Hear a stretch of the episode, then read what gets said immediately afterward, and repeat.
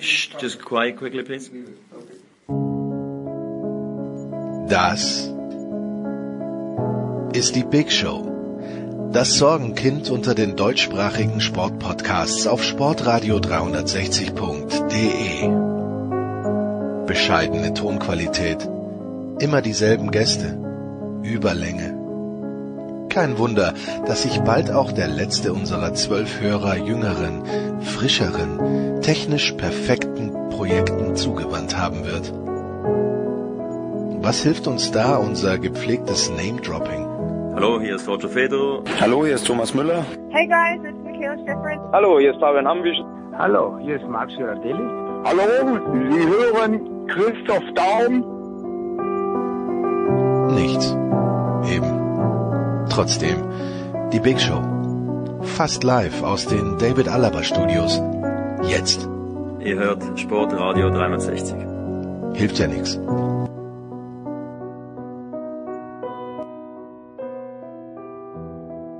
So, es ist die Big Show 425 Sportradio 360.de. Es ist irgendwie Pause. Es ist wenig los. Es gab ein bisschen Fußball in dieser Woche im österreichischen Fußballpokal in England äh, im Pokal, aber so richtig warm sind wir da nicht geworden. Deswegen freuen wir uns, dass wir ein kleines bisschen auf das letzte Wochenende zurückschauen. Wir tun dies zum einen von Sky mit Marcel Meinert. Servus Marcello.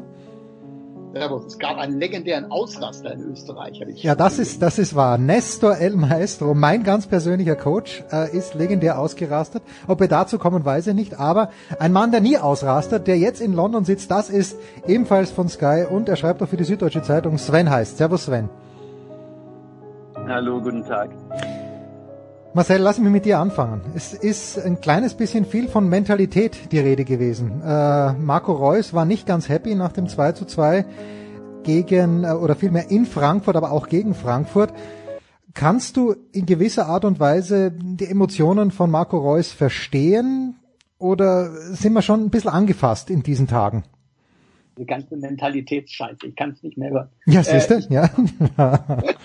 ich kann, ich kann, ich kann beide Seiten nachvollziehen. Ich kann den Kollegen Ecki Häuser nachvollziehen, der diese, der diese Frage gestellt hat, weil er natürlich ähm, dort, wie man so gerne sagt, Storytelling betreibt und etwas aufnimmt, was vorher schon mal ähm, durchaus tiefer diskutiert wurde. Und ich kann auf der anderen Seite allerdings auch Marco Reus verstehen, wenn ich mir die Art und Weise angucke, wie dann dieses Unentschieden äh, zustande gekommen ist. Ja, überflüssig hoch drei, ähm, eine Szene, die den letztlich den Sieg gekostet hat und dass er das jetzt nicht auf die Mentalität der gesamten Mannschaft runterbrechen möchte, ähm, das, das ist schon nachvollziehbar. Ja, dass man sich dann so einer Diskussion nicht stellt, dazu dann natürlich die Situation un, un, unmittelbar ähm, nach Spielende äh, ist, ist auch klar.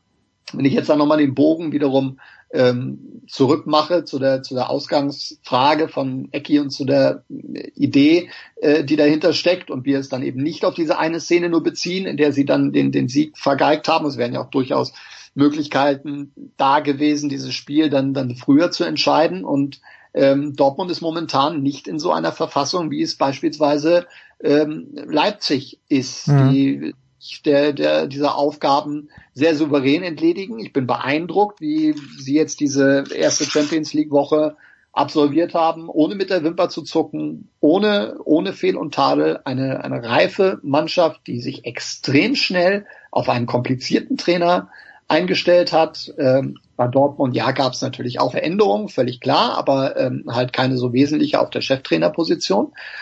Und da ist Leipzig dann doch ein bisschen, ein bisschen gefestigter, auch was das Thema Mentalität angeht. Möglicherweise, ohne jetzt diesen Begriff äh, überstrapazieren zu wollen, aber das gehört dann schon alles, ähm, alles irgendwie mit dazu. Ich habe einen, wunderbaren Satz eines Kollegen gelesen diese Woche, der äh, gesagt hat, Leipzig ähm, spielt äh, wie eine Mannschaft, die in der Schule unter Ralf Rangnick gelernt hat und jetzt äh, in der Oberstufe äh, mit Julian Nagelsmann äh, konfrontiert wird und da dann den nächsten Schritt macht. Das finde ich trifft es ziemlich gut und ja, die sind irgendwie ein bisschen, ein bisschen erwachsener, ein bisschen stabiler als Borussia Dortmund, habe ich den Eindruck. Wenn wir bei Borussia Dortmund sind und bei Mentalität, Sven, dann ist der Weg ein sehr, sehr kurzer zu Jürgen Klopp. Und äh, wenn ich äh, dieses Ergebnis da, dieses 2 zu 1 bei Chelsea, wo ja der Ausgleich eigentlich gefallen ist, erste Halbzeit äh, dann zu Recht zurückgenommen wurde, ähm, wie sieht das denn mit den Mentalitätsmonstern aus? Ist nur Jürgen Klopp in der Lage, Mentalitätsmonster zu bilden oder schaffen das auch andere Trainer, Sven?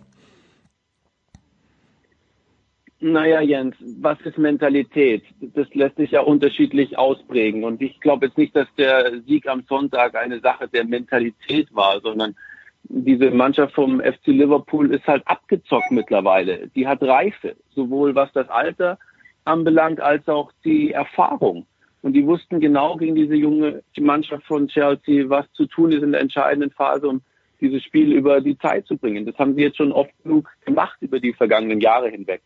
Das haben sie halt mehr oder weniger abgerufen. Auf, auf clevere Art, muss man so sagen. Und das ist eine Qualität von Jürgen Klopp, dass seine Mannschaft die Spiele nicht mehr nur auf die Art gewinnen kann, wie man das noch aus Deutschland im Hinterkopf hat, sondern sich an allen Facetten bedient. Und jetzt haben sie am Sonntag eine sehr abgezockte, sehr abgeklärte Variante gezeigt.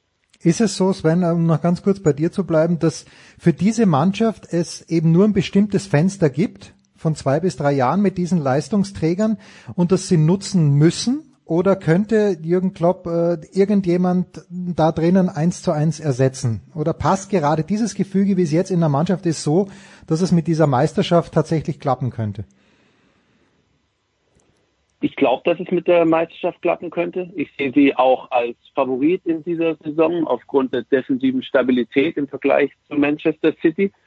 Ob das jetzt mit einem anderen Trainer weiter funktionieren würde oder nicht, das finde ich müßig zu spekulieren. Ob bei Manchester City habe ich auch immer gehört, dass diese Mannschaft irgendwann mal an Leistungskraft abnimmt und dass das nicht mehr über die Jahre hinaus so zu spielen ist.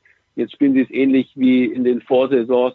Also ich glaube, dass diese Mannschaft einfach intakt ist und das ist auch vielleicht eine Qualität von Jürgen Klopp, dass selbst wenn er diese Mannschaft nicht drin würden würde, sondern die ein anderer Trainer übernimmt, dass es genauso funktioniert. Das ist ja nicht die größte Auszeichnung für einen Trainer, ein Gebilde zu bauen, das unabhängig von einer Person ist. Hm. Und wenn du dich zurückerinnerst an das Champions League Finale 2018, da war Liverpool indirekt abhängig von einer Person mit Mohamed Salah zum Beispiel. Das sind sie jetzt aus meiner Sicht nicht mehr. Sie haben eine sehr solide Defensive, ein richtiges Kraftwerk im Mittelfeld vorne wunderbare Spieler und wenn da auch mal einer ausfällt, dann können sie das ersetzen. Und das finde ich macht dann ein wirklich, wirkliches Qualitätsteam aus. Darf man, weil du vorhin Marcel Julian Nagelsmann angeführt hast, aber darf man diesen Vergleich ziehen, weil Leipzig spielt nicht mehr so, wie sie gespielt haben unter Rangnick und äh, Liverpool, wenn Sven auch spielt, auch nicht mehr so, wie sie vielleicht zu Beginn gespielt haben, wie sie so angepresst haben. Ist das die natürliche Evolution von Spitzentrainern, dass sie sich dann einfach nach der Decke strecken? Ja, natürlich. Ähm, da hat ja gerade Julian Nagelsmann auch noch verdammt viel Zeit, um sich zu strecken und das. Äh, und, das und dann auch in, übrigens in München auch bald mal, irgendwann mal. Ja, das wird sich ja, wird sich ja gar nicht vermeiden lassen, auf Sicht. Ja, das ist ja gar, keine, gar keine Frage. Und ähm, insofern ist es auch alles andere als, oder wäre es alles andere als überraschend, wenn äh, äh Leipzig in diesem Jahr möglicherweise der ernsthafte, ernsthaftere Konkurrent für die Bayern wäre, als es äh, Borussia Dortmund ist. Und äh, bei Liverpool ist es ja dann mehr oder weniger eine ähnliche Situation. Ja, letztes Jahr eigentlich mit der Leistung, mit der du die Meisterschaft gewinnen musst, wenn du dann nicht eine Übermannschaft neben dir hast und äh, dann in der Lage bist, das zu konservieren, was immer die ganz große Herausforderung ist. Ähm, das taktische System haben sie jetzt halt wirklich im, aus dem FF drauf. Das ist denen in Fleisch und Blut übergegangen, das merkt man. Und ähm, dann sind sie, wie Sven das völlig richtig gesagt hat, ähm, dieses Jahr auch der Favorit. Ja, es wäre mal eine schöne Abwechslung. Damals, als Ian Rush noch im Sturm gespielt hat, da mochte ich Liverpool nicht. Aber jetzt bin ich so, ich bin so auf den Klopp-Bandwagon aufgesprungen. Also nicht, dass ich Pep Guardiola nicht mögen würde. Aber ich, ich würde es Liverpool tatsächlich wünschen. Jetzt muss ich bei dir bleiben, Marcel, denn wenn ich es richtig verstanden habe, du hast dich am Samstag um Tottenham gekümmert. Und ich kümmere mich, ich kümmere mich in den, in den ah, nächsten beiden. Ja. Und, um ähm, ich habe mich um Newcastle gekümmert zuletzt. What's wrong with Tottenham, Marcel? In deiner Boah. Vorbereitung. Wie weit bist du schon gekommen auf der, ja. auf der Spurensuche, die Sven dann natürlich perfektionieren wird? Ja, das äh, hoffe ich gleich. Ehrlich gesagt noch nicht, noch nicht so fürchterlich weit. Das ist so ein kleines Rätsel äh, bisher, finde ich, was Tottenham äh, hinterlässt. Jetzt auch noch die Krone aufgesetzt im, im League Cup gegen ähm, Colchester ausgeschieden, gegen den Viertligisten. Ähm, okay, League Cup, ja, und andere Mannschaften soll man alles nicht überbewerten, aber das, das passt so ein bisschen in das etwas diffuse Bild hinein, was Tottenham abliefert. Dazu ja dann auch in der Champions League in der Partie Remis gespielt, die du eigentlich so nicht aus der Hand geben darfst und alle Rätsel raten so ein bisschen. Äh, ich werde da jetzt noch auf dem Weg sein in den nächsten Tagen und bin dann gespannt, wie sie ein ähm, nicht leichtes Heimspiel gegen Southampton, das sie aber in ihrer Situation zwingend gewinnen müssen, ähm, dann, dann angehen. Irgendwo ist da zwischen dem Champions League Final und der, der jetzigen Saison das, das, das Selbstvertrauen auf der Strecke geblieben, dass sie in ganz vielen entscheidenden äh, Situationen irgendwie, irgendwie nicht auf der Höhe sind. Auch Leicester in der letzten Woche eine Niederlage in letzter Sekunde, die, die du auch in der Entstehung verhindern musst. Das sind, sind unforced error, die man von Tottenham so nicht kannte, weil die eigentlich wirklich souverän waren, dann auch dafür gut waren, dass sie die Großen nochmal unter Druck setzen. Und war auch die Situation in diesem Jahr, so nach dem Motto, wenn einer Liverpool und City da vielleicht nerven kann, dann wäre es Tottenham. Da sind wir ein ganzes Stück weit von entfernt. Sven, hilf doch Marcel noch ein kleines bisschen weiter, damit er sich ein, zwei Stunden Vorbereitung spart auf den Samstag. Lass uns nochmal zurückgehen zum Champions League Finale im Anfang Juni. Das war das größte Spiel von Tottenham Hotspur in der Geschichte. Und das geht nach 23 Sekunden verloren durch den Handelfmeter, der gegen die Spurs gepfiffen wurde. Wie gehe ich mit diesem Erlebnis dann um, dass er letztlich zur Niederlage geführt hat? Wenn du dich an die Niederlage von Jürgen Klopp im Champions League Finale erinnerst, hat es ein paar Stunden gedauert, da hat er nach dem Spiel direkt seinen Unmut kundgetan. Dann ist die Mannschaft mit Trainer zurückgeflogen nach Liverpool und er hat zu Hause dieses, wie ich finde, fast schon legendäre Video mit Campino aufgenommen, in dem er in den Morgenstunden singt, dass sie sich nächstes Jahr den Pokal aus Madrid wieder zurückholen, den damals Real Madrid der gewonnen hatte.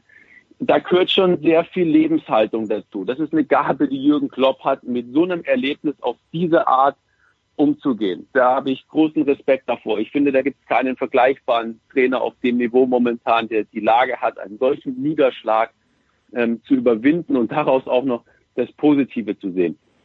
Zurück zu den Spurs. Maurizio Pochettino hat sich in seinem Urlaub in Barcelona, wo er sein Haus hat, diese ersten 23 Sekunden vor und zurückgespult. Und zwar nicht einmal und nicht zweimal, sondern auch noch ein drittes Mal und noch, noch viel mehr. Was er dann natürlich zu sehen bekommt, ist immer wieder dieselben Zweikämpfe, die verloren gingen und immer wieder die Entstehung, die zu diesem Elfmeter geführt hat.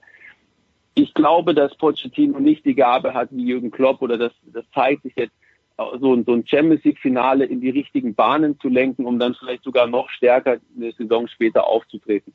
Erschwerend kommt hinzu, dass Jürgen Klopp damals ähm, die Fehler seiner Mannschaft analysiert hat und dann auch auf den Transfermarkt reagiert hat und sich genau die Spieler geholt hat, die er gebraucht hat, um das äh, Gefüge noch stabiler zu machen. Das ist den Spurs bisher nicht vergönnt gewesen, weil sie auch für eine Milliarde da ein riesiges Projekt um das Stadion herum mhm. Ähm, aufgebaut haben, sodass keine Möglichkeit besteht, die Mannschaft mit externen Spielern so zu füttern, wie es nötig wäre, um das Leistungsniveau zu halten und sich vielleicht auch noch zu verbessern. Dann lass mich abschließend, Sven, dir doch noch eine Frage zur Premier League stellen, denn Marcel wird natürlich auch aufmerksam zuhören. Wenn es gegen Southampton geht, da ist ja ein Steirer am Ruder als Coach. Letztes Jahr den Klassenerhalt dann doch relativ souverän geschafft. In diesem Jahr, ich möchte sagen, Mixed Results für Ralf Hasenhüttel. Sitzt Ralf Hasenhüttel sicher in seinem Sattel in Southampton oder muss ich mir, also ich mache mir keine Sorgen um ihn, er wird schon genug Geld haben, aber müsste man davon ausgehen, dass er vielleicht schon bald gute Ergebnisse liefern muss? Wenn ich mich an die Vergangenheit zurückerinnere, hatte FC Southampton ja da immer Geduld gehabt mit seinen Trainern, wobei ich jetzt nicht weiß, ob das nach wie vor der Fall ist, nachdem ja Ralf Krüger da in dieser geschäftsführenden Position nicht mehr vorhanden ist. Ich glaube, für Southampton geht es in dieser Saison darum, nichts mit den Abstiegsrängen zu tun zu haben. Darin waren sie ja letztlich in der vergangenen Saison bis zum Schluss involviert. Jetzt sind sie solide gestartet mit sieben Punkten nach sechs Spielen. Das ist jetzt nicht sonderlich viel, aber auch nicht sonderlich wenig. Damit sind sie sauber im, in der Tabelle qualifiziert im Mittelfeld, haben dazu einen Ligapokal gewonnen. Ähm, ich glaube, dass es darum geht, eine, eine Entwicklung zu sehen zum Vorjahr und das traue ich Ralf Hasenhüttl definitiv zu. Gut, da müssen wir jetzt einen ganz harten Cut machen. Wir müssen nicht, Marcel, aber eine Frage liegt mir doch noch auf der Zunge und das ist äh, die, die Neuordnung der Nations League, wo es jetzt plötzlich keinen Absteiger mehr gibt, sondern wo vielmehr die erste Division der Nations League auf 16 Nationen aufgestockt wird. Marcel, wer soll das noch ernst nehmen? Keiner? ist das quasi der Labour Cup? Nein, um Gottes Willen. Da, darüber Nein. sprechen wir später. Nein, bitte, Marcel, entschuldige. Das machen wir später. Ist also marketingmäßig, sagen wir mal, dann doch ein paar Schritte weiter hinten einzusortieren. Also die, die Nations League.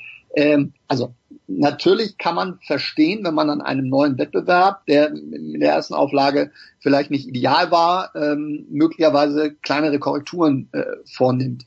Dass man jetzt aber quasi dieses komplette äh, System auf links dreht und äh, jetzt sagt, pass auf, komm, jetzt machen wir es nochmal noch mal ganz neu und äh, packen nochmal vier Mannschaften dazu und es steigt dann halt halt doch keiner ab ähm, also das nimmt äh, irgendwie dieser Geschichte so langsam aber sicher die die letzte Ernsthaftigkeit, muss ich sagen. Und äh, da wird dann jetzt auch jeder bestätigt, der der dann sagt, okay, ähm, das ist nur eine zusätzliche äh, Einnahmequelle der UEFA und äh, also ich kann es nicht ernst nehmen. Fertig. Punkt. Also da gibt's nicht viel mehr zu, zu sagen.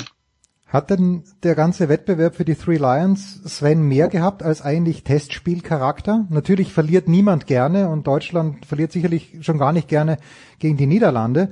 Aber also richtig ernst genommen, mein Eindruck hierzulande hat das, hat das niemand, so wie Marcel auch gesagt hat.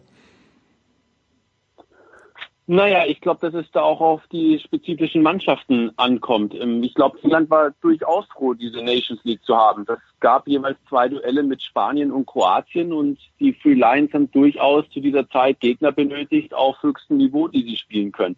Dadurch hatte das zumindest einen Pflichtspiel ähnlichen Charakter als einfach hm. nur Testspiele und damit natürlich eine andere Brisanz. In der Weiterentwicklung einer unerfahrenen jungen englischen Mannschaft hat das sicher geholfen. Und, und ich glaube auch für Joachim Löw hat es geholfen, den Umbruch einzu, äh, einzuleiten. Vielleicht nicht auf eine Art, wie man sich vorstellt, aber durch diese Niederlagen, ich denke, die haben ihm dann durchaus gezeigt, dass er irgendwie reagieren muss und seine Mannschaft auch irgendwie in die Zukunft äh, zu führen hat.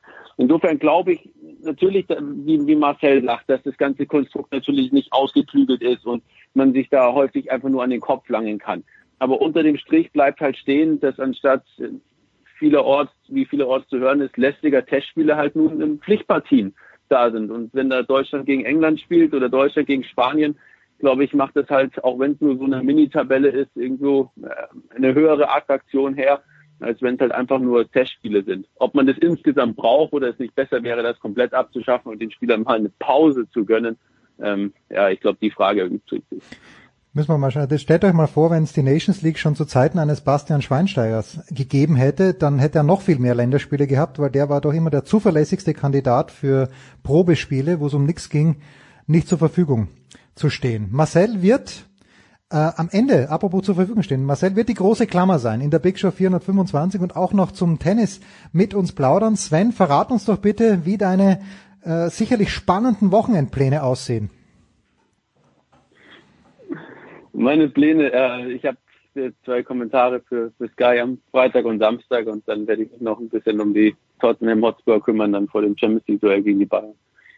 Na bitte, das ist doch mehr, als wir hoffen konnten. Nächste Woche dann also Champions League, da freuen wir uns drauf. Also wirklich diese Mittwoche ohne großen Fußball und Dienstage, die quälen mich doch einigermaßen sehr. Big Show 425, wir machen eine ganz kurze Pause und dann geht's hier weiter. Marcel bleibt noch da. Danke Sven.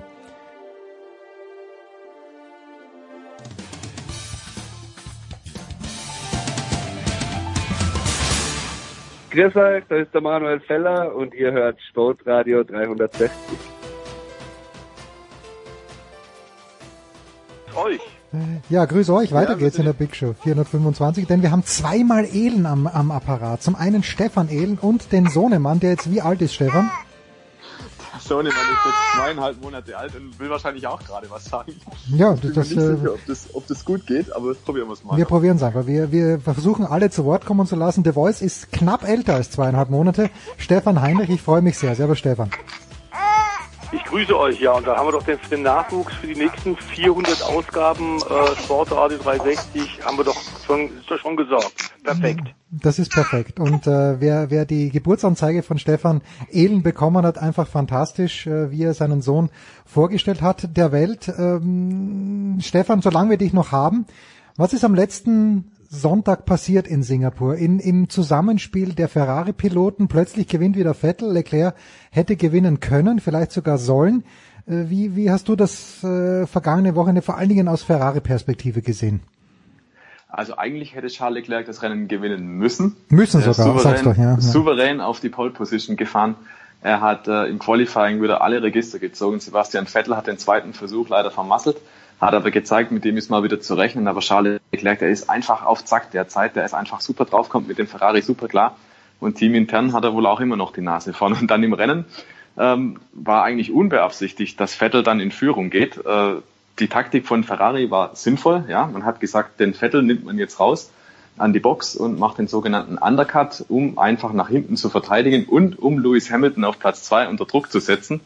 Ja, aber dann war der Undercut so stark, weil die frischen Reifen so einen großen Vorteil hergegeben haben, dass der, der Vettel nicht nur den Lewis Hamilton überholt hat, sondern sogar besser war als Charles Leclerc. Und nachher hat man dann gesehen anhand der Daten, Sebastian Vettel hat mit diesem Undercut 3,9 Sekunden gut gemacht auf seinen Teamkollegen. Und das hat dann knapp gereicht, um in Führung zu gehen. Und Ferrari hat dann hinterher eingestanden, naja, man hat sich dann überlegt, hätte man dann nochmal zurücktauschen sollen, weil eigentlich war es nicht beabsichtigt. Es war eigentlich nur ein Nebeneffekt, dass der Vettel dann in Führung geht.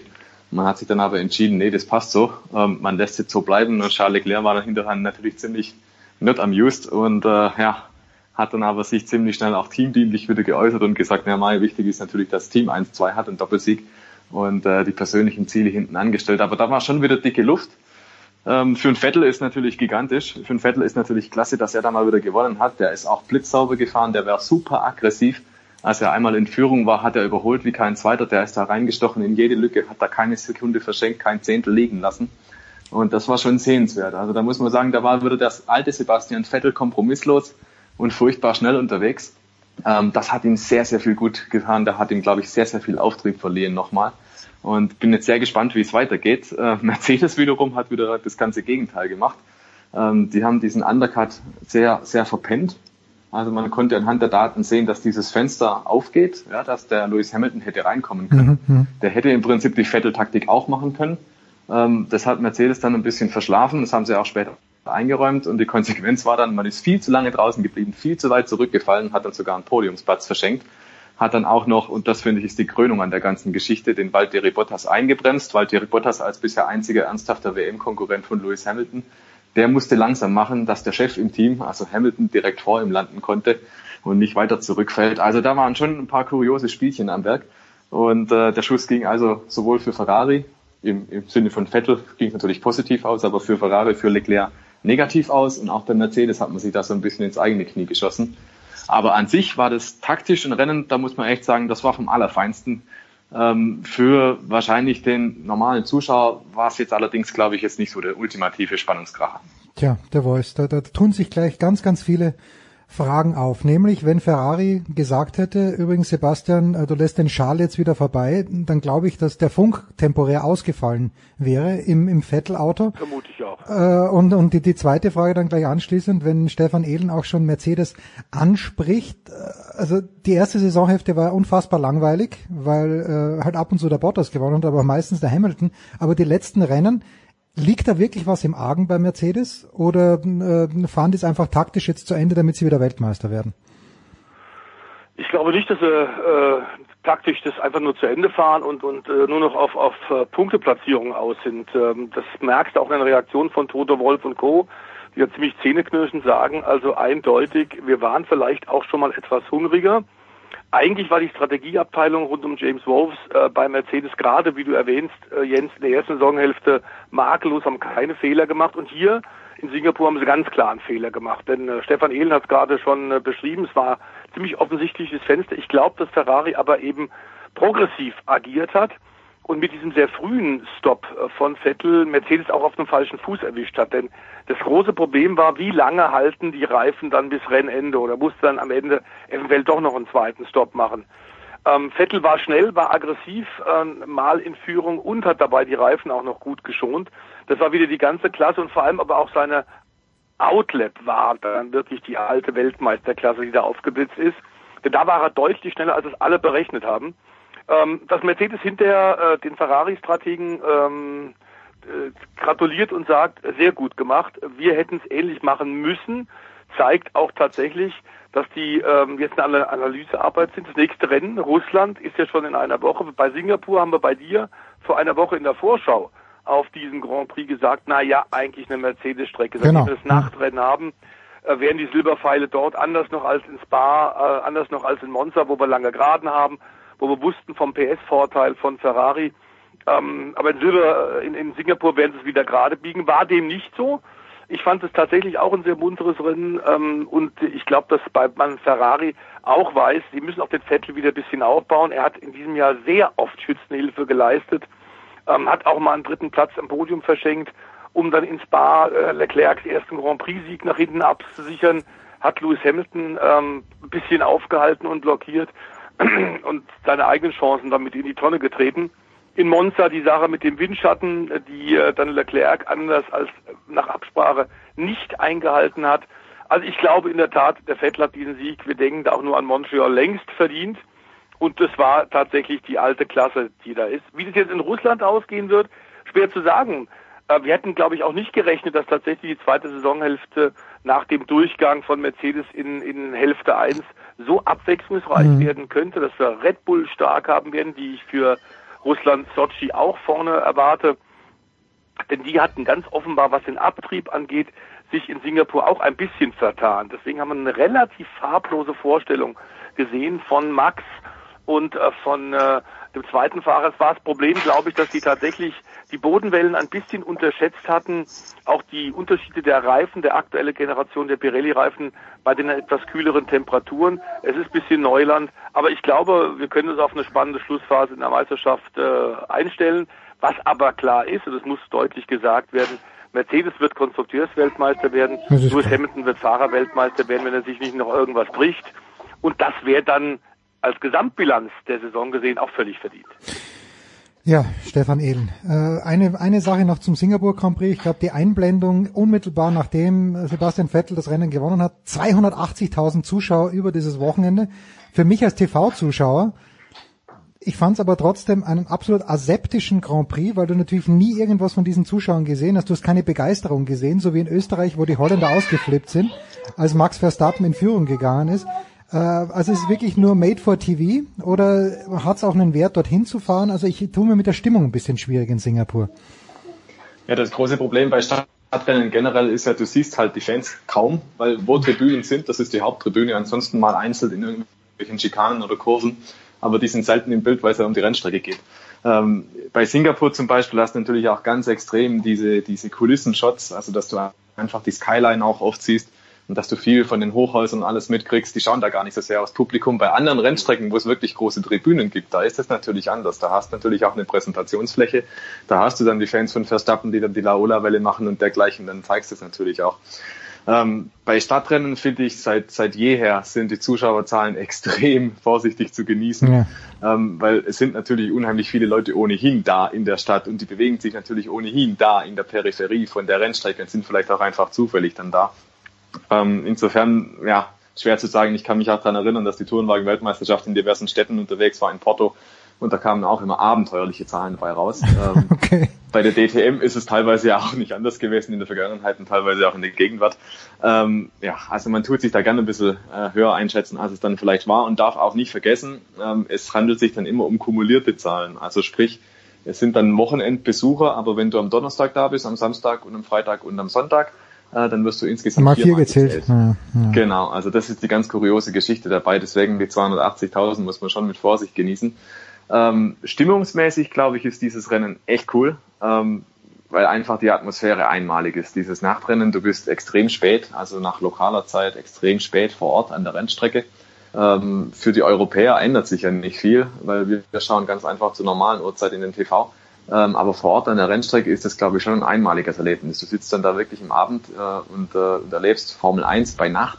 Äh, und das ist, glaube ich, echt nochmal ein ganz kompletter Paradigmenwechsel. Wenn du es gewohnt bist, einfach, ja, die fahren halt tagsüber, das ist alles prima. und dann dieses künstliche Licht und diese Atmosphäre, also ich stelle mir das sehr, sehr cool vor. Ähm, habe selber noch nie erlebt, ein Nachtrennen vor Ort, war bei der Tourenwagen-Weltmeisterschaft mal in Doha dabei. Ähm, da war es auch unter Flutlicht und das ist schon irgendwie, man ist da aus der Komfortzone ein bisschen rausgerissen Mhm, mhm. ähm, und äh, kriegt das ganz anders mit, weil eben bei Nacht alles viel ruhiger zugeht. Du hast da zum Beispiel nicht die Situation, dass da so viel nebenbei passiert, sondern es ist einfach nur dieses Rennen im Moment. Und ich glaube, das Erlebnis da ist einfach ein ganz anderes. Da weißt da kannst du sicherlich, äh, wir, wir entlassen Stefan Ehlen jetzt. Wir sagen, Stefan, kümmere dich bitte um deinen Sohn. Danke, danke vielmals, danke vielmals für deine, äh, für deine Insights. Ähm, The Voice, ähm, ist es dir auch so gegangen? Ich meine, wir, wir sehen diesen Singapur, Mit dem Kind, ja, ist mir auch so. ja, ja, ja, nein, mit dem Singapur Grand Prix. Mir ist das, äh, das, das ist mir zu Mickey Mouse und das ist mir zu wenig Stimmung. Also echt wirklich Österreich, der Verstappen und auch in Deutschland, als Verstappen gewonnen hat. Ich fand, das, das war natürlich schön. Äh, wenn, wenn man mitbekommt, Also die Stimmung vor Ort, muss man glaube ich sagen, das hängt tatsächlich mit den Kameraeinstellungen ein bisschen Ja, okay. zusammen. Die Stimmung vor Ort in Singapur, ich war dreimal da, ähm, ist schon atemberaubend. Ach schon, die Leute okay. gehen auch ordentlich mit. Für Asiaten, wenn du bedenkst, dass da relativ viele Leute sind, ähm, zumindest asiatisch, asiatischen Staaten, die keine große Motorsport Tradition haben. Also Japan hast du sehr, sehr große Rennsporttradition. Man sieht es in Suzuka ja auch, da hast du auch wahnsinnig viele Zuschauer, die äh, für japanische Verhältnisse quasi ausflippen. Mhm. Ähm, das ist in Singapur genauso wie bei allen Nachtrennen eigentlich auch. Deswegen ist der Grund, Grund ja auch, dass Gerhard Berger auch an einem Nachtrennen für die DTM arbeitet, weil der das weiß. Ähm, also ich glaube, dass tatsächlich diese äh, Fernsehkamera-Einstellungen das ein bisschen äh, vielleicht für dich schwer nachvollziehbar machen. Ähm, die Rennstrecke gebe ich dir recht. Die Rennstrecke ist nicht sehr gut für Spektakel. Wir haben schon andere Stadtrennen gehabt, bei denen man deutlich besser überholen kann, bei der deutlich mehr passiert. Also es sei denn nur Baku in Aserbaidschan genannt. Zum Beispiel ist es eine Rennstrecke, auf der du in der Stadt dann auch 360 fährst, mit breiten Straßen auch. Das ist in Singapur natürlich aufgrund des Layouts des, des Kurses in diesem Hochhausgebiet, in diesem Wolkenkratzerviertel eher nicht möglich. Aber es ist ein Spektakel und aus Sicht der meisten äh, Teams und Sponsoren inzwischen das zweitwichtigste Rennen des Jahres nach Monaco. Und ich glaube, das sagt dann schon alles. Ja, das habe ich auch gehört. Das hat mich ein kleines bisschen überrascht. Ähm, also, am kommenden Wochenende geht's weiter in Sochi. The Voice, das kann aber nicht alles gewesen sein. Äh, DTM hat noch eine Woche Pause, Saisonfinale. Wir kennen ja schon René Rast als Titelverteidiger, als äh, neuerlichen Gewinner der DTM-Meisterschaft. An diesem Wochenende, die Motorsportfreunde, das, das kann nicht alles gewesen sein. Am Sonntag um 15.10 Uhr, glaube ich, äh, der Grand Prix in Sochi. Was gibt's sonst noch? Oh, es gibt noch relativ viel. Vor allem äh, muss man auch sagen, die IDM, äh, Internationale Deutsche Motorradmeisterschaft, großes Finale Rallye-WM, ähm, bereitet sich auf die letzten drei entscheidenden WM-Läufe vor. Da wird wahnsinnig viel getestet. Es ist also wirklich einiges gebacken. Dazu haben wir dann ähm, auch das Finale des ADAC GT Masters. Ähm, das äh, haben wir auch den Titelträger, haben wir bei dir ja schon die Titelträger äh, schon gekürt. Und was wir vielleicht für Sochi noch nachreichen sollten, Ja, ja, klar. ähm, es fahren zwei Schumacher im Rahmenprogramm. Von Mick Schumacher haben wir schon bei dir, äh, lieber Jens, auf Sportrad 360 ausführlich berichtet. Der Sohn natürlich von Rekordweltmeister Michael Schumacher, der im Bremer Power Team sein erstes Jahr als Rookie in der Formel 2 fährt. Und ganz neu, die Meldung kam gerade rein. Wir hatten ja äh, auch bei dir schon darüber diskutiert, über diesen schweren Formel 3-Unfall in Monza von Mhm, Alex mhm. Peroni Ja. diesen Australier bei diesen spektakulären Bildern, wie er mit seinem Campusauto da in die Luft fliegt und ihm glücklicherweise und Gott sei Dank nichts passiert ist.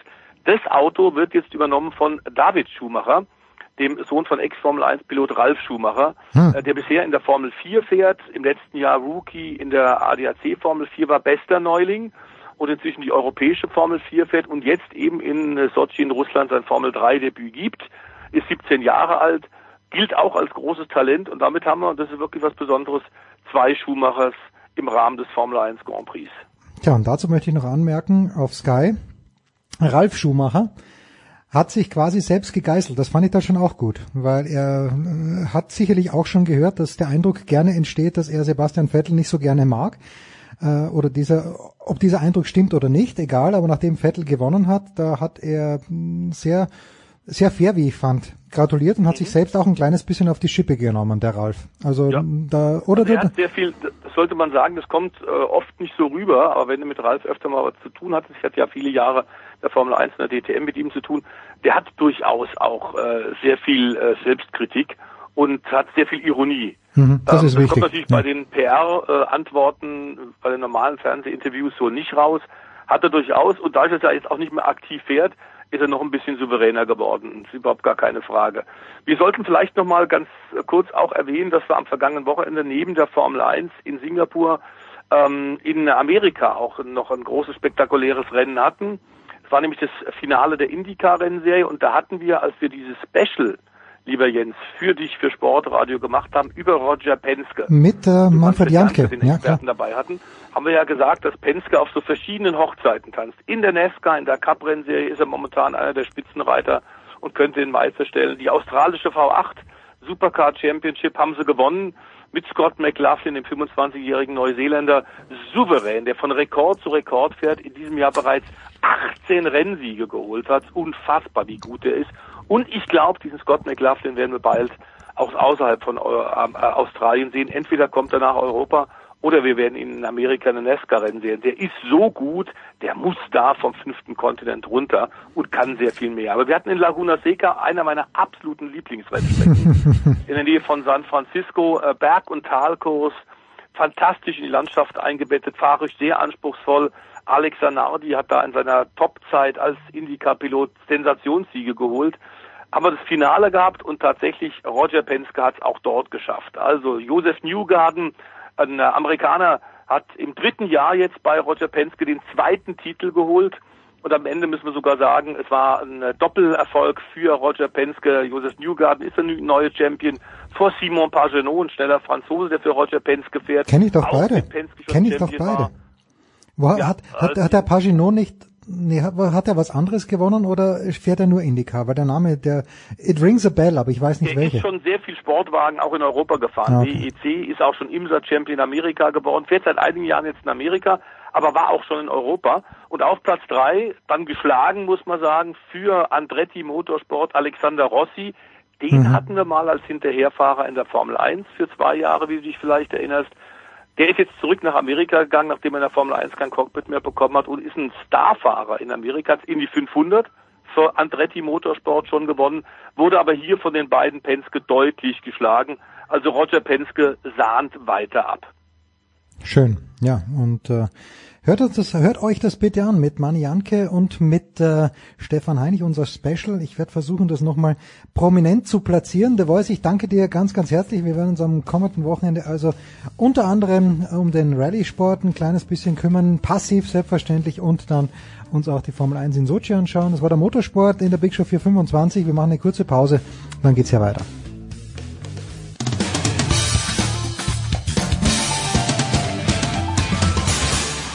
Hi, hier ist Christian Ehoff und ihr hört Sportradio 360. Herrschaften, weiter geht's in der Big Show 425 und wir haben gerade versucht, Doha zu erreichen, wo der fantastische Johannes Knut bereits für die Süddeutsche Zeitung am Recherchieren ist und ich möchte sagen, auf gepackten Koffern. Also Johannes haben wir nicht erreicht, mit anderen Worten, vielleicht kommt er noch dazu, auf gepackten Koffern sitzt Saskia Aleite, die mindestens ebenso großartige, grüß dich Saskia. Hallo. Warst du schon mal in Doha, ist meine Frage. Ich glaube, Johannes war schon mal bei der Rad-WM, wenn ich mich richtig erinnern kann. Warst du schon mal in Doha? Nee, bisher noch nicht. Jetzt habe ich echt eine moralische Frage an dich. Und das fängt, fängt gleich ganz, ganz gut an. Ich bin ja manchmal Experte für das katarische Fernsehen. War ich am letzten Sonntag auch immer. Die, die suchen einfach irgendjemand, ich bin da reingerutscht und dann rede ich drei Minuten irgendwas über den deutschen Fußball, über die deutschen Torhüter. Und die sprechen alle sehr gebrochenes Englisch. Aber mich hat jemand letzte Woche angerufen, immer der gleiche Kontakt und der sagt dann zu mir, ja, we want to invite you to Tor. Äh, nur hat er es weich ausgesprochen, weil man es auch mit weichem D schreibt. Würdest du so eine Einladung annehmen? Ich finde, ich kann, ich könnte, ich weiß gar nicht, worum es geht, aber ich finde, man kann, wenn man nicht beruflich hingeschickt wird von einer Zeitung, von einer TV-Station, man kann keine Einladung annehmen, Saskia. Bitte hilf mir mit meinem Gewissen. Ja, normalerweise nicht. Also kommt drauf an, wo du dich selber einsortieren willst, moralisch und. Ja, auf der richtigen Seite. Auf der, auf der, auf der absolut richtigen Seite wäre ich gerne. Sonst würdest du also, doch gar nicht mit mir reden, Saskia. Machen wir uns nichts vor. gesehen, äh, es gab ja mal diese Form der, der Reiseberichterstattung. Ich weiß gar nicht, ob das immer noch so praktiziert wird. Wo du ja auch teilweise eingeladen wirst und dann aber irgendwie so ein äh, Disclaimer hinschreiben musst, dass du, äh, dass die Reise in Teilen finanziert wurde oder so. Aber inwieweit es praktiziert wird, äh, weiß ich nicht. ich werde ich werd das im Impressum bei Sportradio 360 irgendwo unterbringen, wo noch nie jemand hingeschaut hat. Jetzt, äh, die Saskia ist also auf dem Weg natürlich zur Leichtathletik WM und Saskia, ich glaube, niemand feiert die Malaika Mihambo mehr als Johannes Knut, die Süddeutsche Zeitung und ich. Weil äh, sie als Favoritin hinfährt und ich finde, das ist mal etwas Neues oder korrigiere mich bitte, wenn ich falsch liege. Du warst ja letztes Jahr auch bei der WM dabei, aber ich finde, dass es mal nicht die Werfer und Stoßer sind, ist für mich eine sympathische Abwechslung dass eben Malaika Mihambo aus einem technischen Wettbewerb kommt. Ich weiß, die Deutschen haben große Tradition, wenn es ums Weitspringen geht. Für mich eine erfrischende Abwechslung. Wie siehst du denn gerade mal ähm, die, die, die Frau äh, Mihambo, die, also mich fasziniert sie gewissermaßen. Ja, also ich weiß nicht, ob feiern äh, jetzt das richtige Wort dafür ist. Nein, ihr natürlich nicht, aber ich feiere. Aber, äh, die Begeisterung für sie kann man auf jeden Fall haben, denke ich mal, oder für ihre Geschichte, sage ich jetzt mal. Also ich war letztes Jahr ja bei den European Championships, ähm, also bei der EM in Berlin, wo sie ja auch ähm, mit ihrer Medaille ähm, ihre Geschichte erzählen konnte, was sie sonst noch so, also die, die spielt ja irgendwie auch ziemlich gut Klavier und ja, ist sehr vielschichtig, was ihre soziale, ähm, ja, soziales Engagement auch angeht und auf jeden Fall eine Sportlerin, die sich auch über andere Sachen Gedanken macht als nur über ihren Sport. Und ähm, das ist äh, durchaus, ja, bietet es einem natürlich mehr Stoff an, sich mit ihr auseinanderzusetzen. Ja, und äh, die Leistungen in diesem Jahr waren ja hm, herausragend, aber machen wir uns nichts vor, äh, die Deutschen sind nach wie vor eine, eine Nation der Werfer. Ja, also vor allen Dingen auch Johannes Vetter, der, der im Speer seinen Titel verteidigt sind das die beiden groß, größten Hoffnungen? Es gibt ja auch noch äh, Konstante Klosterhalven, der der Spiegel vor kurzem, wenn es nicht sogar in dieser Woche war, einen Artikel gewidmet hat und eben dem Nike Oregon Project. Ich bin immer noch nicht ganz sicher, was ich davon halten soll.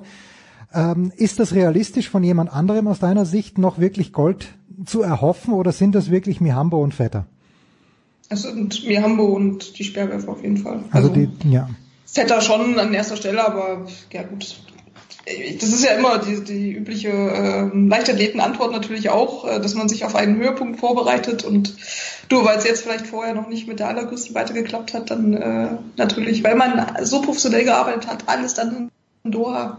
Ja, ähm, ja am, am besten wird, aber nee, also es ist auf jeden Fall der Weitsprung und Schwerwerfen. Und ansonsten muss man gucken, ob es überhaupt irgendwo noch äh, Medaillen zu gewinnen gibt. Also du hast die, die äh, Staffel der Frauen, die sind ja irgendwie auch äh, bis jetzt äh, die schnellste Zeit des Jahres gerannt. Das ist, denke ich mal, noch so die nächste Option. Und bei Klosterreifen und ähm, Gesa Felicitas Grause muss man, ja, die können sicherlich immer irgendwie unter den ersten fünf landen, aber was dann passiert, ist äh, tagesformabhängig, sage ich mal. Da geht es ja dann auch um die ja, natürlich geht immer darum, was die Konkurrenz macht, aber Hast du denn? Die sehe ich jetzt nicht so weit vor, tatsächlich. Wirklich, also ich habe so ein bisschen den Eindruck bei Konstanze Klosterhalfen, was ich lese und auch was ich so ein kleines bisschen gesehen habe und wenn sie da auch selbst sagt, dass, dass sie noch deutlich schneller hätte laufen können, ich glaube da, wo sie den 5000er Rekord pulverisiert hat, ich habe so den Eindruck, wenn die wirklich wollte, die, die, die zeigt noch gar nicht alles. Mhm. Und, ja, du, äh, du weißt ja, was ich auf, auf so, so Prognosefragen Ja, ich weiß schon, ja, aber das ist, das ist ja nur so mein Eindruck. Ja. Ich denke mir, die, die zeigt noch nicht alles. festnageln, dass du dann nachher sagen kannst?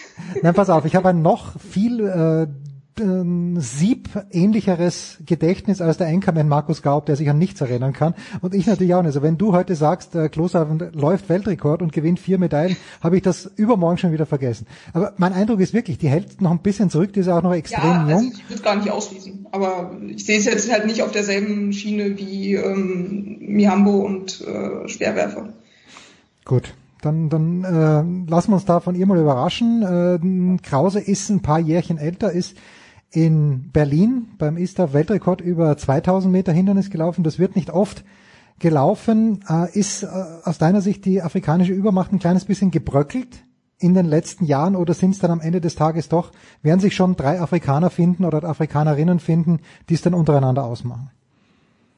Ja, Letzteres. Ja, letzteres. Okay, dann ist ja, ist ja gut, dass wir darüber gesprochen haben. Ja, so. Ja, aber nein, also ich finde gerade beim Hindernislauf ist es ja auch so ein, da sind ja noch mehr Unwägbarkeiten jetzt dabei als äh, bei anderen Sachen, wo du nur mit dir selber sozusagen und mit den Verhältnissen klarkommen musst. Also wenn du da Gerangel oder irgendeine Pfütze oder keine Ahnung. Ich meine, in London ist Krause auch dann irgendwie, in, ich weiß gar nicht mehr, nach, nach der ersten Runde oder so ja umgerempelt worden. Mhm. War dann auf einmal letzte und äh, rannte dann irgendwie noch, noch weit nach vorne, aber halt, dann hat es auch nicht gereicht. Und ja, also das finde ich noch schwieriger, ehrlich gesagt, an die Glaskugel zu gucken und zu sagen, dass äh, da werden sich Leistungen bestätigen oder nicht. Aber ja. Jetzt hast du ja vor wenigen Tagen mit, und weil du die 4x100 Meter Staffel angesprochen hast, der Deutschen, hast mit Gina Lückenkämper gesprochen, die um dies verhältnismäßig, finde ich, ruhiger geworden ist. Ich fand im vergangenen Jahr vor der Leichtathletik-WM, das war ja ein Dauerfeuer, dem wir da unterlegen sind. Ich habe keine Ahnung, ob ihr das recht war oder nicht, aber in diesem Jahr, sie ist nicht die Jahresschnellste in Deutschland. Das ist Tatjana Pinto. Wie ist jemand wie Lückenkämper, du hast natürlich jetzt nicht tagelang mit ihr verbracht, aber doch mit ihr geredet, ist ihr, denkst du, sowas Wurst oder wurmt sie das ein kleines bisschen, dass im Moment nicht, äh, zumindest was die Zeiten anbelangt, 2019 schnellste deutsche Frau war? Schwer zu sagen. Also wenn du mit ihr sprichst, sagt sie natürlich auch dieses, äh, sie bereitet sich halt jetzt auf Doha vor, ne? Also sie muss jetzt eigentlich auch nicht äh, wieder unter elf Sekunden im, im, Juni laufen, wenn erst im Oktober der Höhepunkt ansteht. Hm. Ähm, Andererseits ist natürlich, äh, hat sie da in diesem Interview auch viel über Erwartungen geredet, äh, die von außen kommen und Druck, der ihr gemacht wird. Also das nimmt sie schon, schon wahr, auch wenn sie versucht, irgendwie damit cool umzugehen, aber es ist halt dann trotzdem Existenz. Kannst halt, kannst halt nicht äh, wegreden ne? oder dir wegdenken. Hm. Und ähm, da wäre natürlich eine, eine Zeit, die zumindest die schnellste deutsche Zeit ähm, gewesen wäre, besser gewesen. Also das ist schon, er hatte schon das Gefühl, dass es jetzt so seit der EM im letzten Jahr äh, für sie sich nicht alles so in eine positive Richtung weiterentwickelt hat, was auch vielleicht an mancher persönlicher Entscheidung ähm, hängt. Mhm. Dass man sich halt nicht auf einen, einen Trainingsstandort festlegt, sondern sie irgendwie durch, durch halb Deutschland immer guckt, um überall unterwegs zu sein und ähm, ja.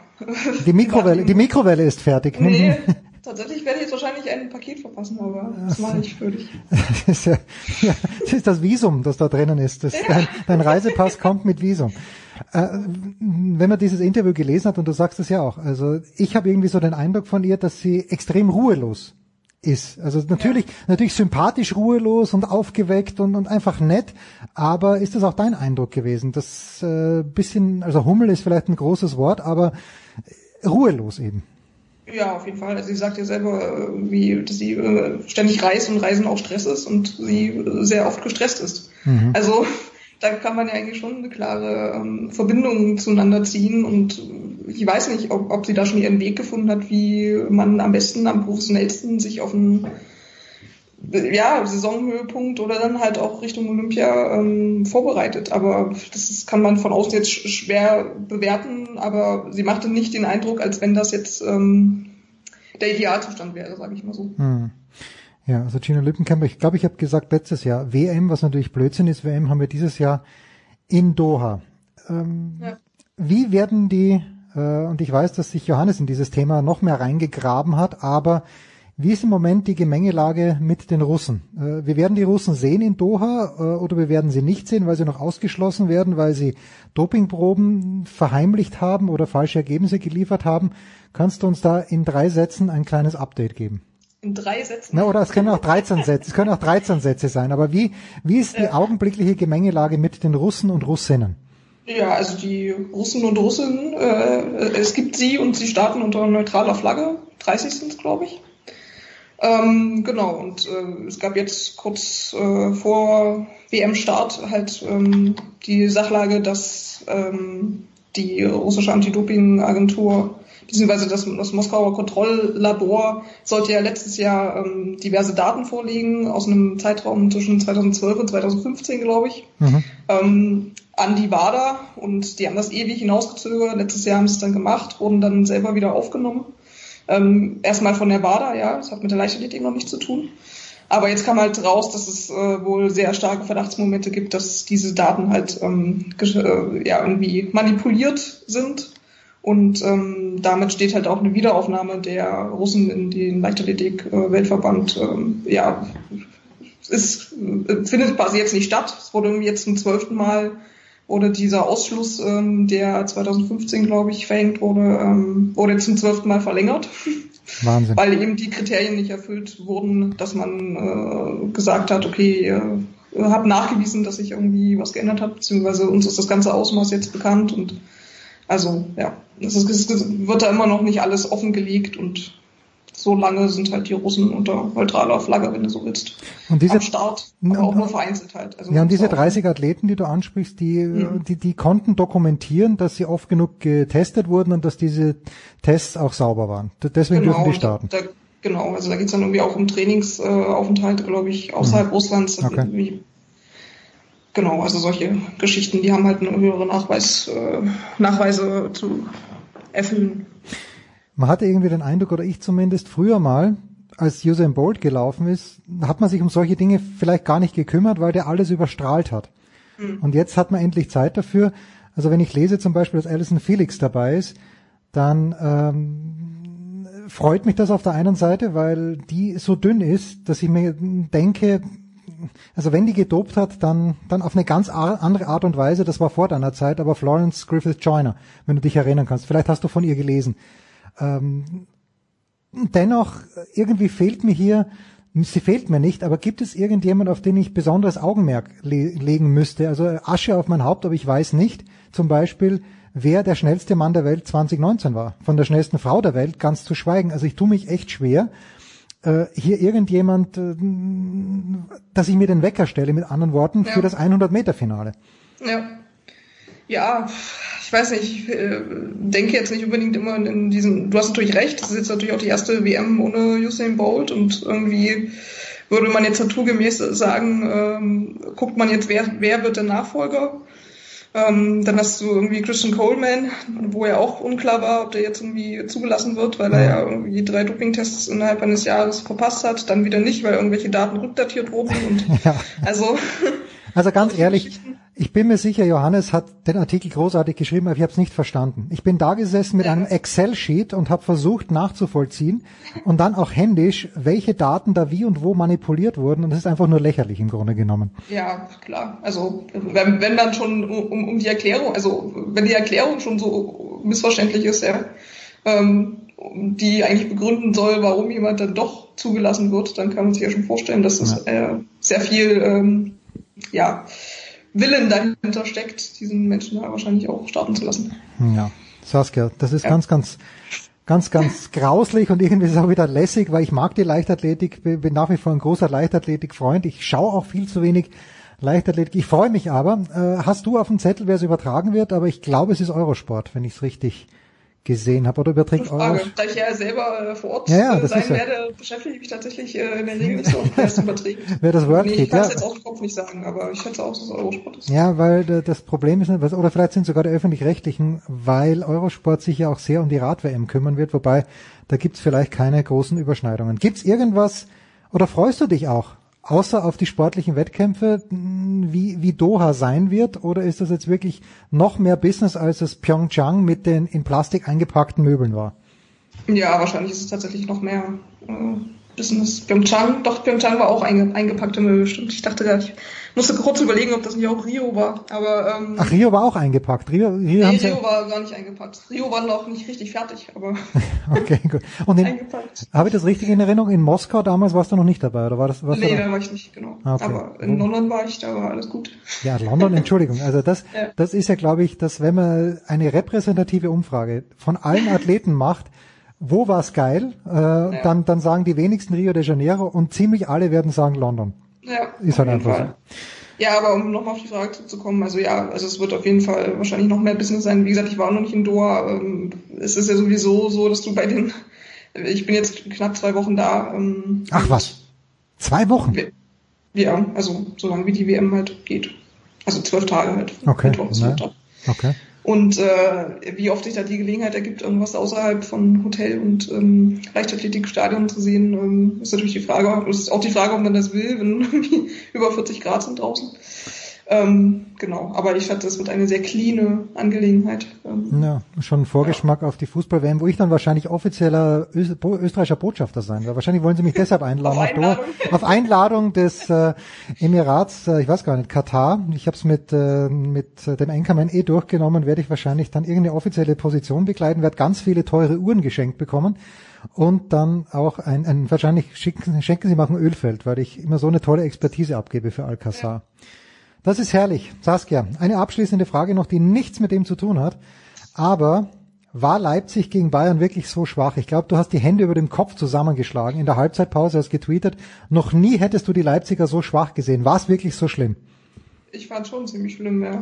Also, also ich habe sie im, im, Stadion noch nie so schwach gesehen, das muss man okay. dazu, dazu sagen, von den Spielen, die ich halt da gesehen habe. Wie war, wie war die Stimmung da verteilt? Weil man weiß ja, dass die Bayern, natürlich mault jeder über die Bayern, aber die Bayern haben ja deutschlandweit doch eine ganz, ganz gute Durchdringung der Fanbase. War das ja, ausge ausgeglichen oder also, schon? Da ist jetzt im, im Leipziger Stadion kein, im Leipzig-Block jetzt keiner, der die Bayern anfeuert. Okay. Das, das beruhigt mich. trotzdem nicht finden, also. Das beruhigt mich einigermaßen. In Dortmund ja. wird man es auch nicht finden, aber ich dachte, okay. Ja.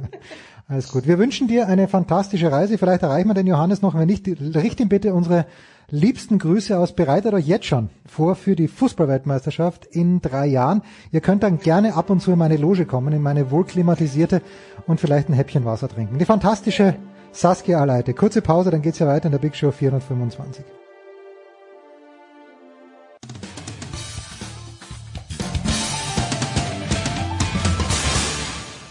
Einen wunderschönen guten Tag, hier ist der Dieter Baumann und ich grüße alle Hörer von Sportradio 360. Ich wünsche einen schönen Tag und Dauerlaufen nicht vergessen.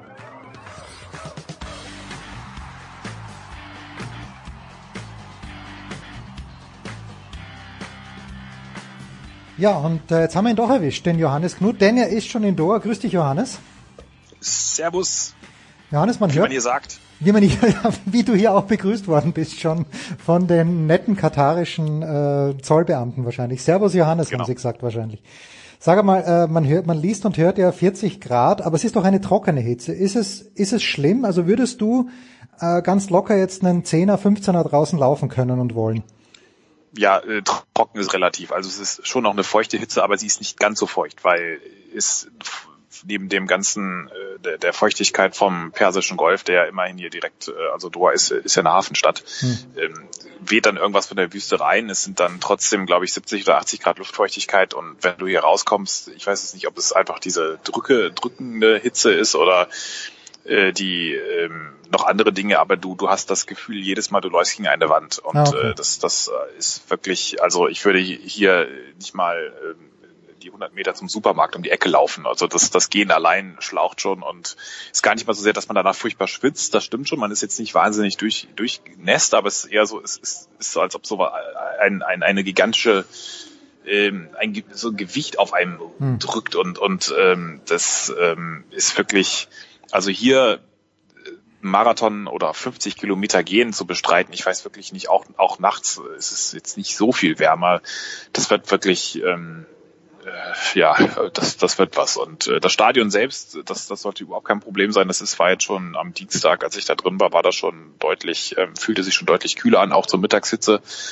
Und wenn, wenn da die Wettkämpfe sind, werden die das äh, sicherlich mit der gebotenen äh, CO2-Ausgleichszukaltung äh, ja, runter runterpegeln, aber das ist wirklich, das, das wird dann eher das Problem sein, dass man immer diesen ständigen Temperaturwechsel hat von 40 Grad oder äh, der Hitze auf dem Aufwärmplatz dann wieder in den kalten Aufwärmraum, äh, dann, dann ins Stadion, dann wieder raus. Also da muss man wirklich eigentlich ständig seine langen Klamotten dabei haben, um da sich nicht sofort zu erkälten und aber ansonsten, das sollte kein Problem sein. Das Problem sind da wirklich nur die, die Wettkämpfe draußen, also Marathon und Gehen.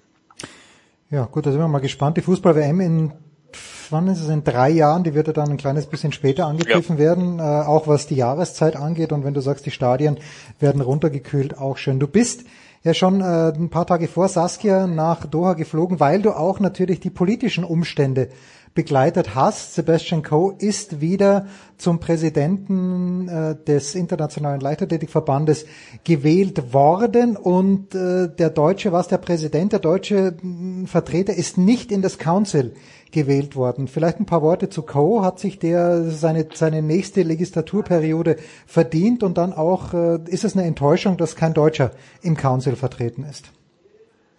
Der Co. hat sich insofern verdient, als dass er es geschafft hat, aus diesen Trümmern, die ihm sein Vorgänger hinterlassen hat, mit, äh, mit einem Berg an Schweinereien, die man wirklich äh, selbst von FIFA und IOC zusammen nicht kannte, wobei wir da wahrscheinlich nur die Hintergründe nicht kennen, aber in, in der Leichtathletik ist es halt offen geworden, wie äh, sein Vorgänger wirklich diesen gesamten Verband laut Anklage der Staatsanwälte die Diaks bestreiten das ja, aber da wurden, da wurden Athleten erpresst, deren, um, um damit ihre Dopingtests verschwinden, da wurden äh, offenbar die Vergaben an, an Weltmeisterschaften verschoben, da wurde, da hat der Sohn sich äh, so viele Sub, Sub, Sublizenzen bei den Marketingberatungen gesichert, dass er an allen Ecken doppelt und dreifach und vierfach mitverdient hat und, und da offenbar abgeschöpft hat.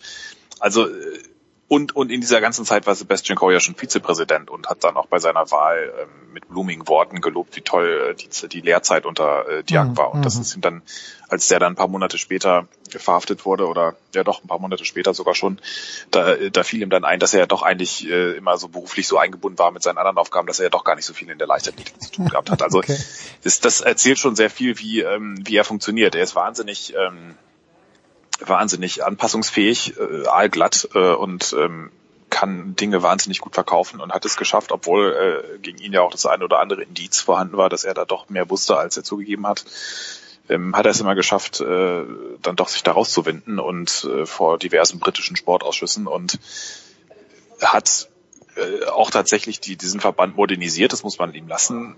Ich, ich nur auch wenn der Vergleich vielleicht ein bisschen nicht ganz äh, von den äh, historischen Dimensionen angemessen ist, aber ich meine, nach dem Zweiten Weltkrieg, äh, das deutsche Wirtschaftswunder, das hätten wir wahrscheinlich auch hingekriegt, weil ich meine, wenn alles in Trümmern liegt, dann kann es ja eigentlich nur, also noch, noch tiefer bergab konnte es nicht gehen. Und das, also da hat er im Grunde das getan, was ja nötig war, ähm, wobei er schon dann auch vieles eingeleitet was, hätte, was andere Sportverbände oder Sportfürsten so nicht getan hätten und zum Beispiel die eigene Amtszeit erstmal auf zu beschränken. Das muss man ja auch erstmal, also das hätten viele dann wahrscheinlich doch auch nicht gemacht oder auch die Frauenquote, gewisse Frauenquoten einzuführen und äh, letztlich hat er gesagt, er hofft jetzt das äh, und, und natürlich, äh, sorry, äh, um das noch abzuschließen, den russischen Verband äh, nach wie vor auszuschließen, äh, bis auch wirklich da alle Kriterien erfüllt sind. Und die sind weiterhin nicht erfüllt. Und, und das da unterscheidet er sich ganz massiv von den anderen Sportverbänden. Und das ist wirklich ähm, das ist wirklich schon hervorhebenswert. Ähm, das Ganze wird nur dann immer konterkariert, wenn dann äh, die ganze Zeit von tollen Fortschritten und Integrität und, und Werten, die man leben müsse, geredet wird bei so einem Kongress. Und dann am Ende wird verkündet, auch übrigens, wir haben zehn Jahre einen neuen ähm,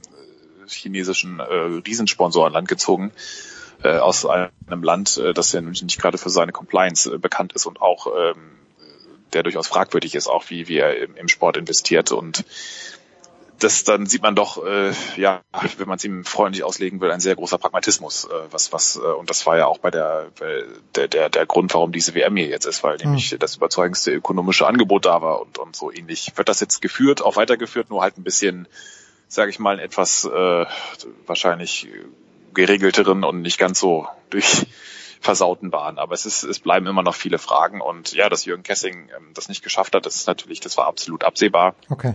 Er ist seit zwei Jahren im Amt, ist, ist äh, Bürgermeister in, in, in Bietigheim äh, hat eigentlich von weder von seinem Verband noch persönlich große Ressourcen, um um die Welt zu fahren. Diese diese Wahlen funktionieren ja so, dass man bei jedem kontinentalen Meeting irgendwo in Marokko bis Bahamas äh, Hände schütteln und und äh, brav sich vorstellen muss. Und wenn man das nicht gemacht hat, dann kennt einen keiner und dann hat man auch keine Chance. Und und das die Ressourcen hat er nicht gehabt. Und ähm, äh, es war eigentlich absehbar, dass es nicht klappt. Und ähm, er hat jetzt mit 45 Stimmen, glaube ich, sogar die wenigsten gekriegt von allen Bewerbern oder mit die wenigsten.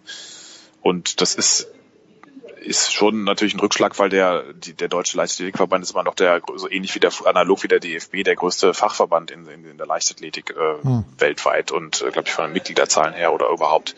Und das Council ist so eine Art Weltregierung der Leichtathletik und da die Entscheidungen ohne deutschen Einfluss zu treffen, ist natürlich ist ein Verlust. Hat man kann man weniger Einfluss nehmen. Die deutsche Leichtathletik ist jetzt nicht schlecht aufgestellt, aber sportpolitisch ist das jetzt auch für, für den deutschen Sport an sich jetzt, jetzt kein Fortschritt, sagen wir es mal so.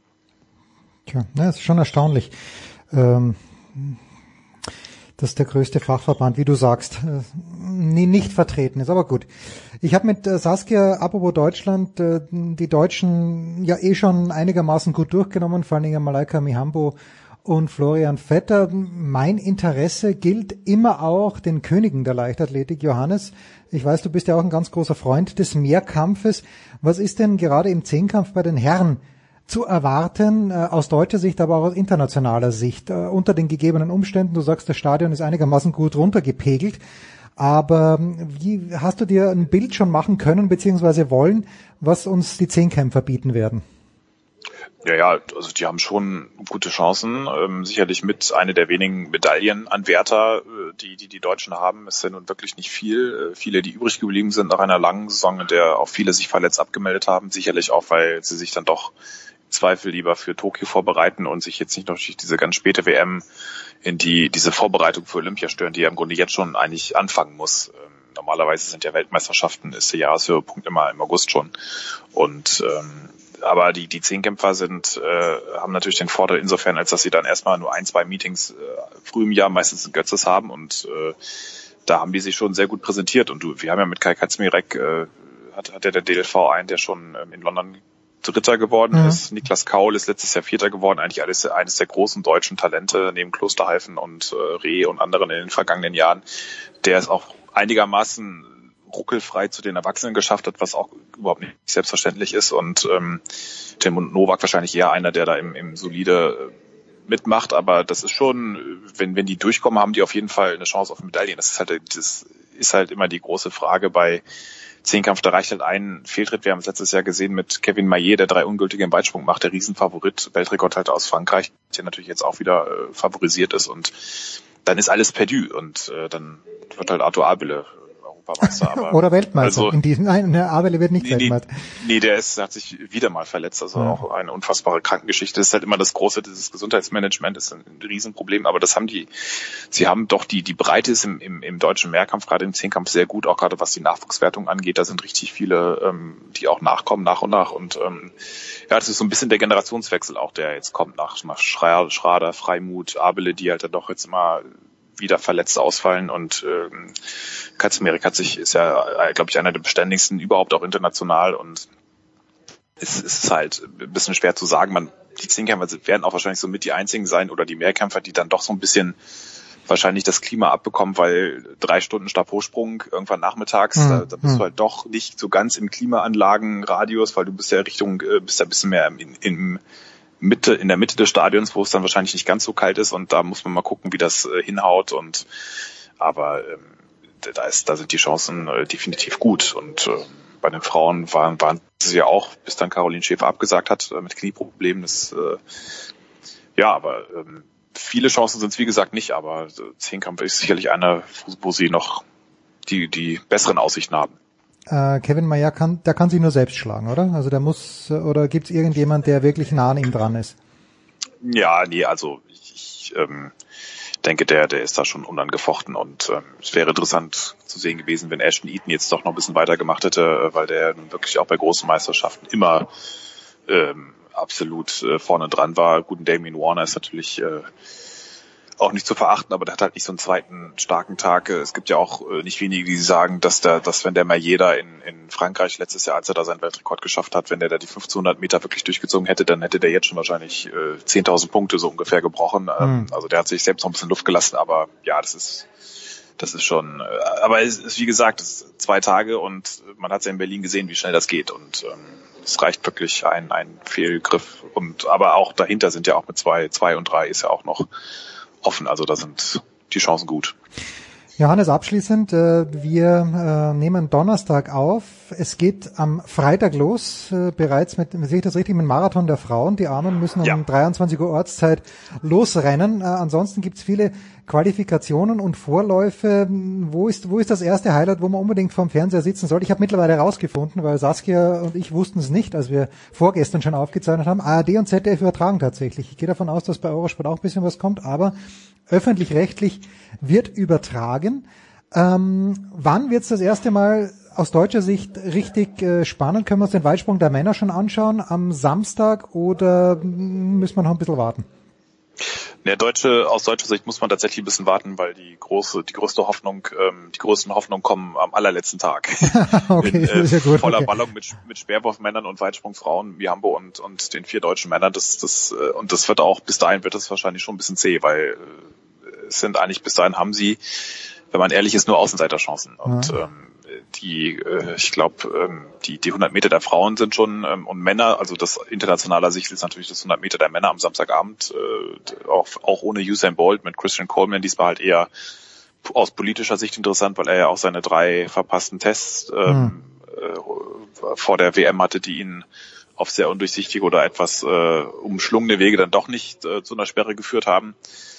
Ähm, das ist aus internationaler Sicht sicherlich äh, nett. Die deutschen F- Frauen, Lückenkämper Pinto, über 100 Meter kann man sich sicherlich angucken. Auf Tatjana Pinto bin ich sehr gespannt. Die hat ja sich ähm, aus, von ihrem alten Umfeld getrennt und äh, trainiert jetzt mit äh, der Trainingsgruppe in, in ähm, der Nähe von Wattenscheid mit Runner Ryder, also sprich mit Christian Taylor, mit Nia Ali, mit als absoluten US-Weltklasse-Leuten zusammen und ähm, sollte eigentlich, wenn sie jetzt nicht völlig außer Form geraten ist in letzter Zeit, äh, hat gute Chancen, die elf Sekunden zum ersten Mal zu unterbieten und äh, kann zumindest ins Halbfinale kommen am Samstag. Das ist sicherlich so die erste Chance und ähm, dann gut, der Frauenmarathon, das wird halt äh, die die meisten Marathon, die besten Marathonläuferinnen fehlen da natürlich, weil also beim Frauenmarathon sind gar nicht so wenige, aber bei den Männern, die laufen jetzt alle in Berlin natürlich am Sonntag, das ist auch Mhm. jetzt noch dieses Wochenende oder halt dann wie Eliud Kipchoge dann in Wien, äh, wo er seinen zwei Stunden Versuch äh, Weltrekord oder nicht Weltrekord, sondern zwei Stunden Versuch äh, probiert. Ich weiß gar nicht am Sonntag, äh, kann, muss mir mal vorlesen, was was sind da die Finals? Am Sonntag, Moment, ja, das mache ich doch gerne hier. Deswegen bin ich ja da für dich. Ich habe schon weiter gescrollt, aber Genau. am Sonntag, am Ich Sonntag hab's doch haben wir Stabhochsprung Frauen, Dreisprung Männer, 4x400 Mixed Staffel, 100 Meter Frauen, 20 Kilometer gehen. Also das äh, ist Ja, der erste ist- Sonntag. Ja, es ist, äh, es ist alles noch nicht so richtig. Ähm, also im Stabhochsprung der Frauen am Freitag ist Katharina Bauer dran, die ja ähm, über Umwege auch noch sich qualifiziert hat mit dem Defibrillator springen. Das ist aber eher so, die hat jetzt keine Chancen, da ganz vorne mitzuspringen und ähm, Weitsprungmänner ist gar kein Deutscher am Start. Ähm, Fabian Heinl hat es nicht geschafft, äh, auch immerhin EM-Zweiter letztes Jahr.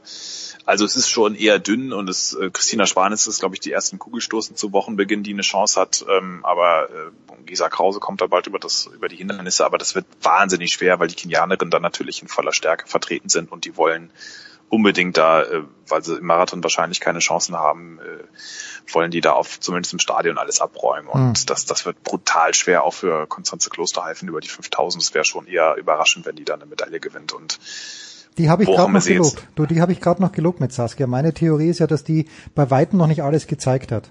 Die nee, aber es ist ja, jein. Also hat sie sicherlich mittel- bis langfristig nicht, aber die, das ist dann halt doch, die Konkurrenz ist dann doch, äh, das ist dann Wahnsinn und, und, und bisschen too much und sie hat halt auch, sie kann diese schnellen, tempoharten Rennen kann sie, aber bei Meisterschaften wird ja auch nicht immer so gelaufen und dann dieses Taktieren, da hat sie doch sagt sie auch selbst schon noch ein paar Defizite und muss man mal gucken, wie das Rennen gelaufen wird. Wenn sie natürlich selbst das Tempo hochhält, dann kann es sein, dass sie da viele abschüttelt, aber am Ende sind halt doch dann immer noch so ein paar im Schlepptau, die dann, zumindest bei Weltmeisterschaften, die dann am Ende sie im Zweifel überspurten. Also, aber gut, ich lasse mich gerne überraschen.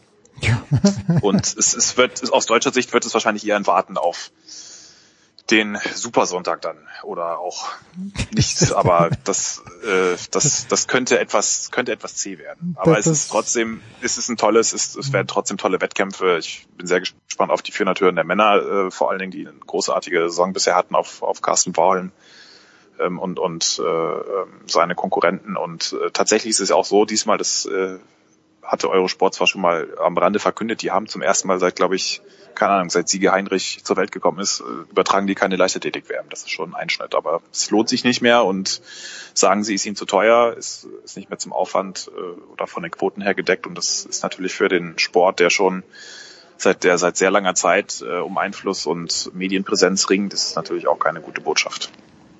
Funny you should mention it. Gestern lese ich in einem älteren Sportjournalist äh, vom April, Mai 2019 ein Interview mit Sigi Heinrich. Hat, und ähm, also ich glaube, äh, dem Sigi, ob, ob man jetzt mag, wie er kommentiert oder nicht, aber ich glaube, Sigi ist jemand, der, Herr Heinrich für mich natürlich ist jemand, der die Leichtathletik halt wirklich liebt. Und ich fand auch immer, dass es bei Eurosport, natürlich bei den öffentlich-rechtlichen finde ich es auch nicht schlecht aufgehoben, aber Eurosport, die halt auch die Meetings übertragen haben, das hat immer gut gepasst. Das finde ich jetzt echt schade, dass die nicht mehr dabei sind, muss ich ganz ehrlich sagen. Das ist auf jeden Fall ein Verlust. Ja, das ist ganz klar. Johannes, jetzt doch noch die, die zweite von 34 abschließenden Fragen. Das soll es aber wirklich gewesen sein. Ähm, was isst man denn in Doha? Weil ich habe Saskia vorhin schon gesagt, irgendwie über, ich erwarte demnächst eine Einladung vom Regime als äh, regimefreundlicher Journalist Deutschland äh, dort zu vertreten. Ich weiß noch nicht wann, es wurde mir tatsächlich gesagt, irgendwie, you're gonna be invited, aber ich weiß nicht, ob als TV-Gast oder wirklich nach Doha. Was isst man in Doha? Was, was wird kredenzt im Journalistenzentrum? Äh, ja, das ist ja, was da im Journalistenzentrum kredenzt wird, ist ja eigentlich der Indikator. Ähm, genau das Gegenteil von dem, was okay. äh, die, die, ähm, die Lokalen essen, weil äh, die natürlich, äh, die Kataris schon versuchen, auf alle Wünsche einzugehen. Das ist natürlich äh, perfekt organisiert, das spürt man überall und ähm, natürlich auch wahnsinnig. Man merkt den Wohlstand hier, den sie haben, trotz dieser Golfblockade gegen sie und das ist ja auch ihre, ihre, der Grund, warum die diese ganzen Sportveranstaltungen holen, weil sie eben sich international so vernetzen und so einflussreich sein, einflussreich sein wollen, dass sie als kleiner Zwergstaat eben nicht von diesen mächtigen ähm, Nachbarn hier irgendwann überrollt werden oder wie auch immer marginalisiert werden. Und ähm, das deshalb kommt man, ist es gar nicht so einfach aus dieser Blase rauszukommen hm. zwischen Hotel, Shuttle und, und Medienbuffet. Ähm, es gibt allerdings hier in, in diesem Cluster an Pressehotels gibt es ein paar ganz nette, kleinere Restaurants und ähm, ja, sehr, sehr gutes Tomatenkebab, also ganz klassischen Kebabs, die man kennt, diese langen Fleischspieße, Lammfleisch mhm. ist es ja meistens und ähm, oder so ein Hack, Hacklammfleisch mit, mit Tomatensauce und dann den, diesen Pita-Broten und ähm, auch viel, äh, viel frisches Gemüse, Salat und natürlich viel Hummus und ähm, also das ist wirklich ähm, sehr, sehr angenehm und, und lecker und äh, wird allerdings dann wahrscheinlich ab Freitag, wenn es dann losgeht, ähm, gibt da keine Vormittagssessions, Gott sei Dank, mhm. wegen auch wegen der äh, ja, Hitze sicherlich, ja. aber auch äh, ähm, wird dann halt äh, durch das Stadionbuffet dann abgelöst und da bin ich noch eher verhalten optimistisch, äh, weil man das so von vergangenen Olympischen und Großveranstaltungen kennt. Äh, habe jetzt mir ja schon mal vor ein paar Tagen so ein, so ein ähm, an so einem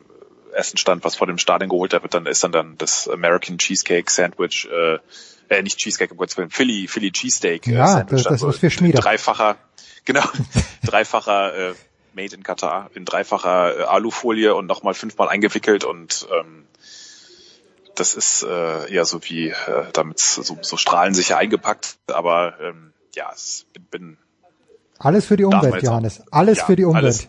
Fridays for Future ist auch hier im Nahen Osten fast schon angekommen. Das ist wahr. Heiko Older hat übrigens, als du Gemüse erwähnt hast, sofort weggeschalten. Weil Heiko natürlich Fleisch ist sein Gemüse. Von Heiko hören Absolut. wir später. Johannes hoffen wir auch nächste Woche vielleicht wieder erreichen zu können. Johannes, ich danke dir. Wir machen eine ganz kurze Pause, dann geht's weiter in der Big Show 425.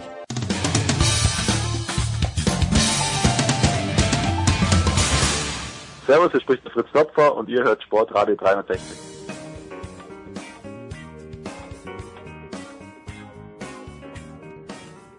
Ready. Big Show 425 Ready und Ready. Das kam jetzt aus Yorkshire, äh, aus Harrogate, um genau zu sein. Und äh, wer letzte Woche zugehört hat, der weiß natürlich, wer sich dort befindet. Das ist zum einen von Radsportnews.com Felix Martis. Guten Morgen, lieber Felix.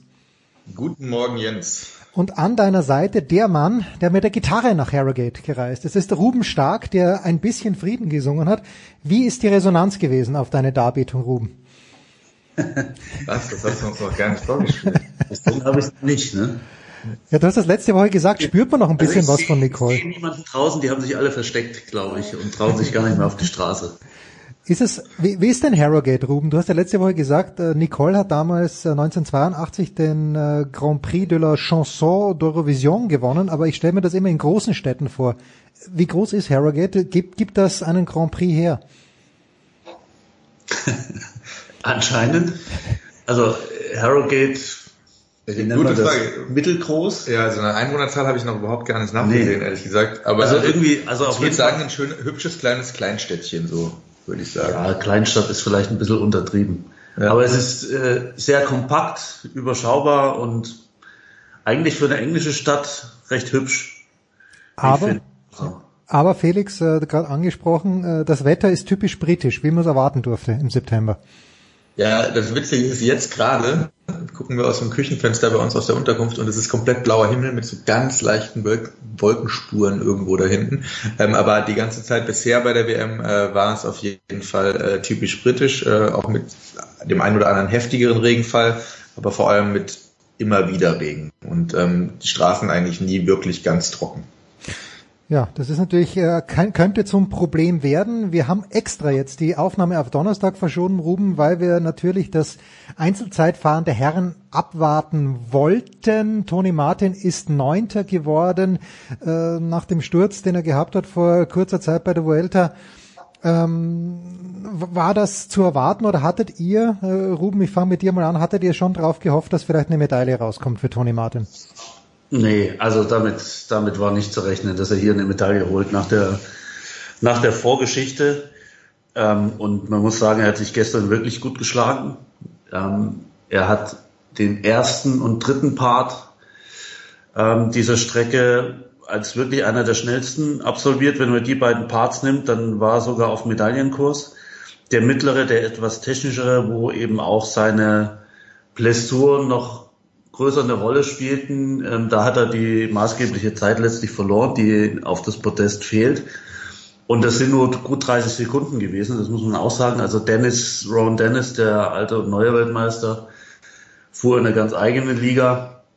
Und der Rest war jetzt nicht so furchtbar weit weg. Also ähm, muss man mal sagen, ähm, das wäre unter anderen Voraussetzungen sicher für ihn drin gewesen. Und ähm, ja, er war schon, er war schon auch geknickt nach dem Rennen, muss man schon sagen, weil er, weil er genau wusste, auf dem Kurs unter anderen körperlichen Voraussetzungen mhm. und hätte ich wirklich nochmal äh, einen raushauen können. So ist es der neunte Platz und das Mindestziel, dass also ähm, ein zweiter garantierter Startplatz für Deutschland bei den Olympischen Spielen im Einzelzeitfahren herausgesprungen ist. Das immerhin hat er geschafft und das hat ihn letztlich auch motiviert, gerade auf dem, auf dem letzten Part des Rennens. Aber wie gesagt, er hat halt auch zugegeben, er war bei weitem nicht bei 100 Prozent und das ist dann eben so. Das muss man leider Gottes akzeptieren. Ich glaube, wenn man vorher gesagt hätte, ähm, fehlt eine halbe Minute zur Medaille, dann ähm, hätte es genommen. Ich das alle ähm, als als gutes Ergebnis ähm, ähm, angenommen, würde ich mal sagen. Felix, was heißt genau technischer Teil? Äh, das heißt nicht die An Anstiege, sondern enge Kurven. Was ist, was, was meint Ruben mit technischer Teil? Ja, mehr ständiges Auf und Ab auf jeden Fall auch, aber auch eben ein bisschen enger, ein bisschen kurvenreicher, ähm, ein bisschen schwerer zu fahren. Und das ist hier, man, man kennt englische Straßen aus dem, aus dem Fernsehen und von Bildern aus dem Internet immer diese relativ engen Straßen. Das ist mhm. teilweise hier so, man muss sich nicht nur an den Linksverkehr gewöhnen, wenn man im Auto fährt, sondern auch daran, dass manchmal Linksverkehr trotzdem heißt in der Mitte der Straße fahren, weil die Straße ein bisschen weiter ist. Ähm, ja, eben dieses typische, typische englische Straßenbild. Rhythmuswechsel. Und, und genau, Rhythmuswechsel, ähm, die, die drin stecken. Was auch nicht so ganz seins ist normalerweise. Er ist eher, eher einer, der einen Rhythmus im, im Zeitfahren fährt. Jetzt gibt's äh, also der Weltmeister schon angesprochen äh, worden, Ruben. Äh, ich glaube, der Mann auf dem zweiten Platz, ein 19-jähriger Belgier, von dem ich naturgemäß noch nie etwas gehört habe, der aber noch gar nicht so lang Rad fährt, wenn ich es richtig mitbekommen habe. Erzähl doch bitte ganz kurz etwas über den Herrn Evenepoel, wenn man den so ausspricht. Ja, ähm, er hat sich dem Radsport vollständig, muss man sagen, erst mit 17 Jahren verschrieben. Mhm. Ist, ist, natürlich auch vorher schon äh, Rad gefahren, aber eben nicht äh, total fokussiert. Er ist zuvor auch einen Halbmarathon schon gelaufen in einer recht bemerkenswerten Zeit. Er war Nachwuchsnationalspieler äh, im Fußball in Belgien, ähm, also ein Athlet auf breiter Front, sage ich mal. Und er hat sich halt aber jetzt auf den Radsport gestürzt seit zwei Jahren und liefert da Leistungen ab seither, die wirklich einem den Mund teilweise offen stehen lassen. Also das ging schon letztes Jahr los in Innsbruck bei der bei der WM, als er noch bei den Junioren startete und äh, sowohl im Zeitfahren als auch im, im Straßenrennen, also mit der Konkurrenz Katz und Maus spielte ähm, wie selbstverständlich da die, die Wettbewerbe gewann. Ähm, und man hat es dieses Jahr auch schon sehen können äh, in der Profisaison. Ähm, er hat, meine ich, die Belgien-Rundfahrt gewonnen, auch ziemlich eindrucksvoll. Er hat dann die Klassiker San Sebastian, ein wirklich sehr schweres Eintagesrennen, das immer eine Woche nach der Tour de France mhm. stattfindet, für sich entschieden wo auch alle sehr baff waren über seine Leistung. Ist bei der Deutschlandtour aufgefallen mit einem fast 100 Kilometer langen Solo auf dem Weg nach Göttingen. Ähm, auch da mussten sich so Leute wie Garen Thomas und Co. also richtig oder Nibali hinten im Feld mal richtig strecken und ihre ihre Mannschaften einspannen, um den wieder zurückzuholen. Also ich glaube, der Begriff Jahrhunderttalent, ähm, den kann man hier schon gebrauchen und nicht umsonst wird er in Belgien äh, als der neue Eddie Merckx schon gehandelt und gefeiert und ist, ist dort bereits mit seinen jungen Jahren ein absolut voll vermarkteter Topstar. Also es gibt auch eine eigene, eigene Kleidungslinie, wenn man so will, äh, für ihn schon. Und ja, das ist alles ziemlich irre für den jungen Kerl. Und dann muss man sicherlich auch mal gucken, wie der das überhaupt alles so wegsteckt oder ob der nicht vielleicht dann in drei, vier Jahren auch äh, einfach erdrückt wird von all dem, was jetzt schon auf ihn so einprasselt. Ich war kurz davor, Felix mich total zu begeistern und dann ist der Vergleich mit Eddie Merckx und das Einzige, woran ich bei Eddie Merckx denke, ist die wandelnde Apotheke. Ja, wer weiß. Nein, um Gottes Willen, soweit. Bei, bei herausragenden sportlichen Leistungen muss man natürlich immer ähm, irgendwas im Hinterkopf haben, wenn, wenn, wenn irgendwas wahnsinnig Wahnsinn ist von dem, was sie leisten. Von daher, ja, wer weiß. Ähm, aber jetzt die, überraschend war es jetzt nicht, muss ich sagen, das Zeitverhältnis. Ich denke eigentlich, die meisten hatten ihn tatsächlich hier als, als teilweise sogar den Top-Favoriten auf der Liste, weil man bei Rowan Dennis nach seinem Tourausstieg nicht genau wusste, wo der steht, was der, was der jetzt hier kann. Ähm, das wusste er nur selbst, ähm, dass er das kann mit dem WM, mit dem WM-Titel, aber, aber Evenepoel haben eigentlich alle erwartet, dass er da vorne aufs Podium fährt. Felix, ist das dann ein, ein Mann, weil ich, ich, ich stelle mir Peter Sagan auch fast als Jahrhunderttalent vor, aber der Sagan wird wahrscheinlich nie die Tour de France gewinnen. Und das ist für mich immer noch, äh, so, so alt bin ich noch oder schon oder weder, der Maßstab, dass ein Jahrhunderttalent eben auch gewinnen sollte, den ein Jahrhunderttalent gewinnen sollte. Ist der Venepol einer, der Rundfahrten gewinnen wird oder einer der Klassiker gewinnen wird? Das ist das Schöne bei in dem Alter, ähm, dass man das noch gar nicht so wirklich sagen kann in dem Alter. Ich glaube, bei ihm ist es tatsächlich so, dass er wahrscheinlich sich in alle Richtungen ähm, entwickeln könnte. Ähm, von seinem Körper im Moment her wäre er jetzt noch keiner, der ähm, bei den bei den Rundfahrten ähm, vorne mitfahren könnte. Dafür ist er einfach zu schwer, zu muskulös. Mhm. Okay. Also im Moment ist es eher schon so das Jahrhunderttalent für die Klassiker. Sagan ist mit Sicherheit auch ein riesengroßes Talent. Jahrhunderttalent ist halt immer so ein sehr schwieriges Wort, wenn man dann gleich zwei in, in einem Jahrzehnt gibt. Ja. Ähm, aber aber ähm, Sagan ist halt vor allem auch, was das Bike-Handling angeht, zum Beispiel der absolute Wahnsinn. Und das, da geht's Evenepoel zum Beispiel noch so ein bisschen ab, klar, wenn man spät erst sich auf voll auf Radsport konzentriert hat, da fehlt teilweise die Technik noch ein bisschen. Ähm, also ich habe letztes Jahr mit einem, mit einem deutschen Junior gesprochen, äh, nach dem Sieg von Evenepoel, der hat gesagt, ja, also bei, bei Remco ist es so, entweder er fährt uns vorne weg äh, und, und hängt uns alle ab, oder er sitzt eher hinten am Ende des Feldes, weil er, ähm, weil er im Feld sich gar nicht so gut bewegen kann. Und das ist vielleicht so die einzige Schwäche da noch gewesen. Das hat sich jetzt inzwischen auch schon ein bisschen verbessert, aber ja.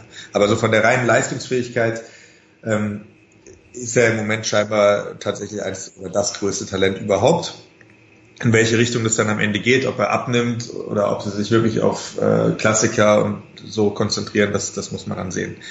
Heutzutage muss man einfach dazu sagen, beides ist eigentlich nicht mehr möglich. Also ein Eddie Merckx, der jetzt alles gewinnt, das gibt's halt heute mhm. einfach auch nicht mehr. Also bei euch beiden lerne ich immer was. Ruben hat mir Egan Bernal näher gebracht, jetzt Evenepoel. Das ist, ist ganz, ganz unglaublich. Es gab schon zwei, wenn ich richtig mitgezählt habe, Ruben, äh, zwei deutsche Medaillen. Die erste gleich am Sonntag in der Mixed-Staffel. Ist das, ich bin kein großer Freund des Biathlons, ich sage wie es ist. Weil ich finde, da gibt's äh, vom gleichen Bewerb zu viel und dann rennen halt auch mal Damen und Herren zusammen. Ist das ein sehr gekünstelter Wettbewerb, diese Mixed-Staffel, oder äh, war das irgendwie ganz nett auch?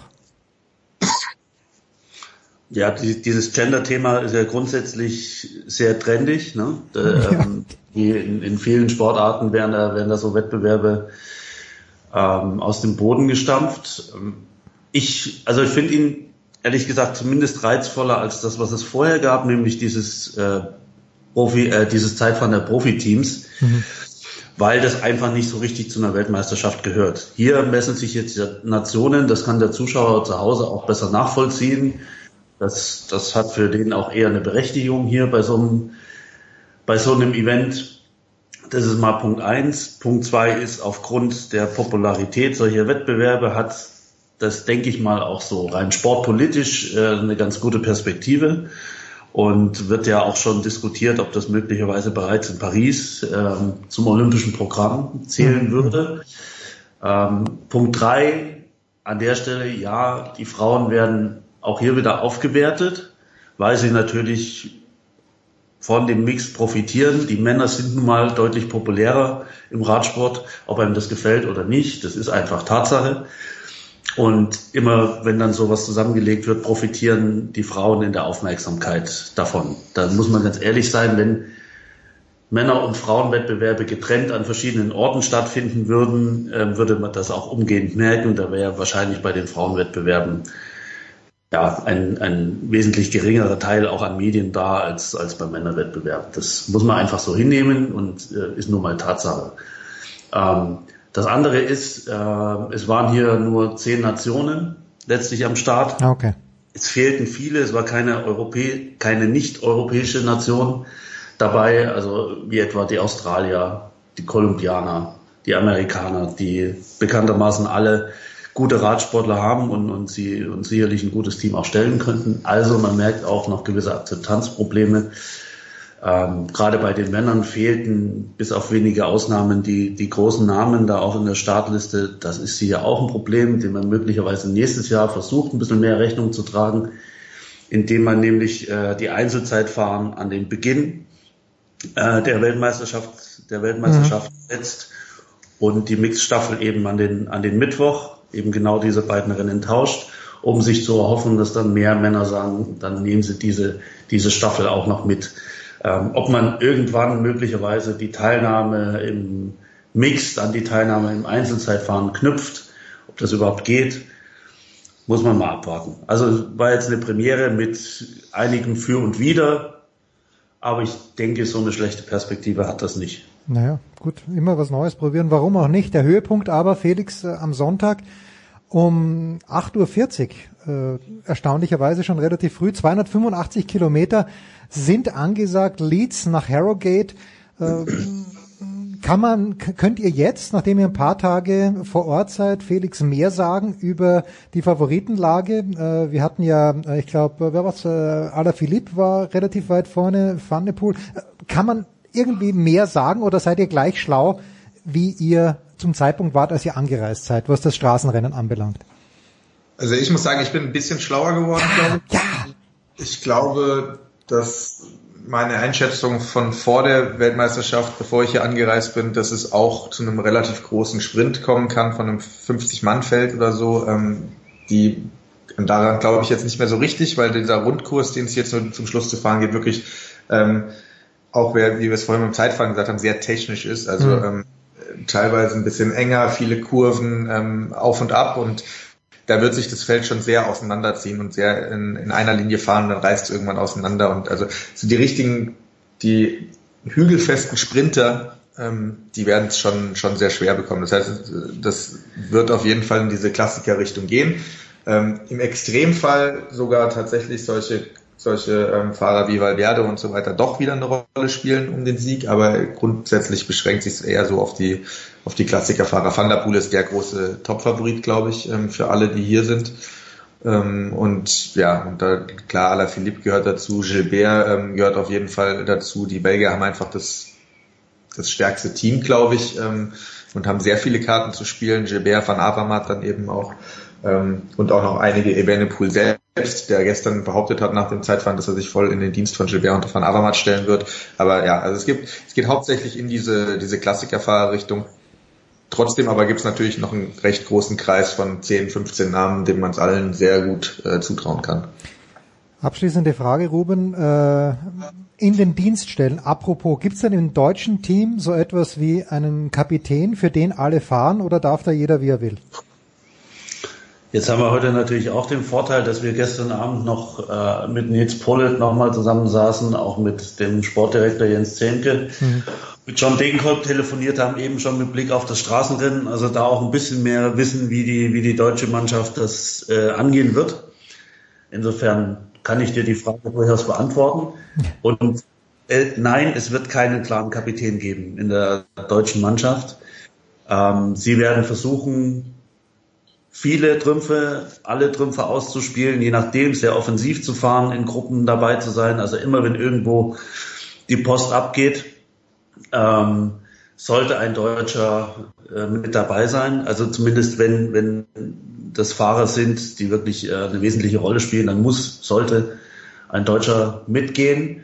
Ähm, das haben sie jedenfalls vor. Ob sie das dann umsetzen können, muss man abwarten. Also es wird zwei, drei Fahrer geben, die werden tatsächlich eine Helferrolle haben. Das ist nach meinem Dafürhalten Markus Burkhardt, das wird Simon Geschke sein und ähm, Jascha Sütterlin vermutlich. Mhm.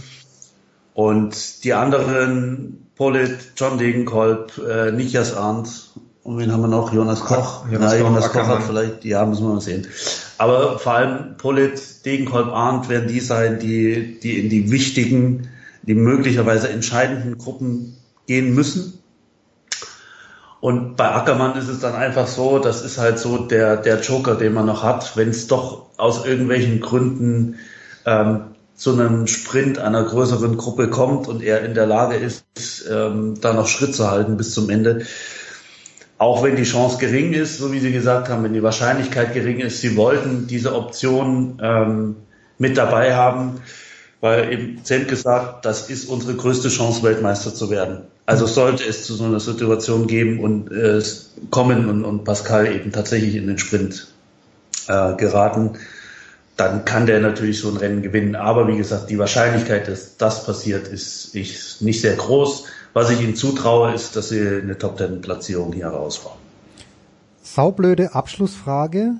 Felix, letzter deutscher Weltmeister, Dietrich Thurau, äh, Rudi Altig, ich weiß es wirklich nicht.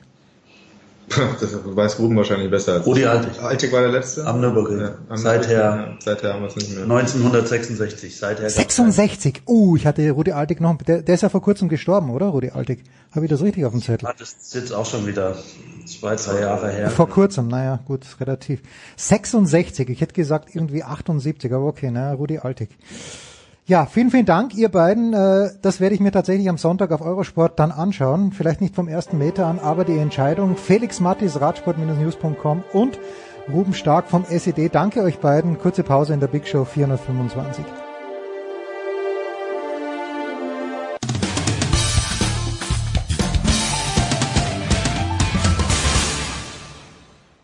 Hier ist Rob Menzing vom FC Bayern München Basketball und ihr hört sportradio360.de.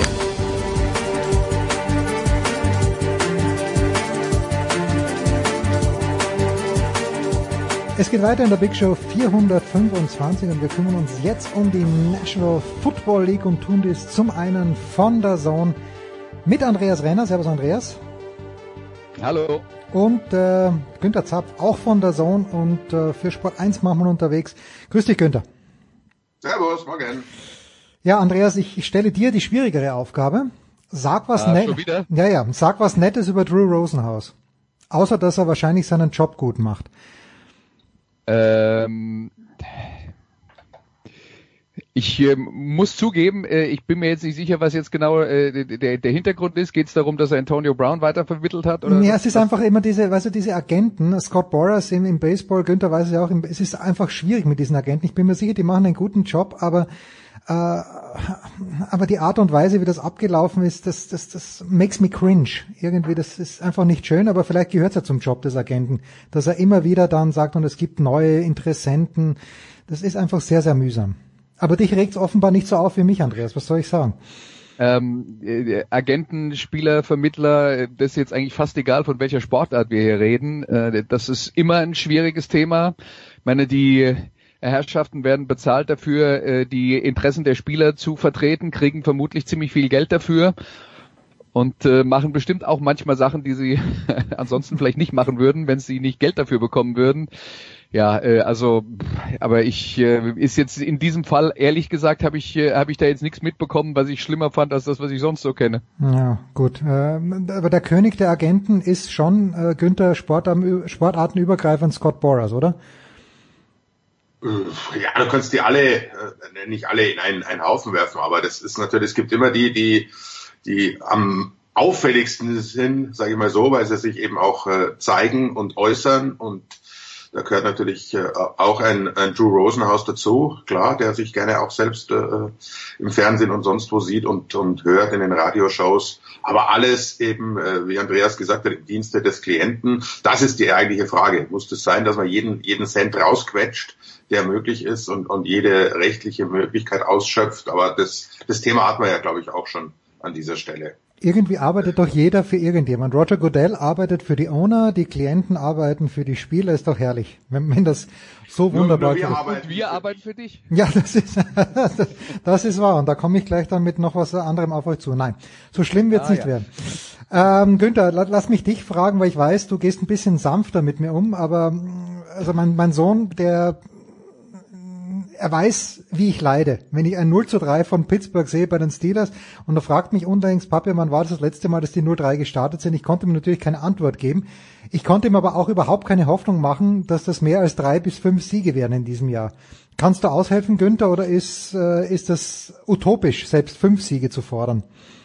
Äh, utopisch ist sicher nicht. Aber ich würde mal sagen, relativ utopisch ist, ist die Playoff-Geschichte. Ob du jetzt sechs Spiele gewinnst oder vielleicht, wenn alles äh, gut zusammenkommt, sieben, das wird nicht reichen. Von daher äh, Neuaufbau muss man sehen, wo der Weg hinführt. Aber offensichtlich äh, sind halt Triplets in der NFL doch relativ wichtig und, und die drei großen B, die es da mal gab in Pittsburgh, die haben das auf ihrer Position jeweils sehr, sehr gut gemacht. Die sind alle drei jetzt weg aus unterschiedlichen Gründen und das merkst du einfach. Äh, ein, ein Juju Smith-Schuster ist nicht in der Lage, Nummer eins Receiver in der Art zu sein, wie man sich oft hat und so weiter. Dazu die Defense, die allerdings jetzt, äh, das ist der kleine Hoffnungsschimmer, mhm. mhm. offensichtlich zusammenfindet. Aber das Team ist im Umbruch, im, im Neuaufbau, was hier mit der Defense schon begonnen haben, jetzt mit, mit sehr vielen jungen Spielern und so weiter. Man weiß auch nicht, ob Big Ben tatsächlich zurückkommt. Das muss man wirklich abwarten. Nicht einfach die Operation und 38 Jahre wäre er nächstes Jahr. Also da, da muss man abwarten, ob das, ob das tatsächlich nochmal Sinn macht, auch wenn, wenn er spielt. Also ich würde sagen, erstmal geduldig bleiben.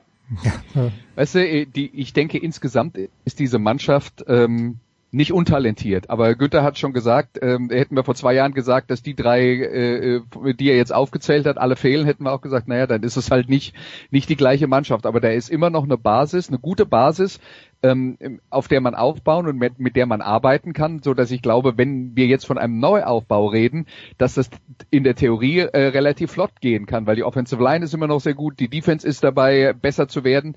Ähm, mit mit mit dem Run mit James Conner auf Running Back kann man auch leben, denn, denn es sind halt noch zwei Fragen. Was, was ist mit äh, Mason Rudolph? Ist das einer, der das Team in die Zukunft führen kann, oder kommt halt Roethlisberger wieder? Haben wir jetzt auch erwähnt. Und dann ist Receiver das große Problem. Äh, und es geht jetzt noch nicht mal darum, dass Juju Smith-Schuster nicht ein sehr guter Receiver ist, sondern er ist halt im Prinzip die einzig gefährliche Waffe, die sie haben. Also da muss man sich verbessern.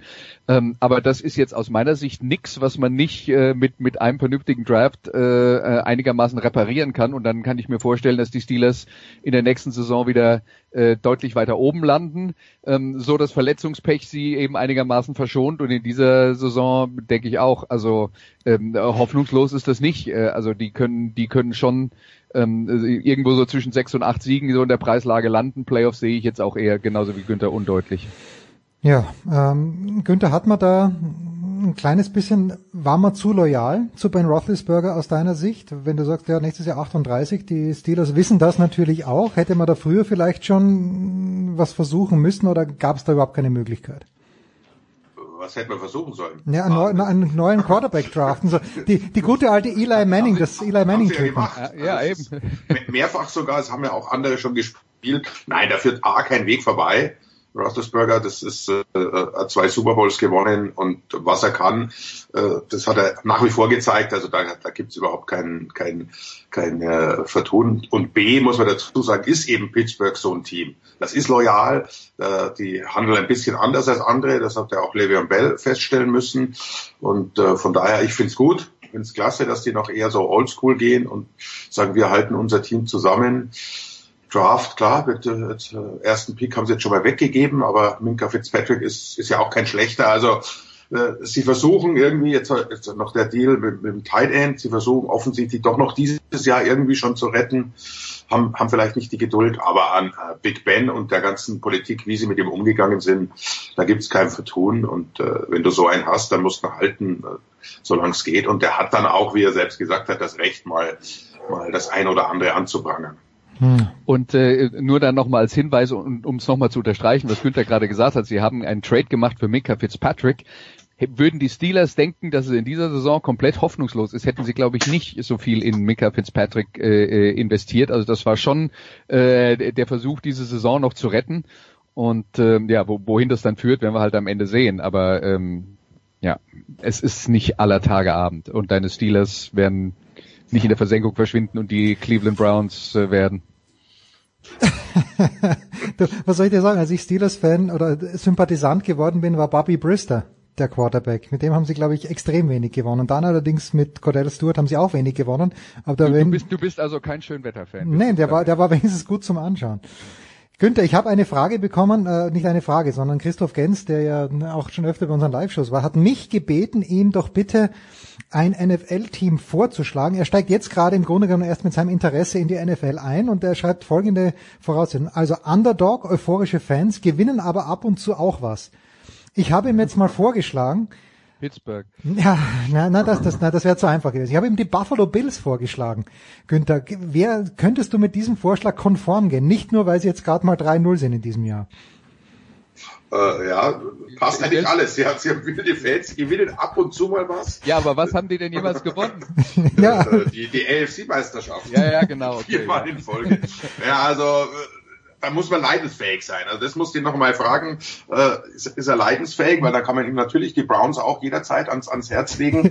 Wir haben irgendwann äh, in den 50er Jahren auch mal was gewonnen und, und haben tolle Fans. Äh, Raiders weiß man nicht, wie das jetzt nach dem Umzug ist, die, aber da wäre die Fanstruktur auch da und, und das ist auch so ein Team, die gewinnen wirklich ab und zu was und die große Hoffnung ist ja, dass sie mal was gewinnen. Ich würde jetzt sagen Washington. Washington. Ich, na, Washington, das ist das äh, professionelle Fußballteam aus Washington, ja. Ich kenne ja nur 31 Teams, von daher. ich habe das auch nur gesagt, um dich zu provozieren. Das war ja klar. äh, ich ich habe ihm als zweites noch irgendwie, ich weiß nicht, aus einem Bauchgefühl heraus die Chargers ans Herz gelegt, aber die gewinnen, die haben, da fehlt die Fanbase, glaube ich, Andreas, oder? Da, da fehlt die euphorischen Fans bei den Chargers eher ah, nein. Ja, also ich meine, vor allen Dingen, äh, wenn sie in Los Angeles spielen, ist es ein bisschen dünn mit der Fanbase. Ja. Äh, das ändert sich ja vielleicht dann äh, irgendwann mal, keine Ahnung. Aber ähm, ja, die äh, Chargers können jetzt auch nicht auf die ganz großen Erfolge zurückblicken in der Vergangenheit. Insofern, wenn die schon mal was gewonnen haben sollen, ich glaube, es geht ja um um Tradition. Also es ist eine glaube, der Kollege denkt sehr in Fußballstrukturen. Ja, okay. bei, den, bei nice. Frage, die Ist ein Eintracht-Fan, was soll ich euch sagen? Günther, die AFC ist in den letzten Jahren immer eine ganz klare Angelegenheit. Wahrscheinlich, wenn wir in 14 Wochen drüber sprechen, auch in diesem Jahr. Aber am Sonntag um 19 Uhr die New England Patriots 3 und 0 zu Gast bei den Buffalo Bills 3 und 0. Liegt da was? Liegt da was in der Luft? Ich nicht erzählen, dass es ein Spitzenspiel ist. Nein, überhaupt nicht. Aber nur, nur wenn ich auf die Bilanz schaue. Liegt da irgendwas in der Luft oder hat der Spielplan die Bills einfach, äh, wobei man muss ja sagen, die Patriots hatten bis jetzt auch keine richtigen Brummer, weil Pittsburgh am ersten Spieltag, naja. Aber äh, Günther, äh, was ist zu erwarten von diesem Spiel?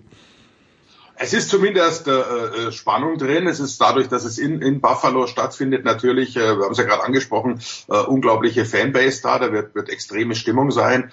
Äh, aber ich befürchte für alle Buffalo-Freunde und, und New England-Hater, da wird jetzt erstmal dann auch alles gerade gerückt, wie die, äh, wie die Verhältnismäßigkeiten tatsächlich sind. Denn du hast völlig recht, in 14 Wochen haben wir New England vorne in der AFC East und die anderen drei schauen wieder zu, wie Playoffs gespielt werden. Befürchte ich jetzt mal. Also Buffalo hat schon viel Glück gehabt mit seinem mit seinem äh, Spielplan bisher haben, haben natürlich daraus auch das, das, das Bestmögliche gemacht. Das muss man, muss man auch sagen. Bei den Jets nach 016 noch, äh, noch zu gewinnen.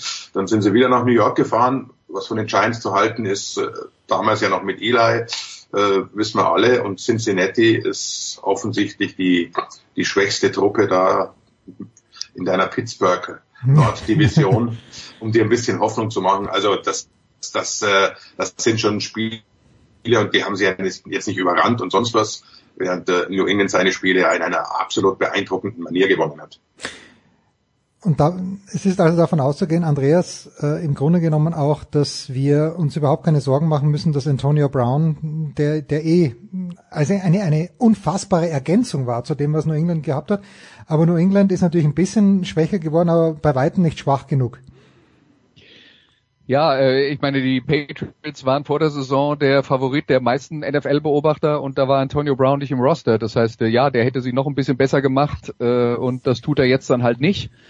Ähm, klar, es, wird einiges drauf ankommen, dass Josh Gordon für die Patriots auf dem Platz bleibt, weil er dann der Receiver auf der Außenseite ist, der äh, der Abwehr halt wirklich als äh, sozusagen klassischer Nummer 1 Receiver oder als Typ Nummer 1 Receiver äh, Probleme bereitet und dass Josh Gordon auch ein äh, unsicherer Kantonist ist, haben wir in den letzten Jahren immer wieder hm. äh, gelernt, immer wieder äh, Probleme mit äh, mit Alkohol ist, glaube ich, äh, die die Hauptsache gewesen.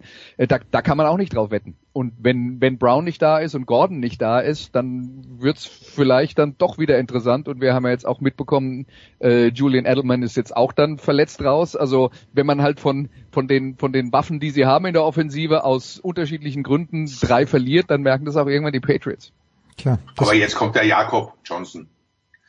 Ja, ja, das ist wahr. Der wird aber im Moment gerade von Heiko Older persönlich noch gecoacht, damit es auch einigermaßen hinhaut, äh, dass der Spread irgendwie bei Bet 365 Also ich meine, lass uns mal, weil das jetzt so, weil das jetzt so ein bisschen äh, es klang ein bisschen despektierlich an, an der Seite gelaufen ist, ja. Äh, Jakob Johnson ist einer, der der spielt halt Fullback und hat eine echt interessante Karriere gemacht, weil er hat in Tennessee am College hat er gespielt, also am gleichen College wie Peyton Manning vor jede Woche 100.000 Zuschauern aber er hatte nie so richtig die äh, die Position. Er hat äh, in der Offense Tight End gespielt, in der Defense Linebacker, mal hier, mal da, viel Special Teams und dann, als er im College fertig war, hat sich keiner für ihn interessiert. Und dann hat er letztes Jahr bei den Stuttgart Scorpions in der GFL gespielt. Oh. Und ähm, ja, und äh, lass mich mal so sagen, es gab ein paar Spiele, da hatte man äh, gerade in der Aufstiegsrelegation gegen die, also Stuttgart wäre ja beinahe abgestiegen, ja, aber in der Relegationsspiel gegen Ravensburg hatte man den Eindruck, da spielt ein Erwachsener mit kleinen Kindern. Also das ist war schon war schon eine andere Welt, ne? Und ähm, ja, äh, das ist jetzt, das ist eine super Sache, dass der es geschafft hat und was man nicht nicht unterschätzen darf, ist, es gibt eine ganze Reihe von deutschen oder europäischen Spielern, die über dieses International Pathway Programm in der Practice Squad in der NFL sind. Das heißt, die dürfen mittrainieren, aber äh, und sie zählen auch nicht gegen die eigentliche Practice Squad der NFL. Ähm, genau, aber weil sie der elfte Spieler sind. Ja, aber, aber, aber die, die sind halt mit dabei. Und dass die, dass die sozusagen ernsthafte Teilnehmer am Footballprogramm sind, ist jetzt wahrlich nicht immer der Fall. Und Jakob Johnson hat es geschafft, in der Situation tatsächlich dann von den Patriots, von der Practice Squad in den äh, Nummer 1 Kader äh, äh, hochgeholt zu werden. Das heißt, der muss die, die, die Trainer schon echt beeindruckt haben. Ja, und jetzt spielt er mit Fullback, das kommt dann noch dazu, mit Fullback spielt er ja dann jetzt seine dritte Rolle. Ja, Wie gesagt, der war, äh, der, der war Linebacker und Tight End im College, jetzt ist er Fullback, lernt seine dritte Position. Also das ist schon, das ist schon aller Ehren wert und nur unter uns gesagt jetzt, weil wir haben letztes Jahr die, die Frage dann gehabt, dass er in der GFL gespielt hat ähm, und haben ihn dann selber gefragt, wie ist es denn eigentlich mit deinem Namen, weil die Amerikaner sagen natürlich alle Jacob, Jacob Johnson, ja. er sagt, er sagt Jakob Johnson. Also Vorname Deutsch, Nachname Englisch. Nur, dass ihr es mal gehört habt und jetzt könnt ihr es wieder vergessen. Genau, haben, haben, haben aber die amerikanischen Kollegen auch versucht, dann so, ja, hat ja, okay. rumgesprochen. Aber, aber um das zu bestätigen, was Andrea sagt, die, die New England Patriots haben ihn eben äh, über dieses Passway-Programm bekommen, haben ihn aber nicht als den elften Spieler auf die Practice Squad gesetzt, was möglich wäre. Also sie hätten den zusätzlichen Platz bekommen. Dann darf er eben nicht ins Roster, sondern offensichtlich hat Belichick da irgendwas in dem Jungen gesehen, hat gesagt, nee, wir, wir nehmen nur zehn, wir nehmen ihn als ganz normal normalen Practice Squad Spieler und das hat sich ausgezahlt. Devlin fällt ja jetzt längerfristig aus und ich denke mal, die werden jetzt kräftig mit ihm arbeiten, dass er die Fullback-Position, die es ja in New England äh, äh, wirklich noch gibt, dass er die auch ausfüllt. Wird, wird natürlich uns alle sehr freuen. Ja, und, und in, in der Preseason gab es schon so dezente Hinweise. Ich habe also eins von ihren Preseason-Spielen gesehen und da war er halt im ersten Quarter, natürlich in der Preseason, ja, aber wenn du in der Preseason im ersten Quarter schon auf dem Platz stehst, gehörst du normalerweise nicht zum alleruntersten Teil des Rosters. Werden wir dieses Spiel auf der Zone sehen am Wochenende? Ich weiß es gar nicht. Äh, ich habe hab den, den das, Dienst das gar ist, noch nicht gesehen. Das ist bei bei äh, Pro7 Max. Das ist bei Pro7 Max. Ah, okay, also äh, bei bet365.com bieten sie uns einen Spread von 7 an.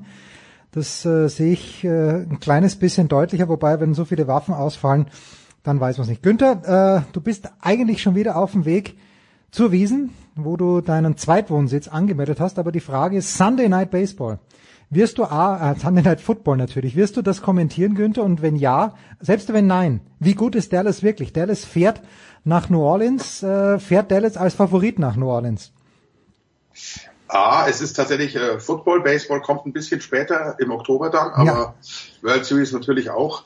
Uh, B, ich werde es kommentieren äh, mit dem äh, lieben Ingo Seiber zusammen, werden wir uns ganz genau anschauen, wie gut die Cowboys wirklich sind, denn in New Orleans äh, ist es ja nicht so einfach zu gewinnen, aber generell muss man sagen, das Team passt natürlich schon. Also Offense muss man nicht viel reden, tolle Offense Line, ob sie beste oder auch nicht, das sei dahingestellt, aber gute wirklich Receiver, auch wenn Gallup jetzt ausfällt. Da haben sie Tiefe, auch in den Tight Ends. Running Back, klar, Elliott zurück. Von daher passt. Die Defense funktioniert sehr gut, wird auch immer besser. Von daher ist es natürlich ein, ein, ein Team, das äh, schon ganz oben angesiedelt ist. Jetzt kommt es eben darauf an, wie, wie gut wird es dann in entscheidenden Situationen gecoacht und, und was macht der Prescott unter Druck ist er wirklich so gut, wie er vor allem in den ersten beiden Spielen ausgesehen hat, oder, oder waren da die Gegner vielleicht auch ein bisschen zu schwach? Die wurden ja auch ein bisschen, sage ich mal, vom, vom Spielplan bevorzugt, die, die Dallas Cowboys. Also das ist jetzt wirklich ein ganz, ganz, äh, ganz wichtiger Hinweis, auch für die Saints. Wo, wo geht die Reise hin für New Orleans? Ähm, schaffen sie es, so weit äh, das Team zusammenzuhalten, was Siege anbetrifft, dass möglicherweise dann Drew Brees äh, übernehmen kann, wieder übernehmen und die, die Playoffs klar machen. Und die gute Nachricht ist, ähm, Jens, wenn es für Dallas nicht so läuft, Ingo und Günther können sich gegenseitig trösten. Okay, dann, dann, dann. Wir reden sie einfach schnell. Ja, genau, oder so. Das ist doch überragend. Na, vielen, vielen Dank. Wirst du sonst noch irgendwann im Einsatz sein, Günther? Oder ist es das für dich am äh, Wochenende? Jetzt das, das war es an dem Film, ja. Ja, bitte. Reicht auch, ist ja, ist ja Wiesen. Das wollten wir gerade sagen, herrlich. ah, so, kurze Pause, apropos Wiesen, da müssen wir jetzt gleich mit Jan Lüdecke auch drüber sprechen in unserem Rugby-Teil. Danke Günther, Andreas bleibt noch dabei.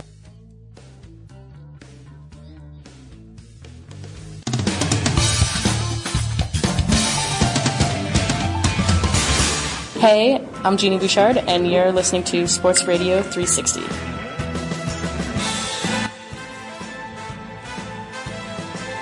So, es geht weiter in der Big Show 425 und wir kümmern uns nun um den Rugby-Sport. Andreas Renner ist da geblieben und ein Mann, ich würde sagen, niemand in der Geschichte des Olympiastadions in München ist herzlicher begrüßt worden als dieser Mann, den wir jetzt auch begrüßen, am Samstagnachmittag, als ich schon auf den Presseplätzen im Olympiastadion gesessen bin. Es ist der fantastische, einmalige Jan Lüdecke. Servus Jan.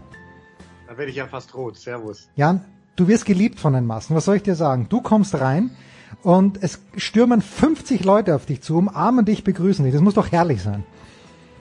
Ja, das ist schon geil. Das ist halt ähm, die Rugby-Szene, ähm, in die ich ja auch ein bisschen reingewachsen bin in den letzten Jahren. Und äh, dadurch, dass es so klein ist, kennt man sich halt mittlerweile. Und ähm, ja, es ist auf jeden Fall ein sehr geiles Gefühl.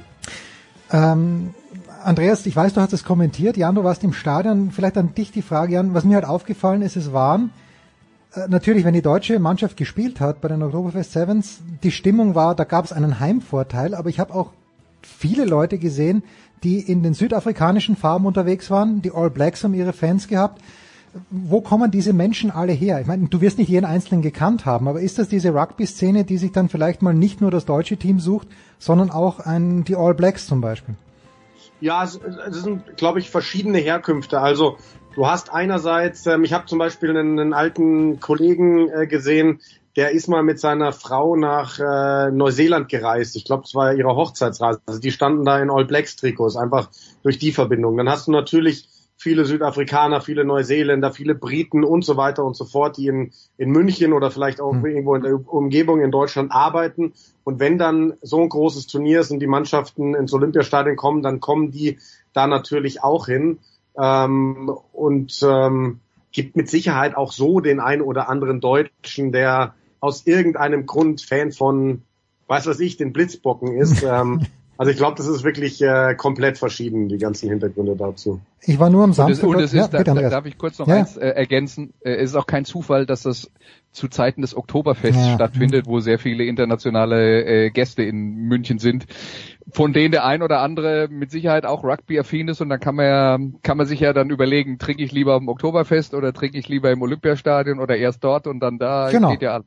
Da- Das wär's ja, wär's ja gewesen. Jetzt äh, habe ich da netterweise, ich habe Dennis Frank kennengelernt. Ich kannte ihn da vorher nicht, er war zwei, drei Mal hier bei uns in der Sendung und äh, dann hat mir Dennis auch schon ein bisschen erklärt, naja, die Engländer sind zum Teil mit einer mit der ersten Mannschaft gekommen, eine kleine Mannschaft gekommen. Ich war, das möchte ich vorausschicken, Andreas, du hast ja das äh, kommentiert, die ganze Veranstaltung. Ich war fasziniert davon, wie dynamisch das Ganze ist. Ich 100 Meter sind sehr weit, ist mein Eindruck, wenn du dieses Ei tragen musst und äh, auch Äh, wenn das ja. nur zweimal sieben Minuten sind, äh, die da gespielt werden, das, das ist echt anstrengend. Wie groß äh, war der sportliche Wert, Andreas, von dieser gesamten Veranstaltung? Also zum einen, und da- das möchte ich jetzt mal unterstreichen, was du gesagt hast, ich glaube, das ist schlicht und einfach eine Veranstaltung, ähm, die, die schaut man sich an und wenn man ein bisschen Rugby-affin hat, hat man da auf jeden Fall Spaß bei. Das geht hin und her, ähm, das, äh, äh, das, das ist auf jeden Fall unterhaltsam, äh, keine Atempausen. Ich glaube, es ist sogar ein sehr guter Weg, Leute zum Rugby äh, zu bringen, sie heranzuführen, weil viel von dem, was äh, was vielleicht im im 15er Rugby nicht so attraktiv zum Anschauen ist, viele taktische Kicks und sowas, das fällt ja im 7er Rugby äh, quasi weg. Insofern ähm, äh, glaube ich, hast, bist du nicht der Einzige, der die Erfahrung gemacht hat, dass man da einfach Spaß äh, hat, sich das anzuschauen ähm, und und das im Stadion dann auch nochmal ein besonderes Erlebnis ist.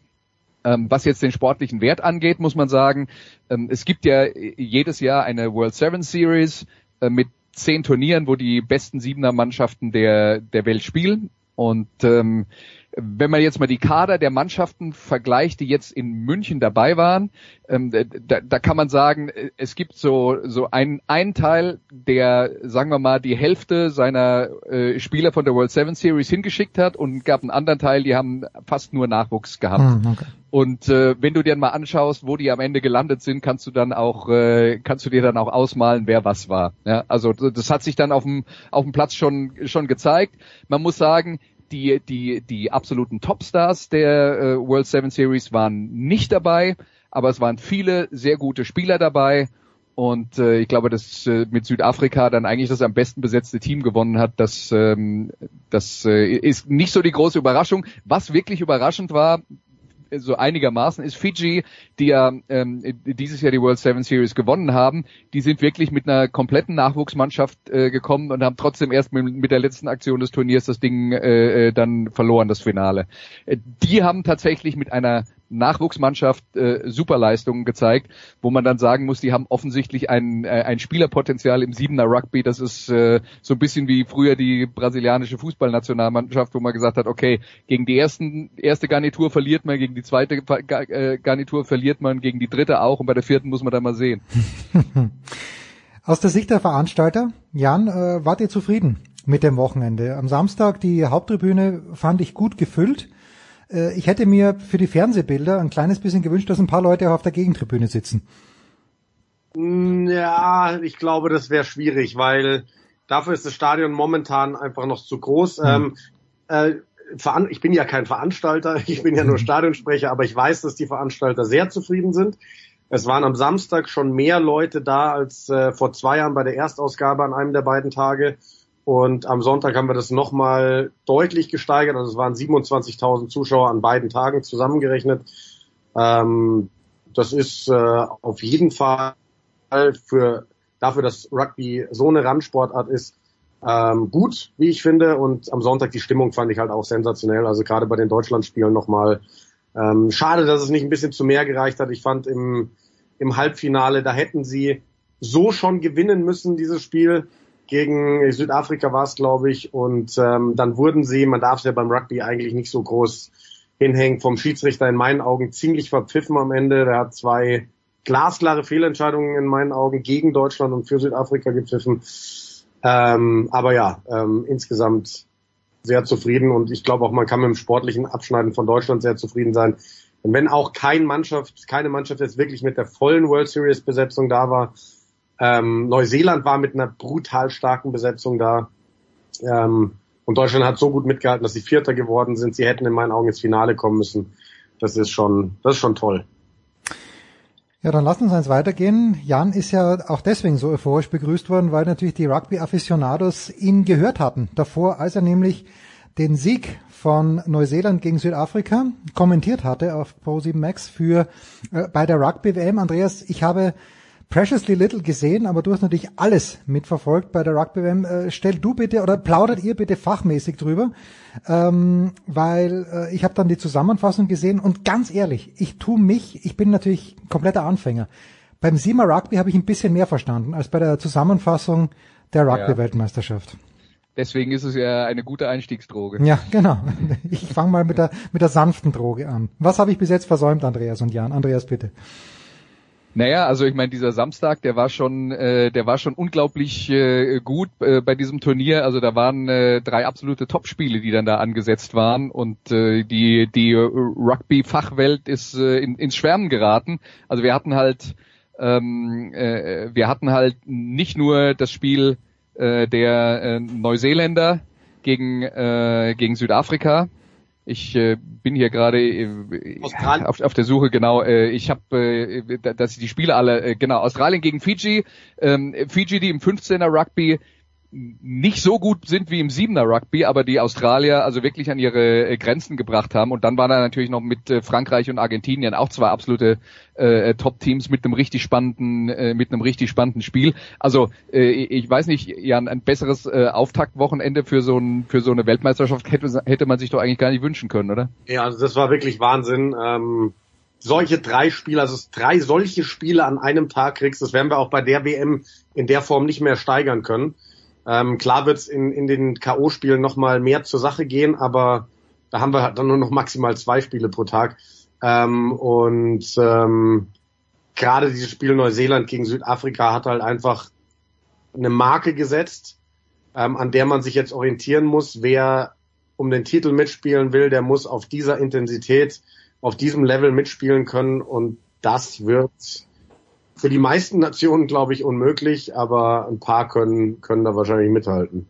Und äh, Südafrika und äh, äh, und ähm, Neuseeland, die das sind ja zwei der ganz großen Favoriten. Also wenn man dann noch vielleicht die Engländer dazu nimmt, dann hat man vielleicht schon die drei größten Favoriten bei diesem Turnier. Und die Neuseeländer äh, haben zwei Weltmeisterschaften hintereinander gewonnen. Jetzt gab es vor diesem Turnier so langsam ein paar Zweifler, ob die äh, das jetzt ein drittes Mal schaffen. Haben die aus deiner Sicht, Jan, alle Fragen beantwortet? Sie haben auf jeden Fall sehr viele Fragen beantwortet. Ich finde es sowieso immer sehr spannend im Rugby. Also es ist ja nicht nur so, dass überall auf der Welt geredet wird, ah, die All Blacks sind dieses Jahr nicht so stark, die sind schlagbar. Ähm, auch wir kennen das hier aus, aus diesem Podcast hier bei äh, Sportradio 360. Ja. Ähm, wenn wir vor Six Nations reden, also ich erinnere mich dieses Jahr, wir haben gesagt, boah, die Iren werden alles in Grund und Boden spielen, mal schauen, wie gut die Engländer drauf sind. Der Rest hat eigentlich nichts zu melden. So, dann äh, brechen die Iren irgendwie gefühlt total ein. Äh, Wales gewinnt den Grand Slam und es kommt alles anders, als man denkt. Frankreich wurde jahrelang totgeredet. Auf einmal sagen die Leute, ich bin mal gespannt, gegen wen die im Viertelfinale ran müssen, weil das wird eine ganz schwierige Angelegenheit. Neuseeland haben sie alle verwundbar gemacht. Südafrika war auch totgeredet. Jetzt vor dieser WM Irland totgeredet. Die sind als Weltranglisten Erster. Also ich finde die Weltrangliste einen kompletten Schwachsinn im Rugby. Hm. Ähm, für mich hat es überhaupt keinen Aussagewert, wer da Erster ist und wer da Dritter und so weiter oder wer Neunter ist. Die Japaner da irgendwo unter den Top-Teams. Ähm, es hat für mich gar keinen Aussagewert. Aber trotzdem müssen die ja was geleistet haben über die letzten Jahre, um auf diesen ersten Platz zu kommen. Die waren 2018 die Benchmark im Weltrugby. Und jetzt werden sie, weil sie einmal ein Vorbereitungsspiel, wo keiner weiß, wie fit, wie müde waren die, ähm, wie sind die da reingegangen? Da werden sie von England zerstört und zack, boom, Irland nichts mehr zu tun mit dem Titel bei dieser WM. Australien übrigens auch, die haben die All Blacks geschlagen dieses Jahr. Ähm, und dementsprechend, da wird so viel geredet und am Ende kommt doch alles anders, als man denkt. Deswegen, also ich sehe da auch äh, noch mehr Top-Favoriten. Also man darf die Australier nicht vergessen, man darf die Iren nicht vergessen und man darf übrigens auch die Waliser nicht vergessen. Sag, sag mal, Jens, habe ich das jetzt richtig verstanden, dass Jan uns gerade nahegelegt hat, äh, die, dieses Segment jetzt zu beenden, weil es wird sowieso viel zu viel geredet. Ja, es wird zu viel geredet. Und ich und, und übrigens nur zwei Leute machen die Franzosen ganz, ganz schlecht. Einer ist Nicolas Martin und der andere ist Kai Pahl. Das sind die beiden Leute, die Frankreich ganz, ganz schlecht reden. Ja, weil sie emotional involviert sind ja. und enttäuscht worden sind in den letzten Jahren. Apropos, wo ich das Wort emotional höre, da muss ich jetzt mal weggehen von diesen Top-Favoriten und diesen guten Spielen. Ich habe mir heute Morgen Uruguay gegen Fiji angeschaut. Und ich muss mich outen, ich habe nach dem Spiel mitgeweint. Mir ist wirklich, mir sind Tränen über die Wangen gelaufen, als der Kapitän von Uruguay zum Interview gekommen ist. Wow, die haben, die haben doch gewonnen, oder? Uruguay gewonnen. Die haben sensationell Fiji geschlagen, Uruguay. Weil es der dritte Sieg für Uruguay bei einer WM, die waren massive Außenseiter. Ich hättest du mich gefragt, wie das ausgeht, hätte ich gesagt, also 85-5, vielleicht legen sie einen hm. äh, Ehrenversuch, die Uruguay. Die haben so leidenschaftlich gespielt und dann, der kam wie so ein wimmernder kleiner Junge da an. Der wusste von Anfang an überhaupt nicht, was er sagen soll und hat dann irgendwie rausgestottert, wie stolz er auf seine Mannschaft und wie stolz er auf die Nation ist. Und als die Interviewreporterin ihn gefragt hat, wo denn diese ganze Leidenschaft herkommt, der wusste gar nicht mehr, was er sagen soll und hat dann irgendwie noch so rausgebracht, ja, das liegt irgendwie bei uns in der Luft und das ist einfach so in uns drin. Das war so unfassbar emotional und ich finde, dass das diese WM abseits von diesen geilen Spitzenspielen extrem ausmacht und das kriege ich auch mit von Leuten, die jetzt gerade so mal wieder oder zum ersten Mal Kontakt zu Rugby haben, dass sie das so geil finden, diese Emotionen, ähm, der Respekt und die Ehrlichkeit. Hm. Naja, nee, das ist, ist auch. Äh, das, das sind Begriffe, mit denen kann Jens im Sport nichts mehr anfangen. Naja, ich, ich kann dann doch wieder, ja, weil ich finde ja, äh, man, Jan ist ja selbst Rugby-Spieler und äh, Dennis Frank hat mir auch, ist auch Rugby-Spieler. Der spielt aber, glaube ich, Jan, du spielst auch 15 oder spielst du 7er? Ich spiele 15er, 7er ist nun wirklich nichts für mich. Also ich, ich habe übrigens Markus Gaub ich, gesagt. Ich, ich, ich glaube, er, er deutet leichte äh, ähm, ähm, na, äh, ähm, na, Fitnessprobleme an. Ah, Kondition war das Wort, was ich gesucht habe. Sorry. Fitness für 7er Rugby, ja, ja. Ich, ich habe Markus Gaub gesagt, dass er eigentlich der ideale Mann für 7er Rugby wäre. Er ist groß, er ist kräftig und natürlich der Gaupe ist ein Sprintertyp, machen wir uns nichts vor. Also das ist genau das Richtige.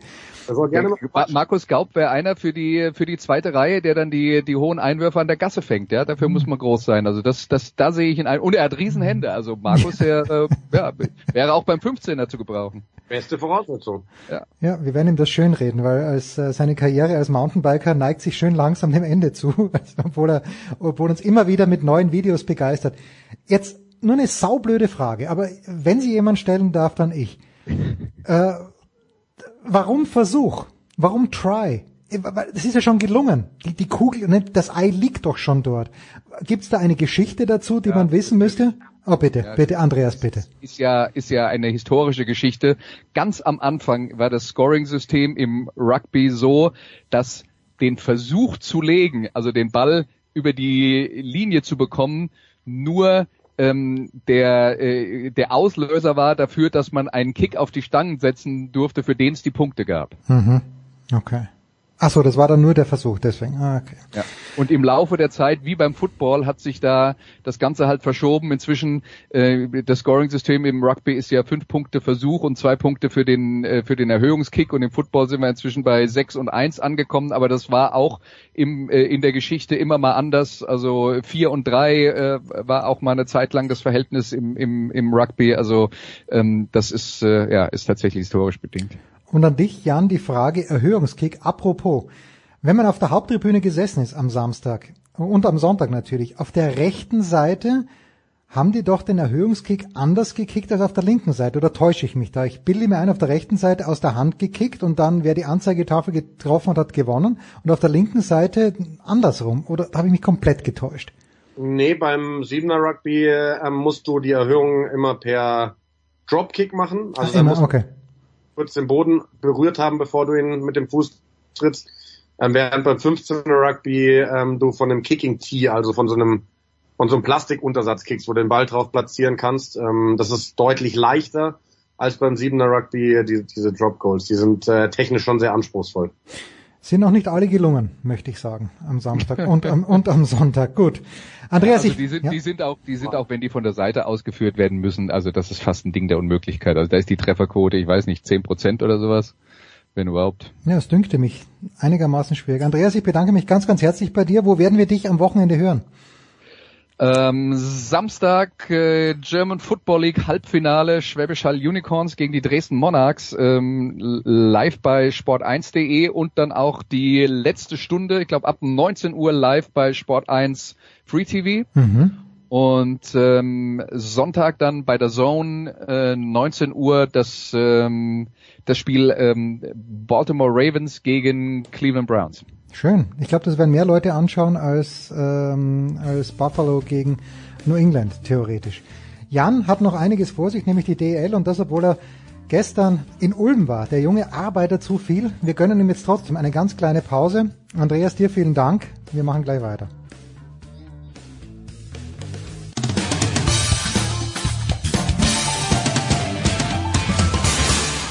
Hi, hier ist Sven und Christoffersen und ihr hört Sportradio 360.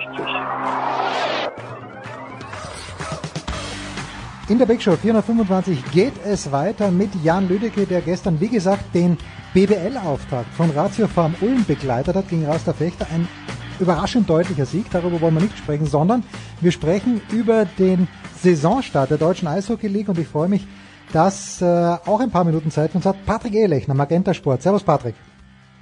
Servus zusammen, hi.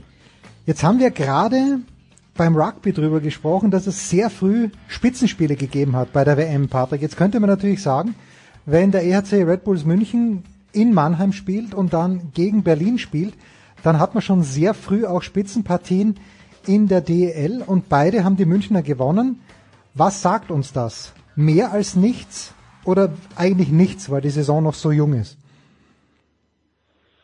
Ja, das sagt uns einfach, dass äh, München wieder äh, Titelaspirant ist für die neue Saison, wie die letzten Jahre auch schon. Ähm, bin ich jetzt da kein großer Fan davon, dass man sagt, zu Beginn der Saison, ähm, die Teams müssten sich finden. Äh, also die Jungs sind seit Ende Juli auf dem Eis. Also wer sich jetzt noch finden muss, der ähm, ja, der braucht wahrscheinlich ein bisschen länger als andere, alle anderen auch.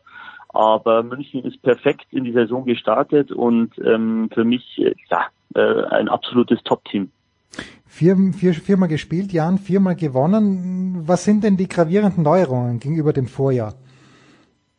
Na, also wir haben ein bisschen was getan im Team und ich denke, ähm, das Auffälligste ist natürlich, dass sie da ihre zwei Youngster mit reingebracht haben, JJ Peterka und Justin Schütz, die ja am ersten Wochenende direkt mal die Liga verzaubert haben. Ähm, Justin Schütz mit beiden Game-Winning Goals am ersten Wochenende und äh, Peterka auch direkt mit einem äh, Doppelschlag. Ähm, ansonsten klar, die haben, glaube ich, in der Spitze nochmal ordentlich was getan, was die neuen Ausländer angeht, die sie da reingeholt haben. Aber ansonsten hat sich jetzt nicht so viel verändert. Es ist äh, eine Don Jackson Mannschaft, es ist der ERC Red Bull München und äh, wie Paddy gerade schon gesagt hat, äh, dementsprechend auch dieses Jahr wie die letzten Jahre immer einer der großen Titelaspiranten. Patrick, die Don Jackson Mannschaft äh, bei den Eisbären Berlin ist ja dieser Zyklus irgendwann mal zu Ende gegangen. Jetzt haben die München im vergangenen Jahr nicht die Meisterschaft gewonnen. Befinden wir uns am Ende dieses Zykluses oder ist es ein kleines bisschen anders diesmal mit den Münchnern, die ja, wenn, man, wenn der Sponsor schon angesprochen wurde, wahrscheinlich über andere Mittel verfügen als die Eisbären Berlin? An mich geht die Frage. An dich, ja, bitte. Ja, ähm, ja, also zum einen muss man schon fairerweise sagen, also ich, natürlich war Mannheim letztes Jahr eine überragende Mannschaft, die ganze Zone hinweg. Ähm, aber München, die haben schon ähm, brutal wichtige Spieler gefehlt letztes Jahr im Finale. Ich habe, ich glaube, die haben zum Teil auch nur mit drei Reihen spielen können. Ähm, äh, ich hätte gerne Finale gesehen mit einem vollen Kader vom ERC Red Bull München. Ich glaube, dann wäre es etwas enger geworden, aber kein äh, kein Doubt about it, sage ich mal in Englisch. Ähm, Mannheim hat das äh, letztes Jahr äh, verdient, dann auch äh, letztendlich gewonnen. Ähm, ich glaube nicht, dass München ähm, dadurch irgendwie ähm, aus dem Tritt gekommen ist. Im Gegenteil, Don Jackson verfolgt seine Philosophie. Man sieht es auch an den Neuzugängen. Er holt immer wieder Charakterien ins Team, die zu seinem Spielstil passen, aber auch die vom Charakter her zum Team passen. Und das sieht man immer wieder äh, bei den, vor allem bei den ausländischen Jungs, die er immer wieder verpflichtet. Ähm, ich sage jetzt mal einen, einen Chris Berg äh, zum Beispiel äh, zu nennen, äh, der unheimlich viel Erfahrung mitbringt und ich auch von Patrick Hager oder von einem Gugula weiß, der ist im Team sowas von wichtig ähm, und sowas will der Don und deswegen ist München ähm, unter Don Jackson immer brutal gefährlich.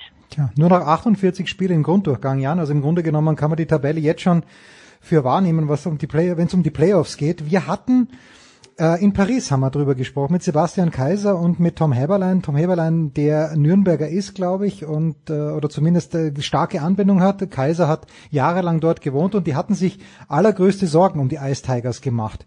Jetzt sind die recht ordentlich gestartet. Machst du dir auch Sorgen, Jan?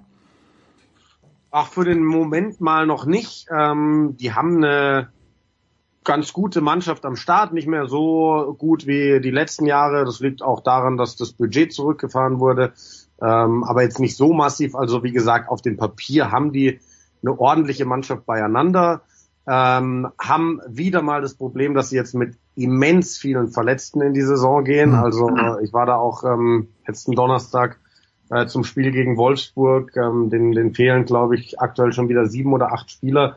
Das ist brutal schwer aufzufangen. Die sind für mich jetzt kein Kandidat mehr, wo du sagst, die, die werden sicher direkt sich fürs Viertelfinale qualifizieren, also unter die ersten sechs kommen. Aber Nürnberg bleibt für mich ein Playoff-Kandidat. Die können auch unter die ersten sechs. Ich sehe sie nicht mehr ganz oben. Äh, ich sehe sie auch nicht als Titelaspirant, aber ich mache mir für diese Saison mal keine Sorgen. Nächste Saison muss man dann schauen, wenn wirklich äh, Thomas Sabo als äh, Namensgeber ausscheidet, ähm, Wolfgang Gastner, der Geschäftsführer, hat jetzt letzten Donnerstag gesagt, dass es sehr gut aussieht, ähm, dass sie das alles auffangen können mit anderen Sponsoren. Das muss man aber dann abwarten. Das ist jetzt viel zu weit in der Zukunft. Gehen wir aber, Patrick, ein kleines bisschen, also damals der Tenor war eben von, von Don Heberlein auch, das Problem ist halt, du musst dann viele kleine Sponsoren haben und eben nicht so wie München oder auch wie Mannheim, die einen sehr, sehr großen Sponsor haben was natürlich sehr, sehr viel einfacher ist, als wenn du in Regionen herumgehen musst, betteln. Also bist du optimistisch, was die Nürnberger angeht, so wie der Geschäftsführer, oder bist du ein kleines bisschen vorsichtiger, Patrick? Ja, zum einen war ja ich selbst als Aktiver zu der Sinubred-Eisteiger-Zeit äh, dabei, aha, aha. Wo, der Insolvenzer, äh, wo der Insolvenzverwalter in die Kabine reinkam und gesagt hat, also so Leute, ähm, die Verträge sind jetzt erstmal nicht mehr gültig. Ähm, von dem her, ich kenne die Situation allzu gut. Ähm, damals war es vielleicht ein bisschen drastischer, weil der Insolvenzverwalter nur noch drei Monate Zeit hatte, einen neuen Hauptsponsor zu finden. Da haben wir ja auch, sind wir auf die Straße gegangen mit den Fans und haben halt eben fürs Nürnberger Eishockey, ähm, ja, sag ich mal, Kundgebungen getan. Ähm, die Situation ist jetzt ein bisschen anders. Ähm, du hast eben ein Jahr lang Zeit. Herr Sabo hat sich ähm, frühzeitig, sage ich mal, abgemeldet. Hm wobei ich ja schon gehört habe, dass der Sabo so wirklich ganz raus nicht gehen wird. Vielleicht bleibt er noch als Premium-Sponsor erhalten, aber eben nicht mal als der große Geldgeber wie in den vergangenen Jahren. Ähm, wird sich ähm, zeigen. Ähm, ich bin da ein bisschen im Kleinlaut, weil ähm, klar, Nürnberg muss jetzt akquirieren. Sie brauchen viele kleine Sponsoren, dass es geht. Sehen wir an Augsburg, das sehen wir an Straubing. Beispiele bei uns hier in Bayern, dass man mit kleinen Sponsoren auch oben mitspielen kann in der DEL. Ähm, ich bin eben vorsichtig, weil ähm, große Töne, das ist immer das eine, aber wenn du wirklich dieses große Loch stopfen musst, was der Herr Sabo die letzten Jahre immer wieder reingezahlt hat, und dieses Engagement ist nicht selbstverständlich, sage ich einmal. Und dieses Loch zu stopfen, das ist eine große Herausforderung für den Club, für Herrn Gastner. Ähm, ich bin gespannt, ich würde es mir wünschen. Ich, ich hoffe selbstverständlich, dass das Nürnberger Eishockey erhalten bleibt in der DEL. Aber ähm, wie es der Jan auch schon gesagt hat, ähm, ich glaube nächsten Sommer, ähm, da wird es dann interessant, das wird dann die heiße Zeit für, für die Ice Tigers. Ja, schauen wir mal, wie sich diese Saison entwickelt. Jan, wenn wir jetzt auf eine Cinderella Story ist ein großes Wort, aber welche Mannschaft äh, hast du bis jetzt, äh, Sample Size ist sehr gering, aber welche Mannschaft, die, die eben nicht Nürnberg, Berlin oder... Bitte? Äh, nicht, nicht Nürnberg, Berlin oder Mannheim heißt, welche dieser Mannschaften, äh, gibt es eine Mannschaft, wo du sagst, okay, der traue ich jetzt ein bisschen mehr zu, als ich vielleicht vor Saisonstart noch zugetraut hätte? Boah, also mein, man muss Bremerhaven nennen, das ist schon wieder geil, wie die gestartet sind. Also die waren nach dem ersten Wochenende erster, 6 zu 0 Tore nach den ersten zwei Spielen, haben das jetzt nicht mehr so durchhalten können, haben jetzt am zweiten Wochenende noch zwei Punkte geholt, aber trotzdem zeigt es irgendwo wieder, ähm, was für tolle Arbeit da geleistet wird. Ähm, auf Augsburg bin ich gespannt, ob sie wieder so weit oben mitspielen können. Und ja, also es ist, ich, ich traue Köln sehr viel zu unter Mike Stewart, aber es ist jetzt nicht so, dass nach dem Start ich sage, da gibt's eine Mannschaft, ähm, die sehe ich jetzt äh, wegen des Starts irgendwie weit oben. Patrick, wen hast du so als, als Außenseiter? Äh, Köln kann ja niemals Außenseiter sein mit dieser Geschichte. Ja, fairerweise muss ich schon sagen, dass ich jetzt mit Wolfsburg äh, nach vier Spieltagen auf Platz zwei nicht gerechnet habe. Äh, ähm, ja, und sie haben auch ähm, sehr viel zu tun gehabt im Sommer. Ähm, bin gespannt, wie das in Wolfsburg weitergeht. Jetzt, ähm, wenn man auf die Tabelle schaut, ein bisschen hat was von früher. München, München auf eins, Wolfsburg auf zwei in die guten alten Pavel Großzeiten in Wolfsburg. Aber es ist zu früh, da hat der Jan auch schon gesagt.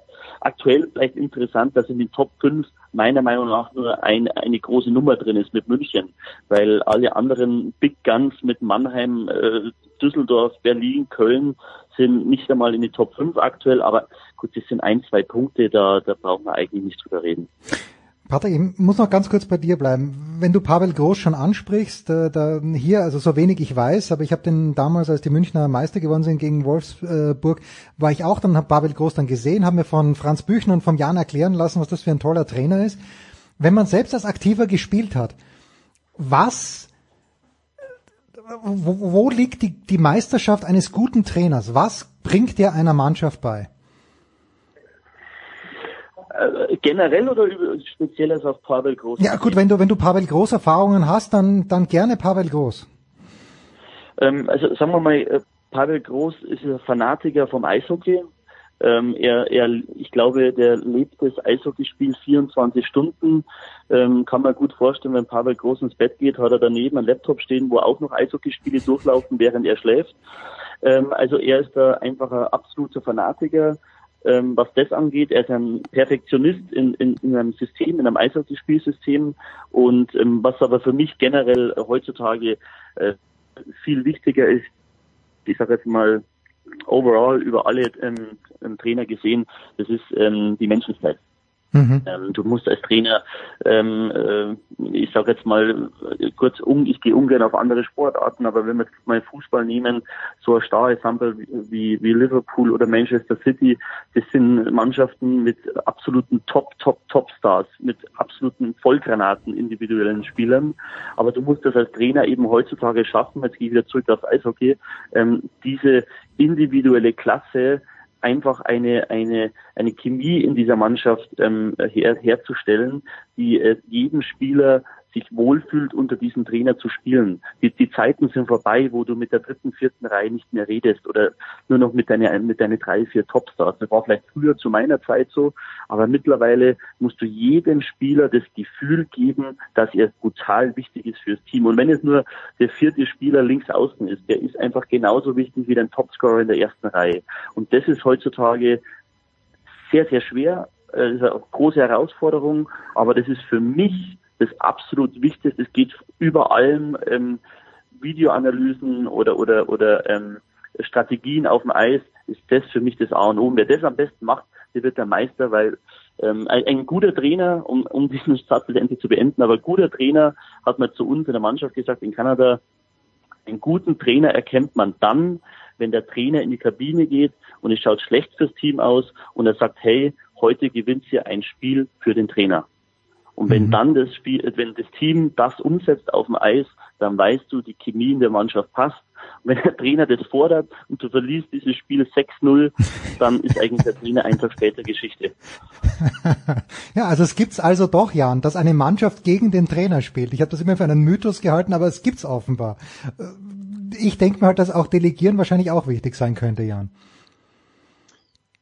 dass das was wichtig sein könnte? Delegieren, dass man eben auch als Cheftrainer ähm, abgibt. Ja, gerade die amerikanischen Sportarten, mein Eindruck ist natürlich, äh, ob es im Eishockey so ist, das weiß ich nicht, aber ich glaube in der NFL, dass du einen Defensive Coordinator hast, einen Offensive Coordinator, jemand für die Special Teams. Ich glaube, das äh, ab, das Delegieren, das Abgeben können, ist vielleicht auch, äh, können wir Patrick ja gleich auch noch dazu fragen, aber vielleicht auch eine Eigenschaft, die wichtig sein könnte. Ja, mit Sicherheit. Also ich meine, wenn man sich, wenn man sich mal anschaut bei den Top-Teams, ähm, die, die haben ja ihre Co-Trainer, die dann auch für verschiedenste Sachen zuständig sind. Da hat der München äh, letztes Jahr extra den, ähm, den Monjodoa was, glaube ich, reingeholt, weil es Powerplay eben gehakt hat. Ähm, da hat Don Jackson ihm, glaube ich, komplett vertraut, ähm, dass er sich mit diesem Powerplay beschäftigt. Und ähm, ja, mit Sicherheit gibt es, dass Mannschaften äh, gegen einen Trainer spielen. Ähm, ich bin jetzt noch nie Profisportler gewesen. Ich war im Du bist beim Rugby ganz knapp davor. Machen wir uns nichts vor, Jan. Du bist beim Rugby du eine Minute vor Profisportler. Ja, ganz weit weg. äh, aber wir hatten tatsächlich auch mal einen Trainer vor vielen, vielen Jahren, mit dem hat's gar nicht gepasst.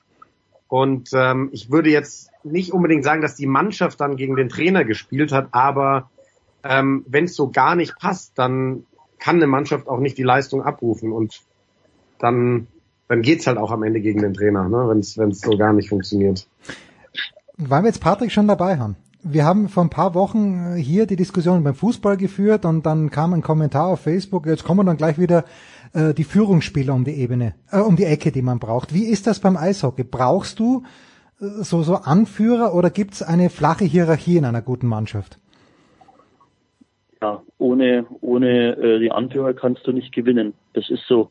Ähm, das ist, äh, ich sage mal, das ist wichtig für den Manager. Ähm, du brauchst, ähm, ich sage mal, zwei, drei Häuptlinge und der Rest sind die Indianer. Ähm, wenn sich das, dieses äh, Schema aber etwas verschiebt, wenn du zehn Häuptlinge hast und zehn Indianer, hast du keinen Erfolg mit der Mannschaft. Mhm. Ähm, das muss einfach eine komplette Hierarchie herrschen. Ähm, die, die Häuptlinge müssen vorangehen, die müssen den Kopf hinhalten, die, die ziehen auch, ich sage mal, das ganze Team mit und die Indianer machen einfach ihren Job. Und äh, wenn du diese Hierarchie perfekt abgestimmt hast, dann hast du Erfolg. Wenn du aber zu viele Häuptlinge hast, dann ähm, kannst du meistens um Februar rum dann schon deinen Skiurlaub planen. Ist auch nichts Schlechtes. Da freut sich die österreichische Tourismusindustrie, wenn viele Eishockeyspieler nach Österreich kommen. Patrick, ich bedanke mich ganz, ganz herzlich, ganz, ganz herzlich bei dir. Jan, auch Patrick, wo wir, werden wir dich am Wochenende hören? Wenn ja, wo? Jetzt habe ich wieder auf mich gemünzt, oder? Ja, bitte. Wo, wo, wo wirst du kommentieren, wenn, wenn überhaupt? Ich, ich bin am Wochenende, habe ich tatsächlich frei. Ähm, ich bin äh, redaktionell, habe viel zu tun, muss einige Kühlboxen vorschneiden, für die Konferenz was machen und bin dann erst wieder nächste Woche im Einsatz. Ausgezeichnet. Jan, äh, du hast wahrscheinlich einen Plan, da, aber ratter ihn ruhig runter. Rugby, Eishockey, Basketball. Nein, nein, nein. Ähm, momentan sind meine Wochenenden tatsächlich äh, rein für die Rugby-WM. Ah, schön. Ähm, Samstag äh, zweimal pro sieben Max mit Japan, Irland und Südafrika, Namibia und am Sonntag Georgien, Uruguay und äh, Australien gegen Wales. Das ist ganz, ganz schön. Da schaut euch bitte an. Gem gemeinsam mit Mulu und gemeinsam mit Markus Krawinkel, wenn ich es richtig, oder nur mit Mulu? Wie, wie ist da die Aufteilung? Boah, also, ähm, da, also Markus und ich arbeiten ja nie zusammen. Ah, stimmt, er ist ja auch Kommentator. Ja. Ähm, aber wenn es dich interessiert, schaue ich ganz kurz rein, wer mit wem. Ja. Genau, am Samstag ist äh, Mulu, Manu Wilhelm nämlich äh, verhindert, deswegen macht Simon Jung da alle drei Spiele, die es an dem Tag gibt. Also auch Argentinien gegen Tonga als Experte, das macht er mit Markus. Und am Sonntag mache ich dann beide Spiele zusammen mit Manu Wilhelm. Herrlich. Ich danke, ich danke euch Ganz, ganz herzlich, äh, Jan Lüdecke und Patrick Ehlechner. Wir machen eine kurze Pause und dann geht's weiter in der Big Show.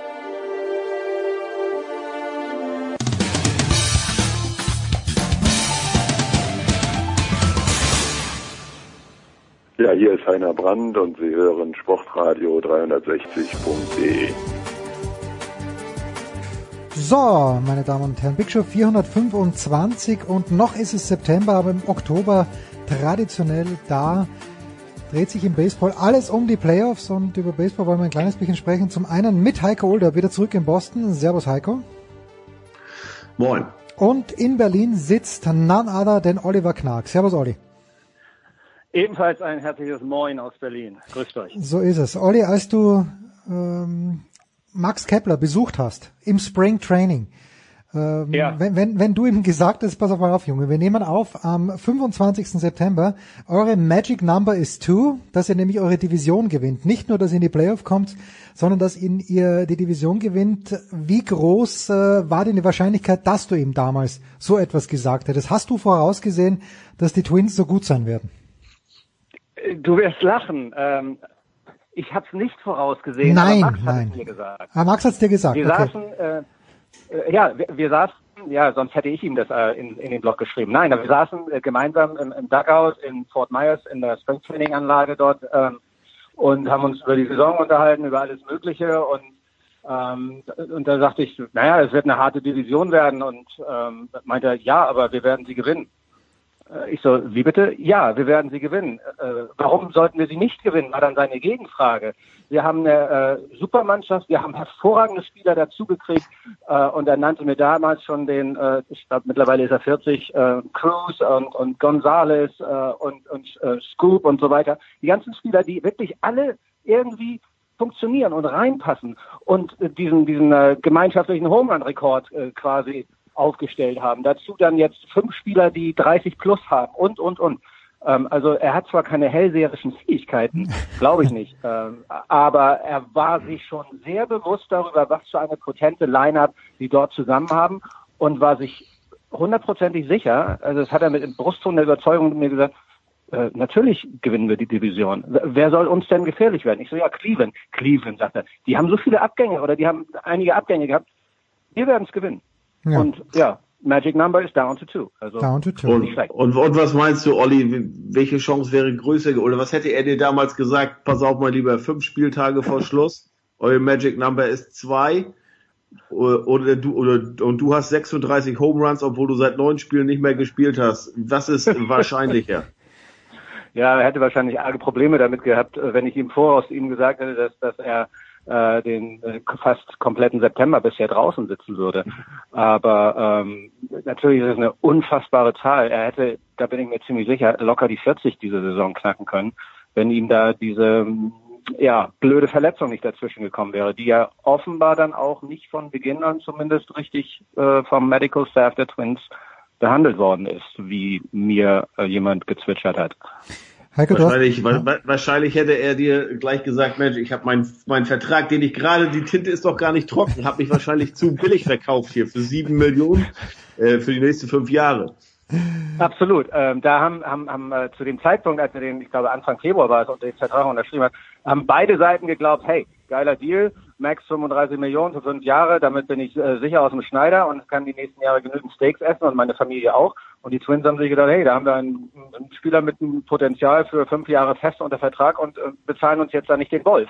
Insofern äh, war das für beide Seiten Win-Win.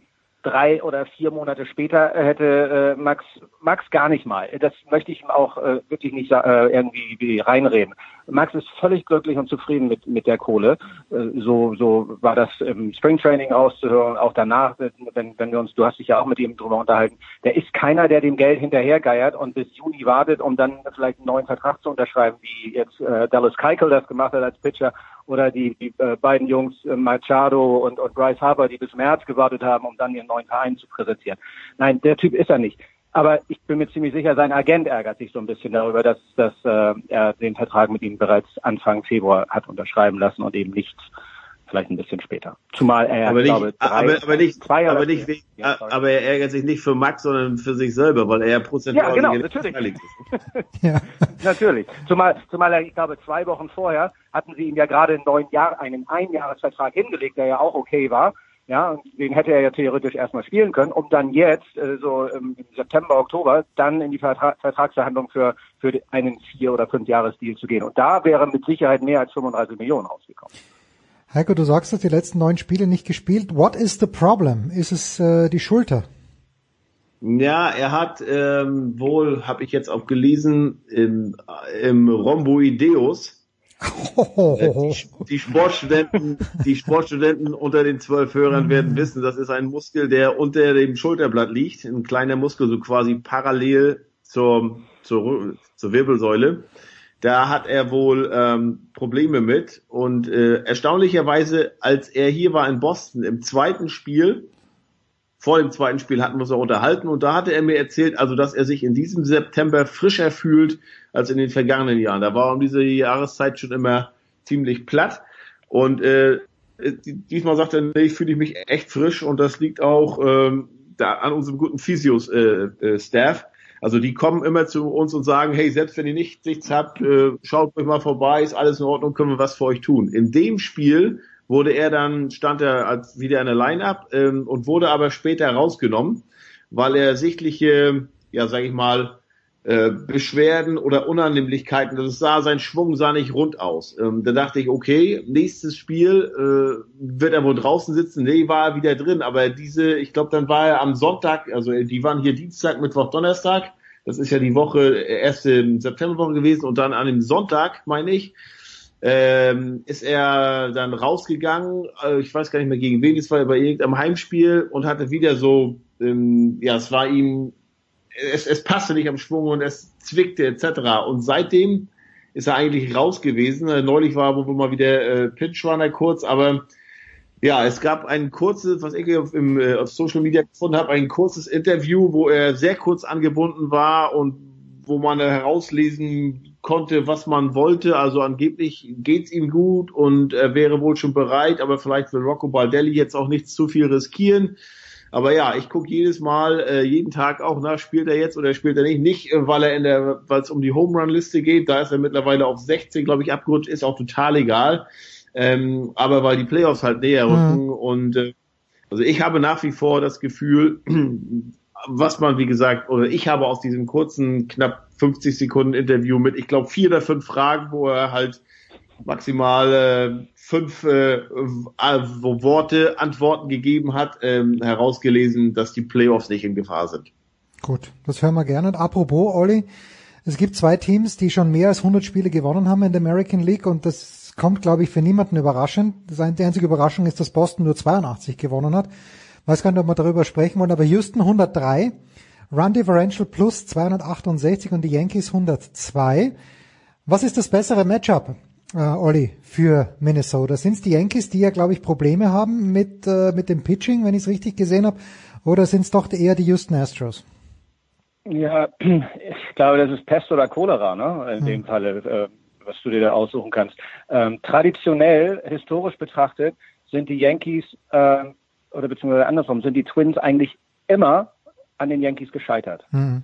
Also die, die, die, die Anzahl, ich habe es jetzt nicht statistisch parat, also ich kann jetzt nicht die letzten 30, 40 Jahre zurückblättern, aber meines Wissens hat es gegen die Yankees in den letzten Jahren nie geklappt. Äh, zuletzt ja auch vor, vor zwei Jahren, als die, als die Twins äh, Wildcard Race waren, sind sie auch gegen die Yankees rausgeflogen, relativ glatt. Also äh, Yankees ist so, so, so, ein, ähm, so ein Nemesis mehr oder weniger. Ähm, aber ich könnte mir durchaus vorstellen, dass eben mit dieser jungen neuen Truppe, die Bomben schlägt ohne Ende, äh, auch gegen die Yankees was gehen könnte.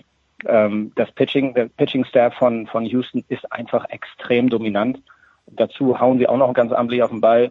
Äh, insofern, ich würde es einfach nochmal gegen die Yankees versuchen, jetzt aus, aus Minnesota-Sicht betrachtet. Wie groß Zumal das ja ganz interessant wäre. Ne? Die Yankees haben einen super Heim-Rekord. Minnesota hat den besten Road-Rekord.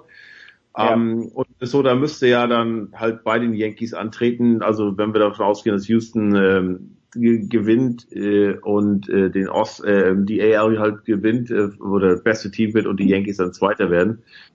Ähm, Max sagte, dass es weder ein Team gibt, das sie präferieren würden, noch eins, das ist, äh, wo sie sagen, oh, gegen die auf keinen Fall. Mhm. Ähm, er sagte auch, dass der Road Record auf jeden Fall ein gutes Zeichen sei halt für, für die Playoffs. Tja, jetzt ist, ähm, ich habe ich habe kein großes Problem, aber ein kleines Problem mit diesen Playoffs. Wir haben in der NHL Heiko haben wir Best of Seven, wir haben in der NBA Best of Seven. Hier haben wir zuerst mal dieses Play-in-Game für die beiden Wildcard-Teams. Äh, und dann haben wir die erste Runde, die Best of Threes und dann ist es äh, Best of Five, pardon, und dann ist es erst Best of Seven. Äh, ist, ist es einfach das Klima, das sagt nein, wir können das nicht mehr machen oder sind es ohnehin schon zu viele Spiele, die die MLB treibt? Naja, dadurch, dass sie ja vor einigen Jahren eben nochmal diese zusätzliche Wildcard eingeführt haben, hast du ja nochmal eben äh, nochmal drei, vier Tage extra sozusagen, wo die anderen Teams zum einen warten müssen und die anderen äh, dürfen spielen. Die Wildcard wurde ja im Prinzip auch, auch deshalb eingeführt, um noch ein bisschen länger die Spannung zu erhalten in den, in den jeweiligen Divisionen. Ähm, du bist jetzt mittlerweile ja regelmäßig auch immer im Anfang November mit dem fünften, sechsten, siebten Spiel. Ja ich glaube, ein, ich glaube einfach, dass das, das äh, natürlich ginge es auch noch, so wie die Formel 1 Saison ja auch jedes Jahr gefühlt zwei Rennen länger dauert. Aber irgendwo ist dann auch mal ein, ein, ein Ende erreicht, meines Erachtens. Also äh, die, die Spieler, die gehen schon äh, nach 140, 150 Spielen echt auf dem Zahnfleisch und du willst ja letztendlich auch in den Playoffs die besten Spieler auf dem Feld haben und nicht äh, auf der Injured List. Also ja, ja aber Olli, es geht doch nicht um den, den nice.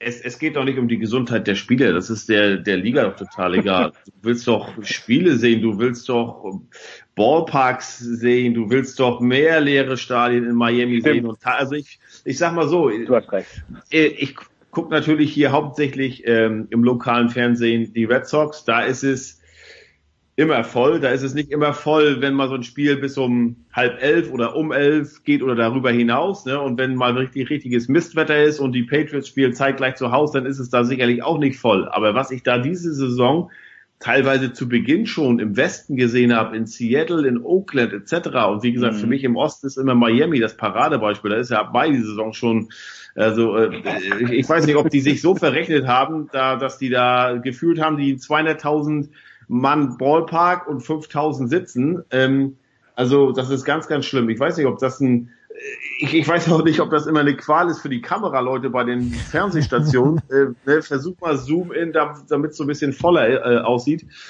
Also ich fand das ja schon immer irgendwie ein bisschen lächerlich, ähm, dass man so viele Spiele ermitteln muss oder so, so viele Spiele spielen muss. Auch gerade, weil ich natürlich auch ein Olympia-Fan bin und gerne mal die besten Baseballer bei den Olympischen Spielen sehen würde und dann würde ich sagen, hey, ihr kriegt es nicht hin, alle vier Jahre mal zu sagen, also wir begrenzen die Saison, die Regular Season auf 140 Spiele. Gut, vielleicht liegt es auch daran, dass äh, dann bei Olympischen Spielen unter anderen Dopingregeln kontrolliert wird als in der Major League Baseball. Aber äh, nein, vielleicht nein, kriegen wir ja dieses Jahr sogar in der American League noch ein Spiel vor den Wildcards. Ähm, Tampa und Cleveland sind im Moment ein halbes Spiel auseinander. Ähm, äh, das wird natürlich die Rotation dann nochmal durcheinander werfen, dass du überhaupt noch äh, erst ermitteln musst und das nach 162 Spielen. Sag mal, wer kriegt jetzt eigentlich dieses eine Spiel ähm, gegen ja. äh, äh, äh, Minnesota also, dann wahrscheinlich. Ah, nee, das, äh, ja, genau. Das, nein, nein, nein. das eine Spiel gegen Oakland, meinst du? Das so könnte es sein, ja. Genau, genau, genau. Das war ja in der vergangenen, in den vergangenen Jahren gab es ja auch schon wieder. Andererseits finde ich es ganz gut. Also man kann ja auch so argumentieren, wenn man in der Major League, äh, in der NHL und in der NBA sagt, naja, ihr habt, die NHL hat jetzt 31 Teams, die NBA hat 30 Teams, jeweils 16 Teams, also mehr als die Hälfte der Teams erreichen die Playoffs.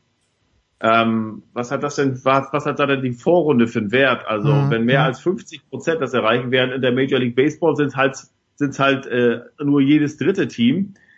Ähm, da ist dann wirklich schon, also dann ist mehr so dieses, okay, wer diese in der Regular Season Mist macht und äh, da nicht richtig spielt, äh, der, der, der, der, ja.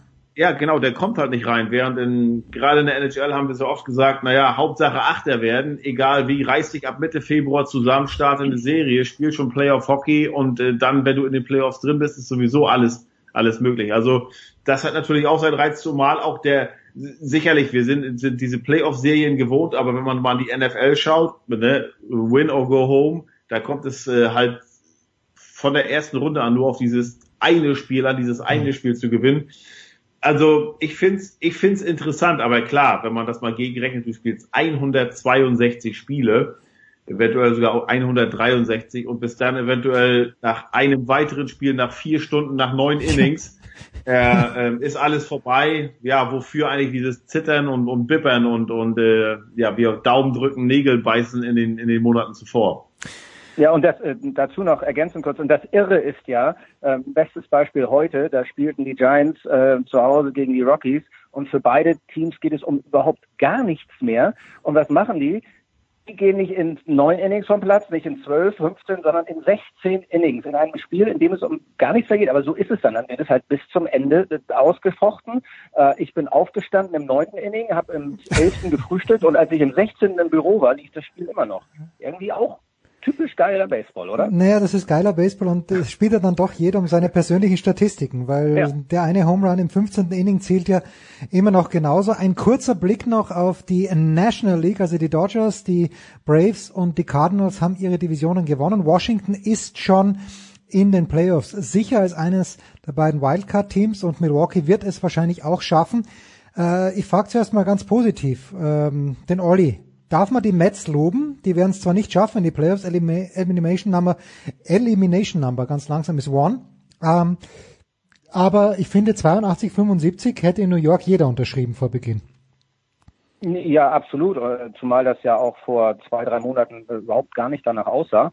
Und auf einmal rauschten sie aus dem, aus dem Nichts vorbei im August und äh, waren plötzlich mitten, mitten im Playoff-Race. Ähm, das, das ist schon, schon sehr überraschend und im Vergleich zu dem einen oder anderen Team, das im, Juli beispielsweise die Giants äh, extrem gut, ich glaube 22 und 5 gegangen sind und dann im August, September wieder back to 500 sozusagen gespielt haben, ähm, haben es die, die Mets halt halbwegs gut durchgezogen und äh, sind sicherlich eine der Überraschungen der Saison. Ähm, die andere Überraschung ist auch bemerkenswert, wie gut sich meines Erachtens Washington gehalten hat oder äh, oben mitgespielt hat. Der Einzige, der sich vielleicht darüber so ein bisschen ärgern dürfte, Bryce Harper. ist wahrscheinlich Bryce Harper, Ja. ähm, der ja, Washington verlassen hat und kaum ist er weg, läuft der Laden. Also das war überspitzt formuliert. Ja, aber da reichte ein Blick aufs Bankkonto. Ne? Genau, Der ja. kann sich ja, Ja, mit seinem. Kontoauszug äh, die, die Tränen trocknen. Interessiert sich, Heiko, abschließend, interessiert sich überhaupt noch jemand für Baseball dieser Tage in Boston oder ist man schon, klebt man eigentlich schon in Buffalo, wo am Sonntag um 19 Uhr äh, deutscher Zeit die Patriots dann auf die, Bar, äh, auf die Bills treffen? Es ist eine super, äh, ist super interessant. Also ich höre auf dem Weg, wenn ich die Kinder abhole aus der Schule oder wenn ich sie, die zum Sport fahre, halt immer hier Local Sports Radio oder Radio und da gibt's alle, gibt's halt ganz normal äh, Sports Talk und dann halt alle halbe Stunde, glaube ich, so die so ein, so ein, so ein Update. Und da ist natürlich Patriots ganz groß. Ähm, dann kommen andere News aus der NFL, dann kommen äh, die Bruins, die sind ja in der Preseason, jetzt haben vier Spiele, vier von sechs Spielen hinter sich. Ähm, und dann kommt hinten ganz kurz nur noch äh, Texas äh, Red Sox äh, 8 o'clock tonight. Und das, das ist es. Also, äh, äh, nee, aber äh, also jetzt ist es ja seit irgendwann vergangene Woche, ich weiß gar nicht, wann das wann der Tag war, als sie in, in, äh, in Tampa dann verloren hatten. Äh, es ist offiziell aus, aber gefühlt war wirklich, sie sind ja glaube ich 6-13 gestartet, die waren nie drin. Die waren wirklich nie drin. Die waren mal bis auf vier, fünf Spiele ran, aber dann hatten sie Ende Juli zu Hause gegen die Yankees und gegen Tampa und bei den Yankees dann. Waren es, glaube ich, acht Spiele nacheinander verloren und spätestens da war es raus, da war es vorbei. Und natürlich musste Nessen hier der lokale Sender, dem, äh, ähm, der halt die Red Sox Spiele überträgt, ich glaube die Red Sox, den, äh, äh, also äh, wie sagt man, ownen, also den äh, gehört, Gehört, auch, ja, gehört, ja. der, der Sender, die mussten immer noch auf Spannung machen hier und hypen etc. Aber angesichts der Tatsache, dass halt die jetzt ähm, zu, zu Beginn der NFL-Saison wirklich raus waren, das konnte jeder sehen. Äh, und dann ging es endlich los mit den Patriots wieder, dann dieses ganze Antonio Brown-Drama, alles. Also die die die die Zuschauerzahl oder die Einschaltquoten, die müssen, ich habe sie nicht im Kopf, aber die müssen einfach miserabel sein, weil ja es gibt so viel anderes hier zu zu reden und äh, sagen sag mal so, wer hätte gedacht, dass die New England Revolution, das ja mit ab, also lächerlich behandelte Stiefkind hier des Boston Sports ähm, zwei Spieltage vor, äh, nee, drei Spieltage vor Schluss der MLS auf einem Playoff-Platz ist und die Red Sox, der ähm, amtierende Meister, das Team mit der größten Payroll seit einer Woche schon raus ist. Also ja, aber so kann es gehen. Vor einem Jahr, ne, die Rekord-Season, 108 Siege, Vereinsrekord, ähm, Alex Cora, der Emporkömmling, der Trainer, erstes Jahr und sofort Meister hat, egal was er gemacht hat, ähm, der hat alles richtig gemacht. Äh, das ging, da ging einfach alles auf. Und äh, jetzt ein Jahr später ähm, klappt irgendwie nichts und ähm, der Manager ist schon seit, ich glaube, drei Wochen weg, ähm, also der GM. Und äh, jetzt kommt die große Frage, was passiert im Winter mit den ganzen Verträgen, Mookie Betts, Betts wer muss gehen etc. Äh, wird Chris Sale fit, was ist, äh, ne, oder hat er jetzt Tommy John oder nicht? Viele interessante Fragen, aber äh, so richtig draufgehauen hat auf den noch keiner, weil wie gesagt mit den Patriots hier das dominante Thema ist, aber ich weiß gar nicht, wann da jetzt mal sportlich so ein Break kommen könnte. Vielleicht, wenn die Patriots eine, eine Bye-Week haben, dann könnte man die alten Red Sox nochmal aus dem Schrank hervorhauen, äh, äh, hervorholen und denen nochmal so richtig einen reingeben für ihre ja doch sehr enttäuschende Saison. Tja, Texas Red Sox heute 8 p.m. Vielleicht auch nicht. Danke dir, Heiko, fantastisch. Äh, Wie immer, danke dir, Olli, fantastisch. Wie immer, vielleicht dürfen wir ja auch heuer wieder ein Spiel gemeinsam noch kommentieren in den World Series. Vielleicht sogar ein kleines bisschen früher auf der Zone. Wir wissen es noch nicht. Äh, Ich bedanke mich bei euch beiden. Wir machen eine kurze Pause und dann schmeißen wir uns mit Tennis raus.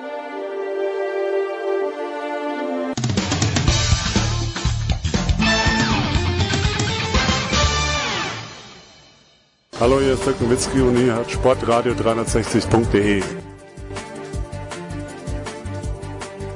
So, es geht äh, dem Ende zu in der Big Show 425 und die große Klammer in dieser Sendung, das ist Marcel Meinert. Beim Fußball war er dabei, jetzt ist er immer noch dabei und wir begrüßen den Kollegen von Marcel, nämlich von Sky Sport News und von Sky, das ist der fantastische Moritz Lang. Servus Moritz.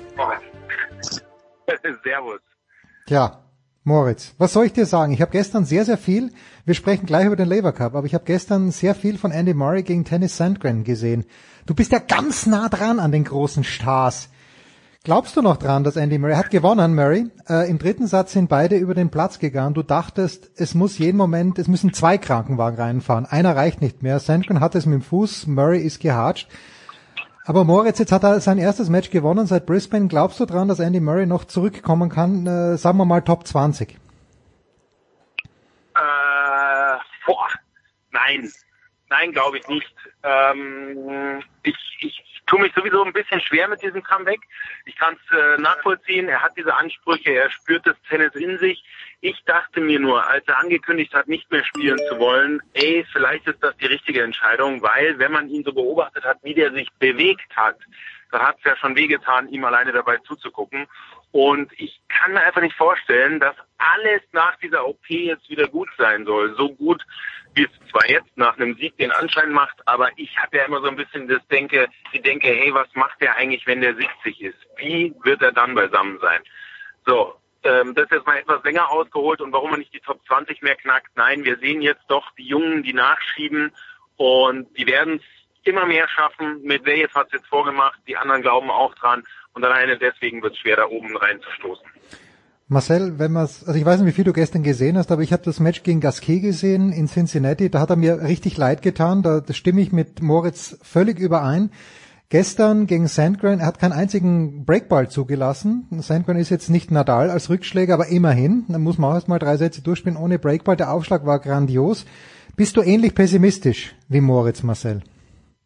muss man vorausschicken, ich habe von dem gestrigen Match nichts gesehen. Äh, insofern fehlt mir da äh, eine Basis aber ich bin, bin auch eher pessimistisch. Also die Nummer in Wimbledon, Mix und Doppel und so, das war ja alles ganz schön und da kann er auch ordentlich mitspielen. Aber ich glaube wirklich, dass die, die Dichte da oben ist zu groß, als dass er sich in seinem Zustand und mit dem Rückstand, den er hat, da so mir nichts, dir nichts wieder reinarbeiten kann. Tennis Sandgren ist natürlich jetzt auch nicht unbedingt der Maßstab dann. Ähm, ich ich habe da auch größte Zweifel. Ich glaube, die Konkurrenz ist zu groß und sein Ehrgeiz in allen Ehren, das, das kann ich nachvollziehen, vor allen Dingen, weil er selber äh, ja eigentlich mit dem Thema schon komplett abgeschlossen hat und dann quasi vom Operationstisch aufsteht mhm. äh, und merkt, hm, fühlt sich eigentlich doch ganz gut an, vielleicht sollte ich noch mal. Also da, da komme ich mit, das ist, das ist okay, aber ich glaube, es wird sich dann spätestens im Laufe des nächsten Jahres, äh, wenn dann auch die Protected Rankings dann alle weg sind, ähm, dann wird sich schon äh, auch ein gewisser Realitätssinn da einstellen bei ihm. Na, ich bin sehr gespannt. Er möchte jetzt in Asien drei Turniere spielen, Moritz, dann vielleicht Wien und dann vielleicht noch Paris, also wie, wie das funktionieren soll. Und da versuche ich jetzt den Bogen zu spannen, äh, Moritz. Der Andy Murray wäre natürlich jemand, wo du sagst, äh, bei einer Veranstaltung wie im Labour Cup, da müsste der dabei sein, als einer der sicherlich vier prominentesten mit Wawrinka gemeinsam fünf besten Spieler des letzten Jahrzehntes. Da war er jetzt naturgemäß nicht dabei. Murray wird wahrscheinlich das Davis Cup Finale spielen. Er wird den ATP Cup spielen. Dort träfe er auf Federer. Ähm, wenn wir jetzt auf diesen Labour Cup zurückschauen, auf den dritten, beim ATP Cup haben wir noch keine Erfahrungswerte, aber verglichen mit dem Davis Cup, äh, Moritz, wie würdest du denn augenblicklich nach drei Ausgaben den Labour Cup einschätzen? In seiner Wichtigkeit, äh, Zverev ist zu Boden gesunken. Ich fand es ein bisschen viel, aber vielleicht war es auch angemessen. Bitte, Moritz. Jetzt, ähm, du, du hast dir, glaube ich, zwei Fans des Labour Cups eingeladen, gell? Marcel schätzt ihn, wenn ich richtig informiert bin, genauso wie ich. Ähm, ich finde die Veranstaltung toll. Ich kann die Diskussion darum nicht so ganz nachvollziehen. Ist eigentlich ernsthaft genug und Co. Das sehe ich nicht. Vor allem, wenn wir uns jetzt mal mit Milos Raonic unterhalten, wie es dem so geht, selbst ein paar Tage danach. Ich meine, dass ihm die Niederlage nach wie vor schmerzt. Und dieser Schmerz sagt viel aus über die Bedeutung trotzdem dieses äh, Labour Cups, auch wenn es keine Punkte gibt für die Weltrangliste. Äh, die Jungs nehmen das ernst. Noch ein anderer Beleg ist ein Rafa Nadal, der sich aufgerieben hat ähm, für sein Match, der auch wieder gegen Raonic alles gegeben hat, musste dann verletzungsbedingt erstmal wieder rausziehen. Hoffentlich nichts Wildes und trotzdem, auch das ist ein Signal, wie ernst die Jungs da reingehen. Ähm, es stimmt, mir ist es insofern ein bisschen zu viel, als dass die tollen Bilder, die uns geliefert werden, überhaupt nicht mehr aufhören. Also wenn man auf Twitter Labour Cup folgt, dann ist die ja. Timeline zugeballert. Vielleicht müssen sie da nochmal einen ganz kleinen Schritt zurückgehen. Auch natürlich die Bilder auf der Bank, wenn sie völlig ausflippen. Manchmal ist es drüber, aber das gehört natürlich auch ein bisschen dazu. Ich sag noch ein Wort, in fünf Jahren spricht kein Mensch mehr darüber, oder sagen wir maximal zehn Jahre, wie ernsthaft das ist. Weil der ist jetzt nach drei Ausgaben schon meiner Meinung nach etabliert und das wird eher noch zunehmen. Marcel, unser gemeinsamer und lieber Freund Jörg Almeroth hat in seinem Kommentar auf Tennisnet auch geschrieben, dass er es schon absurd findet, dass in der offiziellen Bilanz zwischen Alexander Zverev und Milos Raonic jetzt ein 2 zu 2 steht. Weil die anderen Matches waren ja mindestens Best of Three, bei den Australian Open Best of Five sogar. Jetzt hat man anstelle des dritten Satzes ein Match-Tiebreak gespielt. Kriegst du da auch ein leichtes Magengrummeln, so wie Jörg? Ich habe mit diesen Randerscheinungen ehrlich gesagt nicht so ein großes Problem. Ich habe auch sehr aufmerksam äh, zugehört, was die Kollegen Gerhard Kleffmann und, ja. und Andrea Anic äh, beim Nord-Süd-Gipfel ähm, zu dem Thema gesagt haben. Und ich äh, weiß nicht, vielleicht bin ich zu grün und zu naiv für die ganze Geschichte. Ich habe mich davon einfach mal total ähm, begeistern lassen. Wenn wir jetzt mal mit dem Einwand von Jörg anfangen, mit der, was die, was die Statistik angeht. Ähm, ich glaube, die ATP listet auch die Resultate der Next Gen Finals in ihrem Head-to-Head. -Head. Das stimmt, ja. Da spielt man nur bis vier das ist mindestens genau, also das ist eigentlich absurder als dann das andere. Ähm, ich finde, es ist eigentlich nur ein weiterer Quervergleich und ich bin 100, zu 100 Prozent äh, bei Moritz. Äh, ich komme nicht dahin, dieser Veranstaltung einen sportlichen Stellenwert abzusprechen. Das, das sehe ich nicht. Ähm, ich sehe keinen, der ein Match absichtlich gewonnen oder verloren hat. Vielleicht mal mit Einschränkung Fabio Fonini, der nicht ganz so viel Bock hatte gegen Jack Sock. Ähm, auch der Begriff Scripted Reality, der von Gerald da reingeworfen wurde. Natürlich ist das äh, ist die gesamte Idee extrem gut und perfekt äh, entworfen und auch umgesetzt. Aber die, diese diese Dramaturgie, dass es dann wirklich bis zum Ende äh, offen bleibt, dass man dann, ich hatte nie den Eindruck, dass da jetzt einem gesagt wurde, okay, jetzt mach mal ein bisschen weniger. Hm. Ähm, hinten raus im letzten Spiel äh, noch eng wird. Ein, ein Shapovalov hat die erste Partie, auch wenn es am Freitag natürlich noch nicht drauf ankommt, ähm, gegen Dominik Thiem ganz sicherlich nicht absichtlich verloren. Der war auf 180, dass er das, die, die Partie nicht nach Hause gebracht hat. Und genauso, ich habe auch, die Matches waren ja, äh, es war jetzt auch nicht irgendwie äh, Jux-Tennis, sondern das war, das war Vollgas. Und das war ordentliches Niveau. Ich finde, Alexander Zverev hat leistungsmäßig ähm, einen deutlichen Schritt gemacht. Und ähm, Natürlich, das kann nicht den Stellenwert haben eines Grand Slam Turniers. Das liegt ja schon daran, äh, weil es ein Teamwettbewerb ist. Aber Rafael Nadal hat, wie ich finde, sehr schön auf den Punkt gebracht und hat gesagt, zusammen zu verlieren tut weniger weh und zusammen zu gewinnen macht noch mehr Spaß. Und ich finde, daraus resultieren, das zeigen dann einfach die Bilder. Die haben richtig, richtig Bock gehabt. Und nochmal, ich habe jetzt keinen gefunden, helft mir gerne, aber dem ich die Rolle, die, wenn es denn eine gewesen sein sollte, die er gespielt haben sollte, wo ich es irgendwie gedacht hätte, okay, das ist jetzt nicht er selbst. Das ist, das ist authentisch. Nadal ist dann halt auch, wenn er mal für zehn Minuten in der Box sitzt und dann mal mit den Gedanken bei seinen Yachten ist. So, das ist das Gut, dass du es erwähnst, Marcel. Gut, dass ja. du es sagst, ja.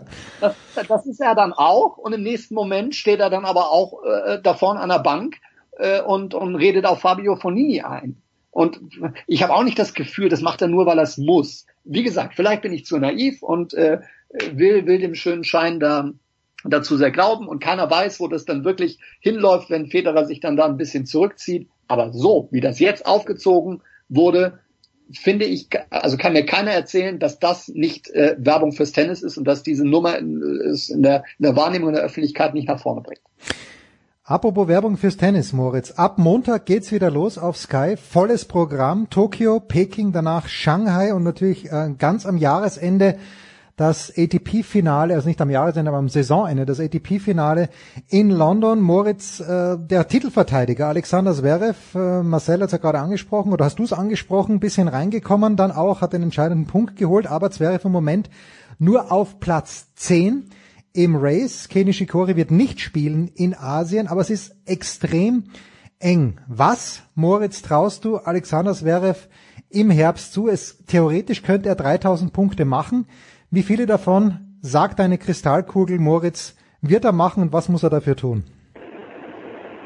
Ähm, naja, vielleicht hat er sich den nötigen Push, wie es äh, Marcel gerade gesagt hat, äh, im Labour Cup geholt. Ich kann mir das bei ihm vorstellen. Er ist ja schließlich auch so ein Typ, der ja bisschen gute Laune braucht, äh, bisschen gute Stimmung und die kann er sich jetzt hier wieder geholt haben. Ich glaube komplett dran, dass er es äh, schaffen kann, nach äh, London zu fahren. Ist, es ist aber eine knackige Aufgabe. Also natürlich, er muss jetzt wieder sein bestes Tennis zeigen bei den Turnieren, die du angesprochen hast.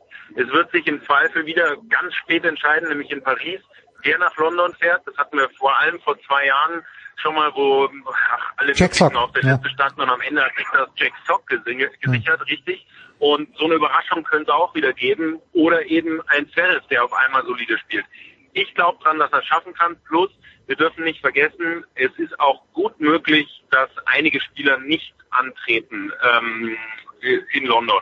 Zum Beispiel Rafa Nadal, der in den letzten Jahren eigentlich leider häufiger hatte rausziehen müssen aufgrund seiner Verletzungen und aufgrund der langen Saison. Wer weiß, was mit ähm, mit Novak Djokovic passiert. Der zwar jetzt gerade trainiert und sieht gut aus, aber mit seiner Schulter auch fraglich, ob der dann antreten kann. Und auf einmal ist dann auch Platz 10 gut, um da im Feld mit dabei zu sein.